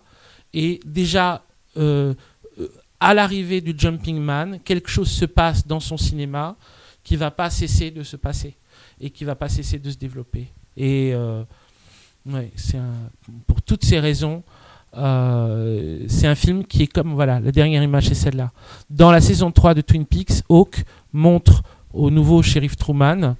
euh, c'est trop tôt pour, ce- pour ça. Tu le couperas si tu veux, mais c'est un élément intéressant. Une carte et il lui dit, elle est, elle est, euh, elle est, elle est toujours actuelle. Elle est comme vivante quand tu lui montres cette carte. Et ben les films de Lynch, ils ont ce côté-là. À chaque fois que tu les revois, ils sont still current parce que c'est comme quelque chose de vivant. Donc, quand bien même il te parle de quelque chose qui s'est passé avant, il a plus le même sens aujourd'hui. C'est une des définitions de la prophétie. C'est un art prophétique. Je vous laisse là-dessus. Pacom euh, doit nous quitter. Donc bah merci euh, d'être venu Merci. avec nous, Pacom. Et Euh, tu continuation, les amis. Attends, juste dire au revoir. Tu reviens Au quand revoir. Tu reviens quand Pour la saison 3. La saison 3, tu reviens pas avant Pas un petit Mulholland Drive, y a pas un truc qui te tente Euh, je les adore tous, mais. mais euh, Inland Empire, y en a là Non, je, I, sti- I stick. Inland Empire, on en discute, mais. Ah, je, savais, je savais que ça le tenterait. Tu sais le faire craquer, Bon, hein. On se retrouvera euh, pour Inland Empire. Pour Inland. Empire. Merci d'être venu, Pacom. bonne, bonne, bonne soirée, les amis. Merci. It was a dream. We lived inside a dream. Bon, on est reparti. Euh, Pacom nous a quittés. Il ne reste plus que, que les vrais, là. Les, les piliers, les piliers du podcast, Charlotte et Dorian, qui sont là. On va vous parler des Missing Pieces. euh, donc, euh, ces sortes de mini courts-métrages dans l'univers de Twin Peaks. hein. C'est un peu comme ça qu'il faut les voir. Ouais, c'est des Ouais. scènes coupées qui de- sont devenues ouais, des espèces de. Soit petits- coupé, soit raccourci. Enfin, remonté, quoi. Oui, oui, oui.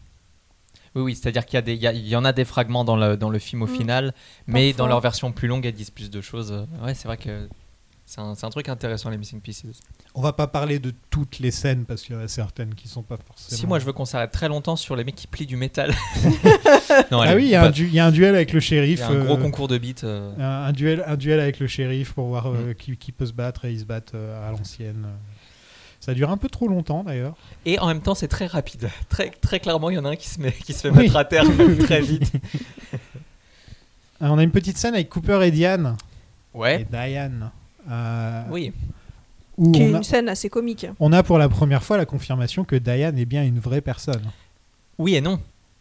Parce qu'on la voit pas. On la voit. Parce qu'elle dit rien. Et on l'entend pas non plus. il réagit à des expressions ou à des trucs que nous on n'entend pas du tout. Mm.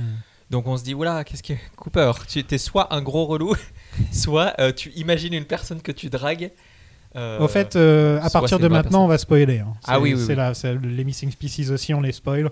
De toute façon, il y a que les vrais qui les ont vus. Donc, Si vous êtes restés jusque-là, si euh, vous vous êtes restés vrais, euh. voilà.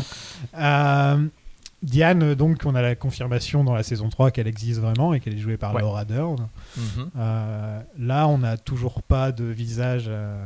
Il y avait des gens qui pensaient, parce qu'il y a deux secrétaires qui s'occupent de Gordon à un moment dans, dans- dans une des toutes premières Ah, scènes. que l'une des deux est Et Diane. que l'une des deux était Ouais, Diane. ça aurait du sens, vois, ouais. il y en avait- Ah ouais. voilà. Donc il y avait même les photos de postées, j'avais vu sur un forum. euh, Ouais, on peut pas avoir, on peut, on peut avoir la confirmation que c'est pas Diane. Parce qu'ils se disent que Diane, elle va pas travailler que pour Cooper. Ouais. Mais en fait, si. Bon, ça on sait pas, mais en tout Ouais, cas, euh, pas. elle n'est pas chargée du café pour, euh, pour euh, Gordon, mais elle, est, mais elle fait du café euh, pour le bureau de coupe parce qu'il lui dit euh, Allez, fais-nous un bon café. J'ai fait Bon, allez. Le mec il vient, il la drague et ensuite il lui dit Allez, petit café Petit café. Mais c'est vrai que je suis pas fan de leur rapport là Moi non dans plus. cette scène. J'ai pas aimé hein. la scène. ça- c'est- Il y a le- leur petit jeu où elle a déplacé un truc dans la pièce, mais si ça se trouve, elle avait rien déplacé, elle avait rien demandé, elle était juste là et lui il arrive, il fait Salut ma petite poulette. Ouais, je pense que C'est vraiment canon aujourd'hui, tu me fais un petit Salut café. la Miss. Hmm, pas sûr. C'est un truc qu'ils font toutes les semaines, j'imagine, à chaque fois qu'ils se, re- qu'ils se retrouvent. Ouais, ouais, ils ouais, se- c'est ouais. possible, ouais. Mais c'est un peu absurde de le voir parler à personne et d'avoir tout ce rapport où. Ouais, c'est marrant. Alors j'ai Cooper et Stanley, mais je m'en rappelle plus. Cooper et Parce que j'ai j'ai vu, j'ai vu les Missing Pieces en début de semaine, donc. Ouais. euh, et là, on est dimanche. Euh, donc Cooper et Stanley. Ouais, mais ça c'est quand ils sont. En fait, c'est bah, typiquement une scène qui est dans le, Oui. dans le film. C'est ils sont à la morgue, qui est en fait une cabane. Ouais. Euh, c'est une cabane la Oui, morgue. ouais. C'est juste il y a zéro mesure d'hygiène hein, euh, Oui, non, c'est à, Deer Meadow là. Et ils sont autour du cadavre. Ils sont en train de découvrir le thé sous le sous Ouais. l'ongle. En fait, elle est juste un tout petit peu plus longue, c'est tout. Ouais, et disons que, en fait, euh, en gros, il y a une ellipse dans le film où, genre, bon, c'est bon, euh, Coupe, il a les infos. Et là, on te montre en train de. Enfin, on le montre en train de recevoir les infos, Ouais. mais c'est tout. Pas grand chose de bien, euh, de bien fou à euh, interpréter là-dedans. Là, par contre, on va avoir des trucs à interpréter, puisqu'on a oui. Philippe Jeffries euh, qui apparaît, euh, qui se pointe à la réception, donc euh, à Buenos Aires, Ouais. euh, pour demander si Judy lui a laissé un message. Ouais. Et là, on a la version complète de ce qui se passe au convenience store et aussi de ce que David Bowie raconte. Ouais. Euh, on a des trucs genre, genre le chrome euh, Reflète notre reflète image. notre image. Euh, de l'air pur, nous sommes arrivés. Enfin, nous, a- nous Ouais. sommes descendus. Going up and down. Et ça, From Pure Hair We Have Descended, c'est clairement épisode 8 de Twin Peaks. Oui, et oui. Voilà. C'est l'explosion nucléaire qui a créé les. Peut-être Oui, oui, oui. Il y a intercourse between the two worlds. Donc là, c'est vraiment le un pied dans l'un, un pied dans l'autre, leur espèce de, de, de, de room dans le au-dessus du convenience store et un peu une sorte de passage entre le monde réel et le monde de la lodge qui est en dehors du temps, de l'espace et tout ça.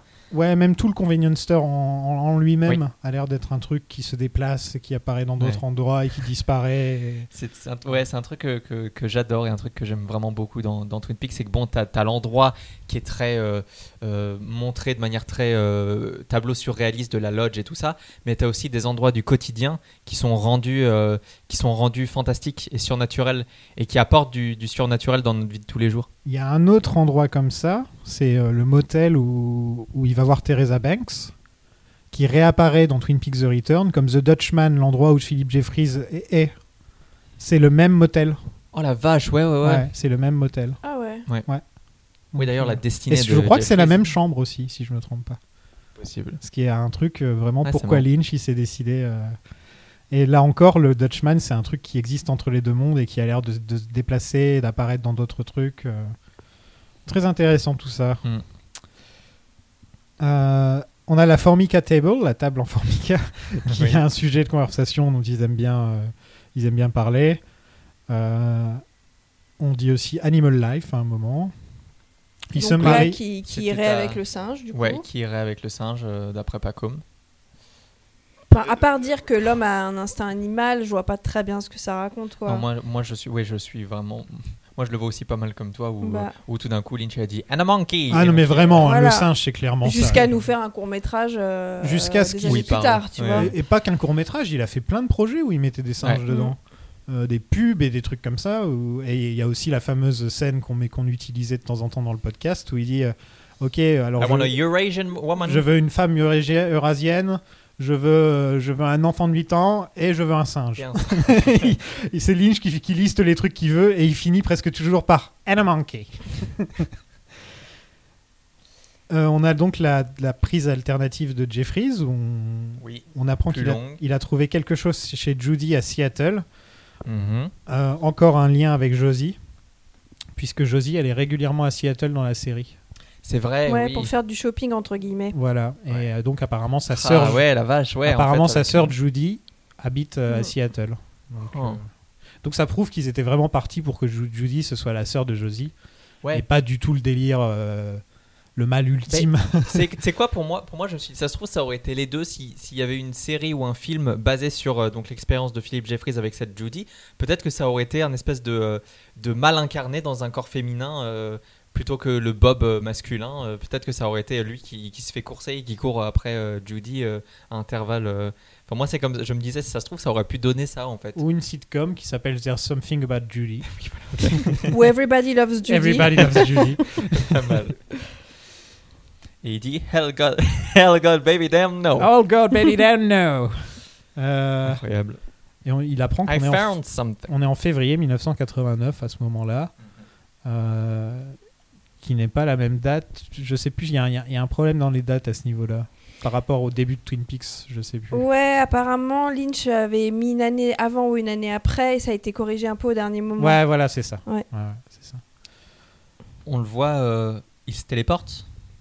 Oui, il retourne à, Buenos Aires. Il retourne à Buenos Aires dans l'hôtel. où Dans il l'hôtel, ouais, dans il- l'escalier. Il hurle. Il y a du feu. Il y a des... Enfin, c'est pas du feu. Il y a une sorte de. Il laisse une trace comme s'il Ouais. y avait eu du feu derrière lui. Ouais. Ou de l'électricité. Et Parce tu te dis, en ça, est toujours ça là. a hein. pas l'air facile la vie de Philippe Jeffries. euh. Oui.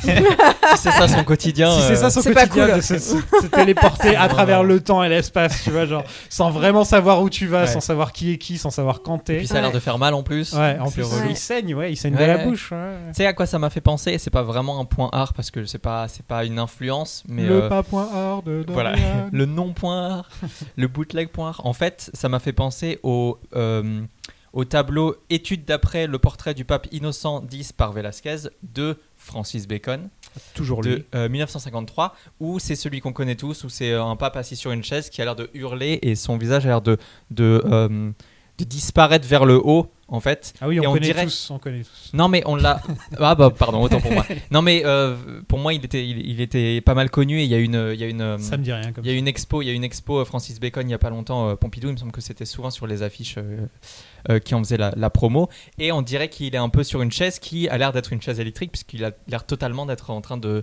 de subir un choc électrique ou en train de se téléporter ou en train de donc quand j'ai vu quand j'ai vu Philippe Jeffries hurler comme ça sur cette espèce de fond noir qui est qui est Qui est Ouais, il y a de ça, carbonisé il y a- ouais, en fait. hein. ouais, totalement. Mm. Euh, ça m'a fait penser à. J'ai fait ah tiens, c'est c'est la même souffrance que dans du bacon. Tiens, ça a l'air sympa. Ouais, petit bonne ambiance, bonne ambiance. ouais, voilà, j'aurais pas dit mieux en fait. Merci Michel. Bobby et Snake. C'est tout. Bah, il parle de drogue. Attends, On dit suite. vraiment deux débiles qui essayent de faire du bis comme les grands et qui arrivent pas. Ouais. quoi. Complètement, ouais. Euh, on voit un peu plus de Sarah, j'ai remarqué par Oui. contre, en mère de famille. Qui la confronte. Et il n'y a pas que ça, c'est qu'on voit beaucoup plus les Palmer en tant que famille, une unité de famille, et qu'on on voit que parfois ça se passe bien. Ouais. Qu'il y a des moments où Leland il fait rire tout le monde, à faire Ouais. ses blagues, etc. Et donc c'est vrai que ça aurait pas été plus, ça aurait été pas, pas mal de les mettre dans le film ces scènes parce que ça te permet d'avoir un, un vrai, euh, tu sais, crescendo quoi. Tu pars d'une famille normale et à la fin c'est vraiment euh, l'explosion de la Ouais, famille. en fait tout Mm. était. Alors que là, ça commence départ. tout de suite euh, dans le film, ça commence tout de suite avec Sur le fait que Leland est un psychopathe et il fait peur pendant tout le film. Alors qu'avec les Missing Oui. Pieces, tu peux un peu voir que c'est une famille normale par moment. Par moment. Ouais. Oui, mais enfin, normal. euh, Entre quand il est guillemets, fait- oui. Quand il est fait rire, il est quand même très loup de Tex Avery parce qu'il il soulève la hache et puis il la repose. Il fait des grands pas exprès. Et ensuite, il, oui, leur- il, fait essaie le, de il fait le, le viking. Ouais, voilà, c'est Ouais. ça. Il essaye de leur apprendre du, du norvégien et tout. Et tout le monde rigole très très fort. Et ça m'a fait penser Around the dinner table, the conversations are- lively. Is lively. Is lively, ouais. Ouais. Euh, voilà, voilà. Et Mais même oui. juste voir Sarah en, en mer, tout simplement. Oui, qui confronte euh, Laura qui lui dit Mais en fait, t'aurais dû me dire, t'aurais dû être euh, honnête avec moi. Ça servait à rien de cacher que t'allais voir Bobby, machin. euh, Hmm. T'aurais dû juste me dire. En fait, on, on sent qu'elle essaye de Elle quand même être là un peu pour, euh, ouais, elle se doute pas de ça, mais, euh, mais elle essaie de quand même être là, même si elle sait qu'il se passe quelque chose de très horrible. Elle veut quand même être là pour sa fille, euh, pour d'autres trucs peut-être. Ouais, mais enfin, c'est un peu gentillet de vouloir être là pour des trucs Bah oui, simples et de la laisser sa fille se faire violer par son père tous les soirs. Enfin bon. Bien bref. sûr, mais évidemment. Une petite scène sympathique. Euh, on a Pete Martel. euh, que ça fait vraiment plaisir de voir. Oh, Seulement il avait pu être dans tout le film. vrai. Avec sa tête euh, perplexe. euh. Josie aussi qui est là, elle est plus, elle est plus coincée dans la poignée. Euh, et il y a le vieux de la banque euh, aussi. Oui. Et il s'engueule par rapport au 2x4. Aux dimensions du bois. Et ça, c'est une pure scène Lynch Twin Peaks euh, comme on les aime. Les, les scènes marrantes, un peu bizarres. euh, Où ça dure trop longtemps. Ça dure trop où ils longtemps. essaient de Il y a un se- vieux. se comprennent pas. Il y a un vieux. et euh, et- et c'est vrai qu'il a re- presque toutes les scènes qu'il a virées. C'est des scènes qui te permettent de reprendre, euh, de reprendre ta respiration entre les scènes de Laura super dark. Et puis de retourner à Twin Peaks. De hein, retourner parce à Twin que Il Peaks. a enlevé tous les personnages Ouais. en fait. Terrible. Imagine le film aurait fait 5 heures. Quoi. C'est vrai. Ouais. Après, j'imagine trop euh, Lynch, au le roi Merlin, en train de gueuler parce que sa planche, elle fait pas la bonne taille et que du coup, sa, sa lampe, elle va pas marcher. 2x4 Au double R, Nadine n'est pas contente, elle veut pas manger là. Enfin, elle rentrait pour manger, puis elle a vu Norma et elle a fait Ouais, ça, chemin arrière. hein. On a parlé du fait qu'Heidi était en train de avait le nez qui Oui, saignait. parce que- oui. Euh, D'ailleurs, Heidi qui n'apparaît que quand David Lynch est là, hein, parce que sinon, euh, dans tout le reste de la Il veut série- l'entendre rigoler. Et en fait, ouais, je crois qu'on la voit pas trop parce qu'elle s'occupe, de Mills on Wheels depuis que Laura euh, est morte. Et donc c'est, et donc c'est pour ça Ah. qu'Heidi on la voit pas trop dans la série, ce que j'ai cru comprendre. D'accord. Ou parce que le personnage est nul. Il n'y a pas Elle grand chose au elle a un personnage rire, en fait. elle a un rire, voilà. Son truc c'est d'arriver en retard et visiblement de saigner du nez. Non, et de rire. Et Tant oui, le oui, rire non, de bien sûr, oui, oui, oui, oui, oui, bien sûr. Et donc euh, la pauvre Shelley doit se taper le boulot de Laura. Pauvre Shelley aussi puisqu'elle n'apparaît que 30 secondes, 3 secondes dans la série, dans le film. Ouais. Euh, Et elle se fait tirer les cheveux, elle se fait euh, complètement euh, maltraiter par. euh, Ah par oui, il y a, Léo. il y a- il y a aussi la scène avec Léo. Moi, ouais. je pensais à la scène devant le double R. Mais euh, c'est vrai. Oui, oui, aussi- oui.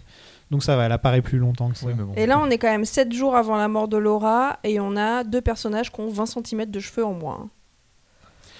Norma, Norma, Ouais, a les Norma, cheveux euh, super Norma courts. et Shelly, euh, elles ont toutes les deux les cheveux beaucoup plus J'ai courts. pas vu Shelley, euh, mais Norma, oui. Je me euh, suis fait la même réflexion. Bah oui, à un moment, il y a un moment cheveux. Ils auraient hein. pu, ils auraient En pu leur foutre des perruques tout simplement et on n'en parle plus quoi. Ouais, mais bon, je pense que Lynch, il s'en fout. Puis de toute façon, regarde, les scènes sont coupées. hein. Donc euh, voilà. Mais bon, Norma pleure et Big Ed revient pour la consoler.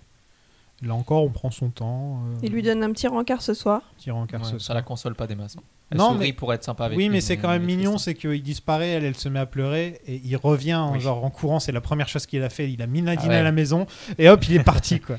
Totalement. Bah, c'est mignon donc, euh, quoi. C'est très mignon. ouais. Donna euh, voudrait coucher avec Snake.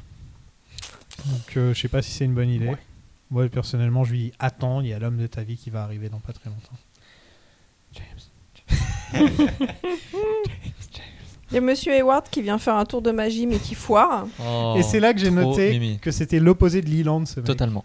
Tu vois, c'était le père. euh, tu peux Ouais. compter sur lui, tu peux lui parler, tu peux être là. il- Ils sont très proches avec il est Laura là. il n'y a pas du tout de relation. On ne sait pas si c'est bizarre ou pas. Non, non, c'est juste. euh, c'est une, c'est une figure paternelle euh, pure et, euh, et il lui fait tout son, toute son espèce de, de- de mini monologue sur euh, le, le fait que les anges reviendront et, euh, et c'est très beau.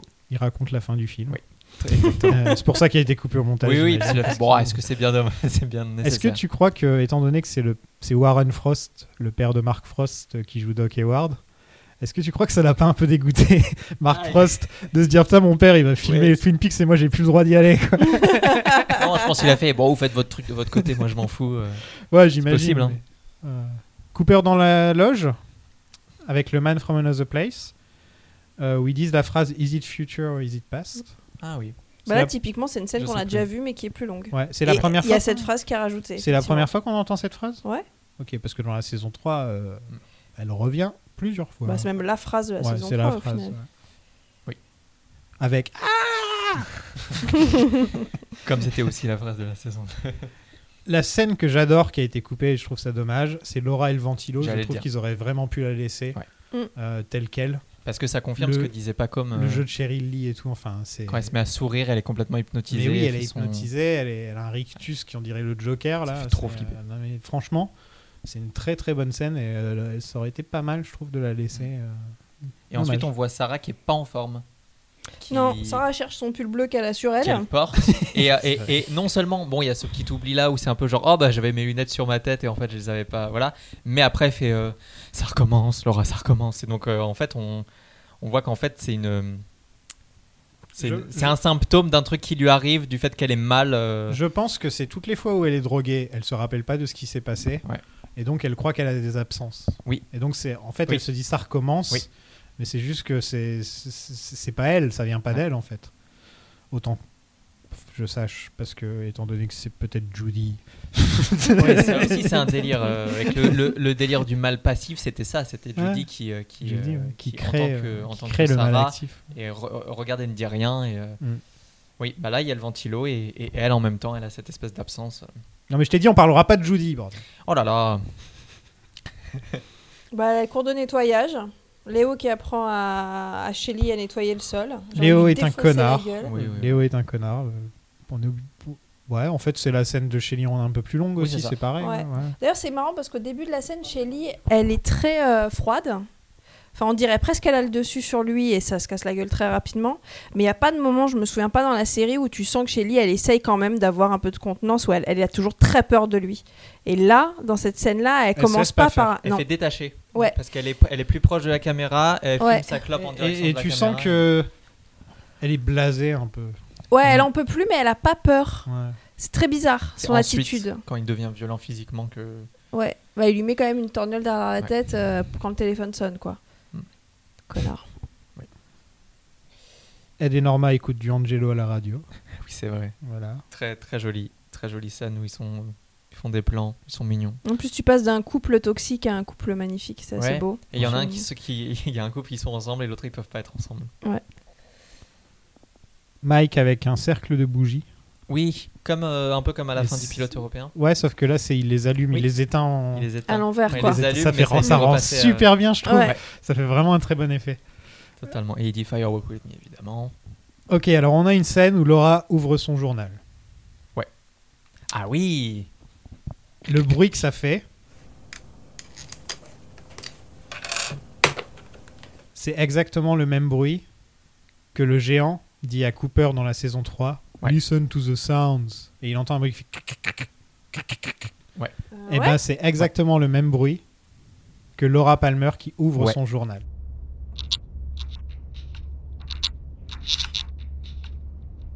Et j'ai remarqué une autre fois où il était ce bruit en revoyant le film. Ouais. Parce que en, en revoyant le film, j'ai fait Oh tiens, je vais me remater le bout de l'épisode de, de Twin Peaks The Return où euh, Coop il va chercher Laura. Juste après Oui, qu'elle ait il réapparaît à- quand il lui tient la main et là il, il C'est ça. C'est ça, ouais. Voilà, ouais. Il réapparaît à ce moment-là. Et donc ensuite elle devient une page manquante Voilà. du journal. Et quand on la retrouve, elle s'appelle Carrie Page. Oui. Oh Eh C'est oui. c'est incroyable. C'est une théorie qu'il y a plein de gens qui aiment pas. hein. Attention. Ouais, moi, non, je, moi est- je la trouve elle, tellement, elle est tellement parfaite que. Ouais, enfin, ouais. Bah oui. Oui. On a envie de dire oui, on a envie d'y croire parfois. Quoi. On a le droit d'y croire un peu de temps en temps. Merde, quoi. On a nos yeux d'enfant.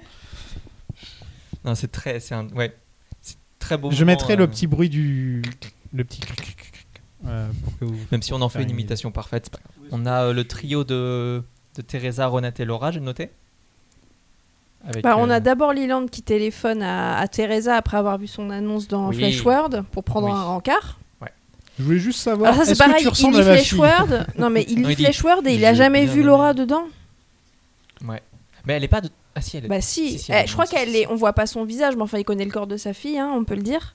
Mm. Euh, bon bref, peu importe, on va pas commencer Ouais, à relever des pas- incohérences, mais Qu'est-ce que euh, tu veux dire par là J'ai pas compris. Euh, Jacobi qui appelle Laura. Euh, Donc Mhm. on a la petite scène de Jacobi, ça, ça fait plaisir aussi. Ouais. Qui est euh, avec la musique havaïenne. euh, là, il- tout- tout- même sa tenue, il a une sorte de veste à fleurs et tout. Enfin, Ouais. Et ses lunettes, c'est plus les mêmes que dans la série. Elles sont un peu plus euh, grosses, grosses et flashy. Mhm. Euh, c'est toujours bien sûr de chaque couleur, Ouais. mais, euh, mais elles sont un peu plus grosses dans cette scène. Et voilà, c'était l'instant euh, fashion de Jacobi. parce que à chaque fois qu'on parle de Jacobi, on est obligé, on est de parler de la manière dont il a. C'est marrant parce qu'il a en commun avec euh, Gordon Cole d'avoir des murs en trompe-l'œil de paysages dégueux. C'est c'est les mêmes. Moi, j'ai failli le dire tout à l'heure, mais Ouais, j'arrivais pas. pareil. on a essayé, mais on a pas et des chemises à fleurs de Jim Jeffries, de Jim Jeffries, Philippe tu Jeffries. vois, j'espère que c'est pas Jim Non. Jeffries. Philippe Jeffries. Et d'ailleurs, dans cet appel, Jacobi, il est horrible avec Laura. Il est hyper dominateur, Ouais, hyper toxique. fais-moi ma cassette et tout. Ouais. ouais. Et elle, Et elle est elle, parfaitement elle est- saoulée. ouais. Donc ils n'ont pas du tout cette relation où quand il parle d'elle dans la série où il fait ah, on avait cette. euh, Ouais, je la il a- protégeais vachement. Il a un côté euh, très nostalgique, genre ouais. ah c'était ma. En fait, il était horrible. hein. Ouais, en fait, euh, oui, c'était un, autre connard, une autre figure. euh. Oui, c'était une figure euh, adulte euh, Masculine, masculine, dominatrice. qui profite d'elle parce qu'il a, il l'analyse, mais en fait, euh, elle lui sert de confident, mais c'est pas comme, ça a pas l'air d'être comme Harold. Qui Harold, il a peut-être un peu envie de pécho euh, Laura, mais il est pas aussi, euh, il force, il est pas aussi forceur. Non, puis Harold, il a pas une grande différence d'âge en vérité avec Ah les non, filles. non, non, non, non, il est juste déscolarisé. Ouais, ouais, il est Voilà. juste. euh, c'est celui, celui qui, qui a l'école à la maison, donc il est un peu bizarre, mais. euh, Une petite scène avec le Major qui lit la Bible à sa femme. Oui. Et elle a, elle a le sourire, elle a l'air d'être super à Elle- fond elle dit- mais vraiment quoi. Elle est Le mec, complètement in love, en Le fait. mec il lit la Bible et elle est là en train de le regarder. lis-moi la Bible. En plus, il la lit hyper mal. Il est monocorde, euh, Ah il oui, met rien dedans. Euh. Ouais, mais bon, ça. Bobby se rend compte qu'il a tué un mec pour du laxatif pour bébé. Good job Bobby. Quel loose man, ce Bobby. Il est quand même, quand même.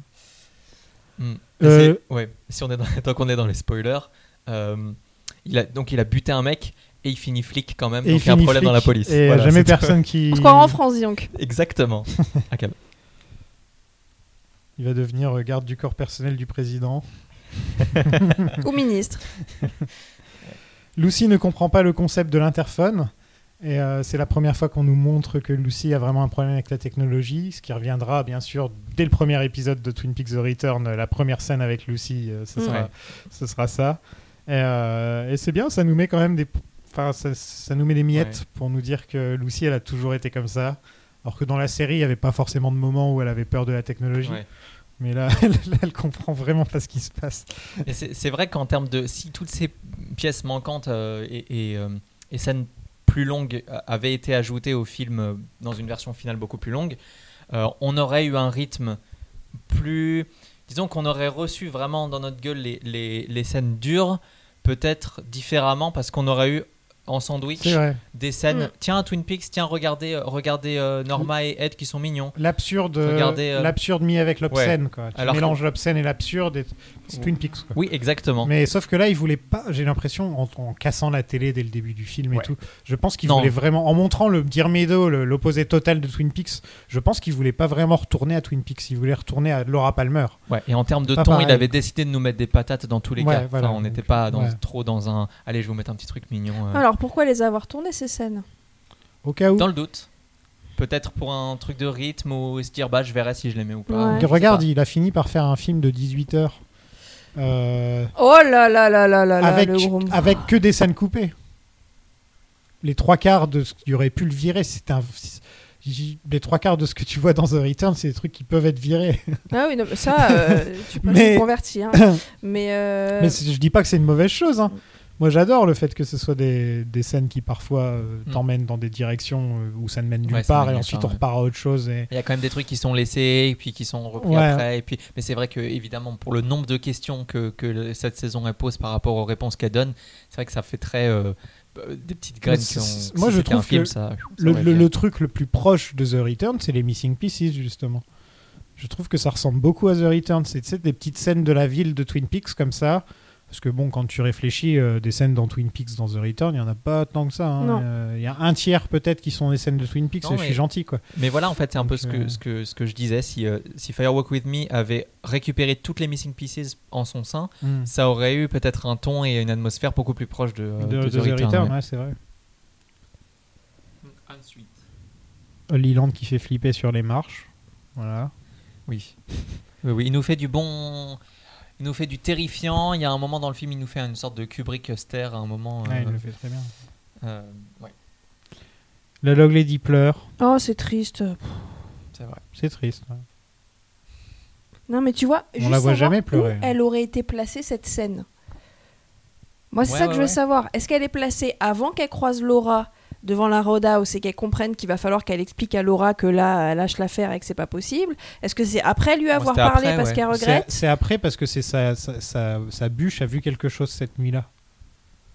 Ah, donc ce serait dans la série, dans la saison de 1, bûche. rappelle-toi, dans la saison 1. C'est elle qui lui dit il y avait trois hommes, il y avait un mec comme ça, il y avait un mec Ah, comme ça. oui. Donc en fait, elle se trouve sur, presque sur les lieux du crime, pas très loin. Et en Mm. fait, elle va être témoin de ce qui va se passer Ah. et dire que c'est sa bûche, ou alors peut-être qu'elle, elle était en train de. Enfin, Ouais, ça, ouais. on sait pas vraiment comment ça se passe. Mais en tout cas, ouais, je pense que ça se passe après. quoi. Mm. Annie habillée comme Caroline aux urgences, Oui. euh, avec, euh, avec une fille, une, une infirmière qui lui pique, euh, qui pique l'anneau. Et donc, c'est la dernière personne jusqu'- jusqu'à The Return qui a l'anneau. La prochaine fois qu'on retrouvera l'anneau dans The Return, c'est le tulpa, c'est le tulpa Doogie Jones. Oui. Donc le Donc, Doogie qu'est-ce qui original s'est passé entre qui a l'anneau.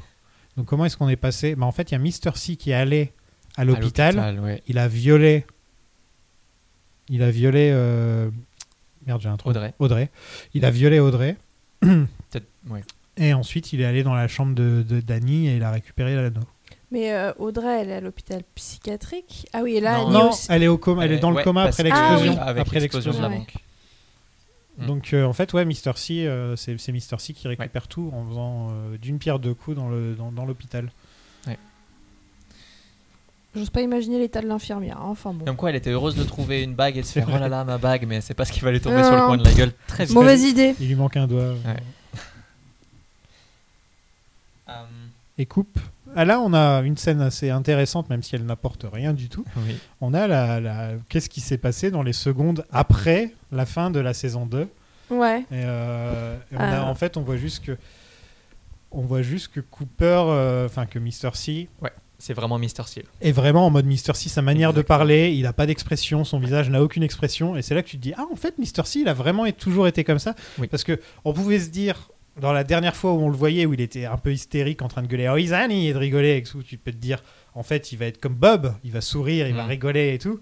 Et quand tu vois The Return, il est pas du tout comme ça. Mm. Il est Mm. vraiment euh, Horrible. Avec une désagréable. voix monotone qui fait flipper parce que justement, elle a pas d'émotion. Pas d'émotion. Euh, il ressemble à Bob physiquement, avec les cheveux plus longs, la manière de s'habiller. Mais sinon, euh, mais sinon, tu peux te dire. Ouais. euh, et là, ça, ça prouve que vraiment, il était comme ça. Par contre, je suis content qu'ils aient supprimé cette scène. Je préfère largement la fin, euh, oh Izani, oh Izani, plutôt que Coupe qui se tourne vers la caméra et qui dit euh, Je me suis pas brossé les dents. Ça aurait pas été une fin aussi, euh, Ouais. Ouais. aussi mémorable, je pense. euh. Oui, oui, non, non, c'est sûr. Ouais. Enfin, voilà, les Missing sûr. Pieces, on a fait le tour. Euh, J'aime bien, moi je les aime beaucoup, ça apporte beaucoup. ça fait- C'est toujours un plaisir de retrouver les personnages qu'on voyait pas.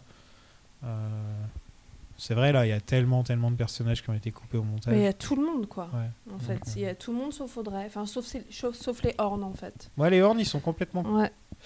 Tiens, en parlant des horns, euh, il y a un coup de fil que, que Laura a dans le, dans le film avec James.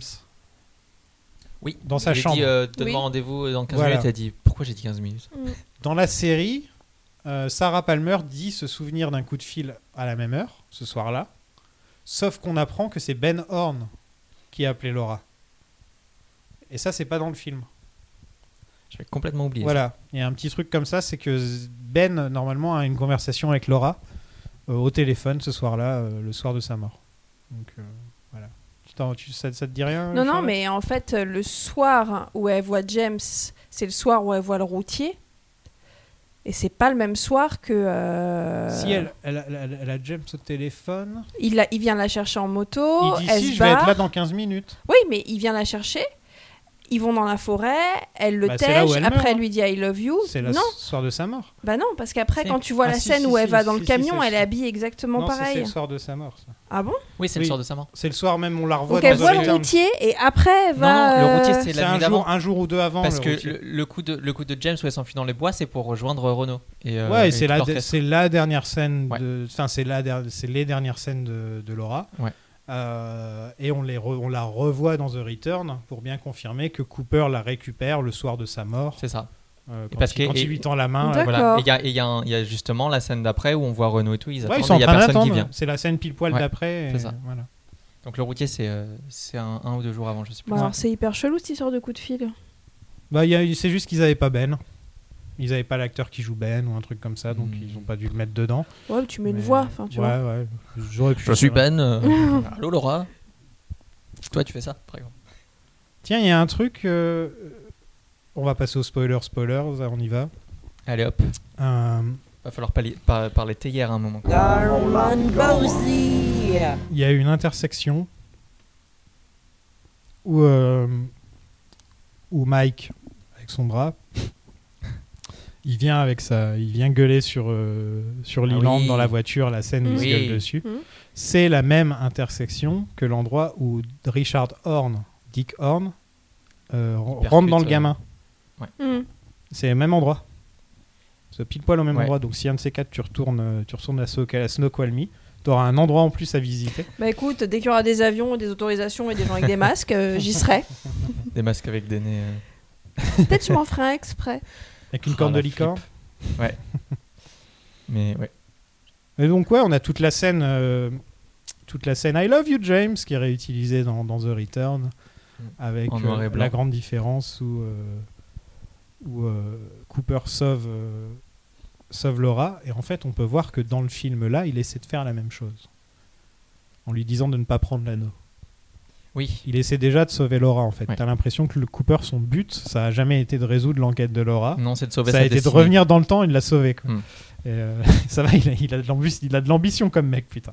Moi, je vais revenir dans le temps et je vais la sauver. Ok, Ouais. bah, ok, cool. Bah, Peut-être une ambition un peu trop grosse. Ouais, bah, visiblement. trop grosse pour lui, ouais. Vraiment trop grosse pour lui. il se doutait de rien. Euh, Et C'est marrant parce que c'est repris donc dans la saison 3 et c'est repris en noir et blanc. Jusqu'au moment où euh, elle prend la main de, Elle prend la main de coupe et là ça passe en couleur. Donc est-ce que c'est le moment où on passe d'une al- d'une réalité à une autre? Je Parce sais pas, mais euh, je- mais c'est très beau comme comme Je, me rappelle euh, quand euh, The Return a été diffusé, mais je me rappelle de cette scène qui commence et tout, etc. Enfin, la scène où il tend la main à, à Laura et il la- elle la prend et tout, mais j'étais en larmes. Ouais, bah, c'est normal. j'ai jamais été, Ouais. je crois que j'ai rarement été aussi peut-être à la mode mort de Nate Fisher et des trucs comme ça, mais sinon j'étais genre, mais putain, genre, c'est le truc le plus beau que j'ai vu de toute ma vie. c'est le truc le plus beau et en même temps et en même temps moi je me souviens moi je me souviens avoir trouvé ça très très beau et ensuite euh, être complètement euh, Déboussolé, tu dé- sais- tu déboussolé sais et, euh, et- et- et sans mots au moment où il se retourne et comme Orphée il l'a perdu quand il se retourne Ouais. et on entend son cri et, et- et j'étais oh merde Non, mais même. il reste un le, épisode qu'est-ce qui le- va se le corps, le corps de Laura qui disparaît et Pete qui va, qui va pêcher aussi. Ouais. Où on te montre Pete qui va pêcher, putain, quoi. On- un acteur qui est mort depuis, je sais pas. Enfin, tu vois, genre, ils ont réussi à te faire la une vache, scène, ouais. à, te, à te reprendre la- une des scènes les plus mémorables de Twin Peaks, la première. Et, euh, et putain, je me rappelle euh, vraiment, vraiment être tombé de haut parce que j'aurais jamais imaginé qu'il ferait ça. Et je me dis, n'importe qui revient dans le temps pour annuler toute la série que tu viens de faire, se Mm. fait insulter, se fait pendre sur la place publique. Euh, N'importe Oui. quel show, showrunner, il fait un Mm. truc pareil. Dans, le dernier, dans les Ouais. derniers épisodes, il décide d'annuler tout ce qui s'est passé avant Ouais. depuis 25 ans. Ouais. Mais avec Lynch, c'est genre, oh, Oh, putain, il- a sauvé Laura. oui c'est vrai Euh, bah oui oui c'est parce qu'il y a cette signification là mais oui, et euh, ouais très Après, il faut voir ce que ça donne aussi comme autre réalité et à quel point ça a énervé euh, des gens de devoir euh, complètement quitter la réalité de Twin Peaks et les tartes et, et tout ça et d'arriver dans cette ville Ouais. d'Odessa. c'est Odessa, non? Odessa, c'est ouais. Vous avez des trucs sur les spoilers, ces gens? Je crois que on a tout dit en fait au fur et à mesure de, de, de cette, ce décryptage des Missing Pieces. Je Ouais, crois que je n'ai rien à ajouter. comme ça. Attends, je regarde. Moi, je voudrais peut-être qu'on. Ah oui, la théière. Qu'est-ce qu'elle a la théière? Non, bah comment est-ce que quoi? Qu'est-ce que hein? Comment est-ce que David Bowie euh, dans ses dans ses Aladdin Sane, Moi, Teen White Duke, la théière. je vais juste te dire un truc, je vais te dire oui. Ouais. Ok, très bien. voilà. Non, ça va.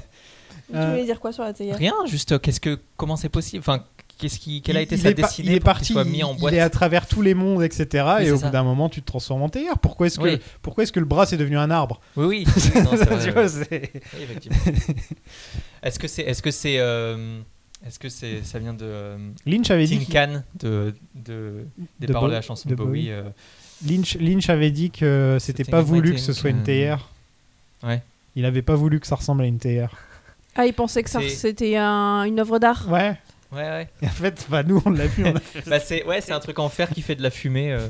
Ouais, avec une fait- nuance Ah, et une un bec verseur. Enfin, c'est une théière, quoi. Ouais, ouais, ouais. Le truc que j'adore, c'est le petit moment où Jeffries il dit, il dit It's slippery in here. Genre, ah, ça glisse à l'intérieur. Attends deux secondes, ça glisse à l'intérieur.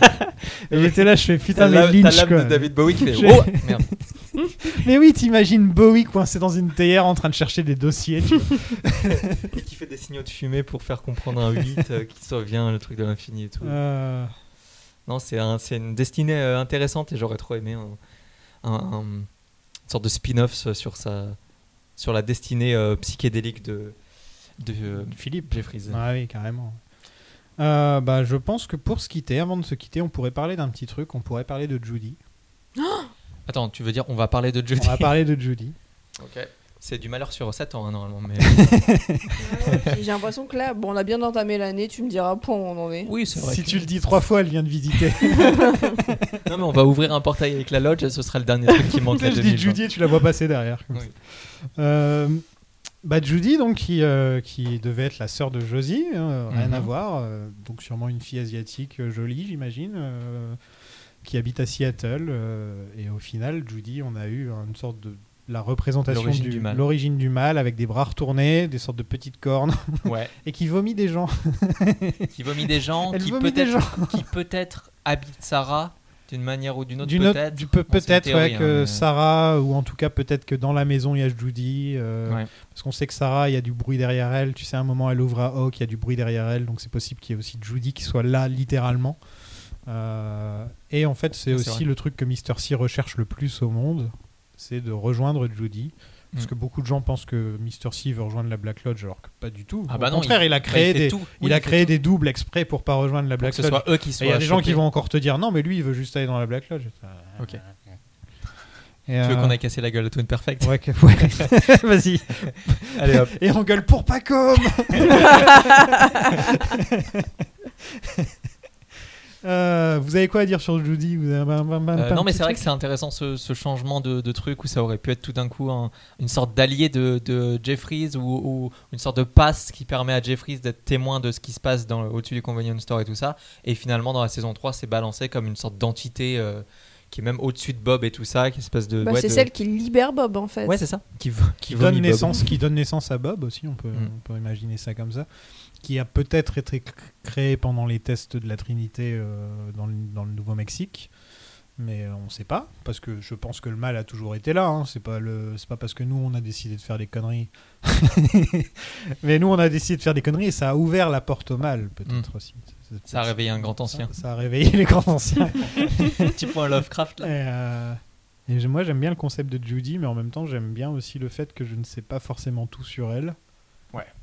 Par exemple, dans le- l'avant-dernier épisode, je crois, il y a Lynch qui passe 5 minutes à expliquer ce que c'est que Jody, que ça vient de ça, et que c'est- ceci, et que c'est cela. Et que j'étais là, j'étais là, ok Marc Frost, rentre chez toi, c'est bon. Ouais, c'est dommage. Il y a, y a des, il y a des fois, c'est pas nécessaire de raccrocher les wagons et quelque chose fait souvent plus flip- flipper quand tu le comprends pas et que tu dis c'est quelque chose qui me dépasse et donc ça c'est c'est flippant. Alors que là, le truc, le délire de euh, les anciens l'appelaient Jodie, euh, c'est devenu Judy et, et c'est pour ça qu'il y a une meuf qui s'appelle Judith euh, à Buenos Aires ou je sais pas quoi là. Non, c'est bon. Enfin, c'est pas la peine de raccrocher. euh. Je sais pas ce que t'en penses, mais Ben, moi, je me suis fait engueuler tout à l'heure euh, quand j'ai Oh. parlé de, du moment Mark Frost dans la voiture, donc j'ose plus rien dire euh, sur les explications du- du- de la symbolique. Mais moi, je suis contre de toute façon Oui. à tout moment. L'explication de la contre symbolique. Judy Je suis pas du tout. Je suis Judy en fait. Ça Oh, le explique de beaucoup. Il y a Mr. C qui défonce la porte. Mister C, c'est Michel. Marie-moi. Il y a Kyle MacLachlan habillé en Mr. C qui défonce la porte. T'avais dit que tu voulais te marier à Kyle MacLachlan, mais t'as pas dit quelle version, donc techniquement, euh, Franchement, je pense qu'il rentre là. Je, je suis plus dans un truc. euh, plus regardante. Non. Mon prochain chat, je l'appellerai soit Bob, soit Leland. T'es fou. Ça va te mener à ta perte. Franchement, il peut t'arriver des, des Moi, je, trucs. mais non, là. Moi, appelle je ferais pas appelle ça. le Wally Brando. Wally Brando, c'est cool comme ça. Pas Wally, hein. Wally, Brando. À chaque fois que tu l'adresses en WB. des trucs euh, que, la, que la route rejoigne Théo. Bon, on a fait le tour là-dessus? Il me semble qu'on a bien fait le tour. hein. Bah ouais. On a fait presque 4 heures d'épisode, donc Bah, j'espère qu'on a fait le très tour. bien, pas de Ah, on, est dans notre, on est dans notre petite moyenne en ce moment. Rythme croisière. Ouais, ça va. Mais les gens, ils aiment bien, j'ai l'impression, quand les épisodes Ouais, sont c'est assez longs, euh. qu'ils peuvent s'écouter ça tranquillement. Donc, euh, donc euh, vous, avez, vous nous avez envoyé des messages très sympas d'ailleurs pour le dernier épisode qu'on a fait, euh, le dernier de la saison. Bon, c'est l'heure et Lula, je pense que vous enverrez des messages sympas quand vous l'aurez écouté, puisque personne ne l'a écouté. Ouais, Mais- c'est un lynch un peu. Un peu Ouais, plus, tout le monde s'en fout. mineur, mais- Là, j'imagine que Firewalk With Me, il y aura du monde. Ouais. Euh, donc, comme je vous disais tout à l'heure, n'hésitez pas à nous suivre euh, sur Twitter, sur Facebook, euh, à nous mettre les 5 étoiles sur iTunes Podcast. Ouais. Dans le prochain épisode, on se rejoint pour un petit film qui s'appelle Lost Highway. Avec, Mhm. on a deux invités. On a Océane qui revient. Elle n'était pas venue dans le podcast depuis 2-3 ans. Et euh, Norine Raja de, de Vanity Fair, qui avait écrit sur nous d'ailleurs il, y a- il y a un an et qui va enfin passer dans le podcast, donc ça fait plaisir. Ça fait très plaisir. Euh, je vous remercie, euh, vous deux, Charlotte et Dorian, de m'avoir rejoint. Merci euh, à pour toi. ce podcast. Je sais pas quand on va parler de Twin Peaks la prochaine fois, donc Charlotte, quand est-ce qu'on se reverra Oh, je suis pas loin. Non Vous savez où me trouver. Il y a un film qui te tente? Bah, en fait, le film qui me tentait, c'était Elephant Man. Ah Donc, merde euh, Ah, si, on avait C'est su. con. Oh. On va parler en solo. Enfin, en- On le fera, on le Vous avez réussi à capturer euh, Pacom pour Inland Empire, donc vous êtes vraiment très fort. Vraiment, tu as fait- jeté un filet dessus. En fait, et- je cherchais parce que je me dis, il y a personne qui va vouloir venir parler d'Inland Empire avec nous. Et- Bah, il est dur, hein. Ouais. Il est très dur. Ouais. Et moi, Lost Highway, à part parler de Manson et de Twiggy Ramirez. T'inquiète pas, je t'inquiète pas, j'en parlerai. C'est noté. Ouais. C'est toi, c'est toi le responsable de cette information. J'en dirai pas que du bien, mais j'en parlerai, t'inquiète pas. Bah. Tu, veux- tu vas dire du mal de Marilyn? Bah oui. En même temps, il est. C'est une enflure. Ouais, c'est une, c'est une saloperie. ouais. Mais c'est un- intéressant de parler. J'ai hâte de encore- chercher un peu comment ils se sont connus. Et encore, si tu comparais au mec de Pearl Jam, c'est encore pire le mec de Pearl Jam. Bon, et ben moi je vais y aller. Ah, bisous, alors, il y a bisous. Charlotte, elle a pris flamme en fait. Je t'ai dit que j'étais en Judy ou pas Elle s'est transformée en super guerrière là. Il y a ses bras qui sont retournés. Bon, allez, on se retrouve la prochaine pour Lost Highway. Salut tout Ouais, le monde. Salut. Salut. Garmand Banzia. C'est fou. Thank you.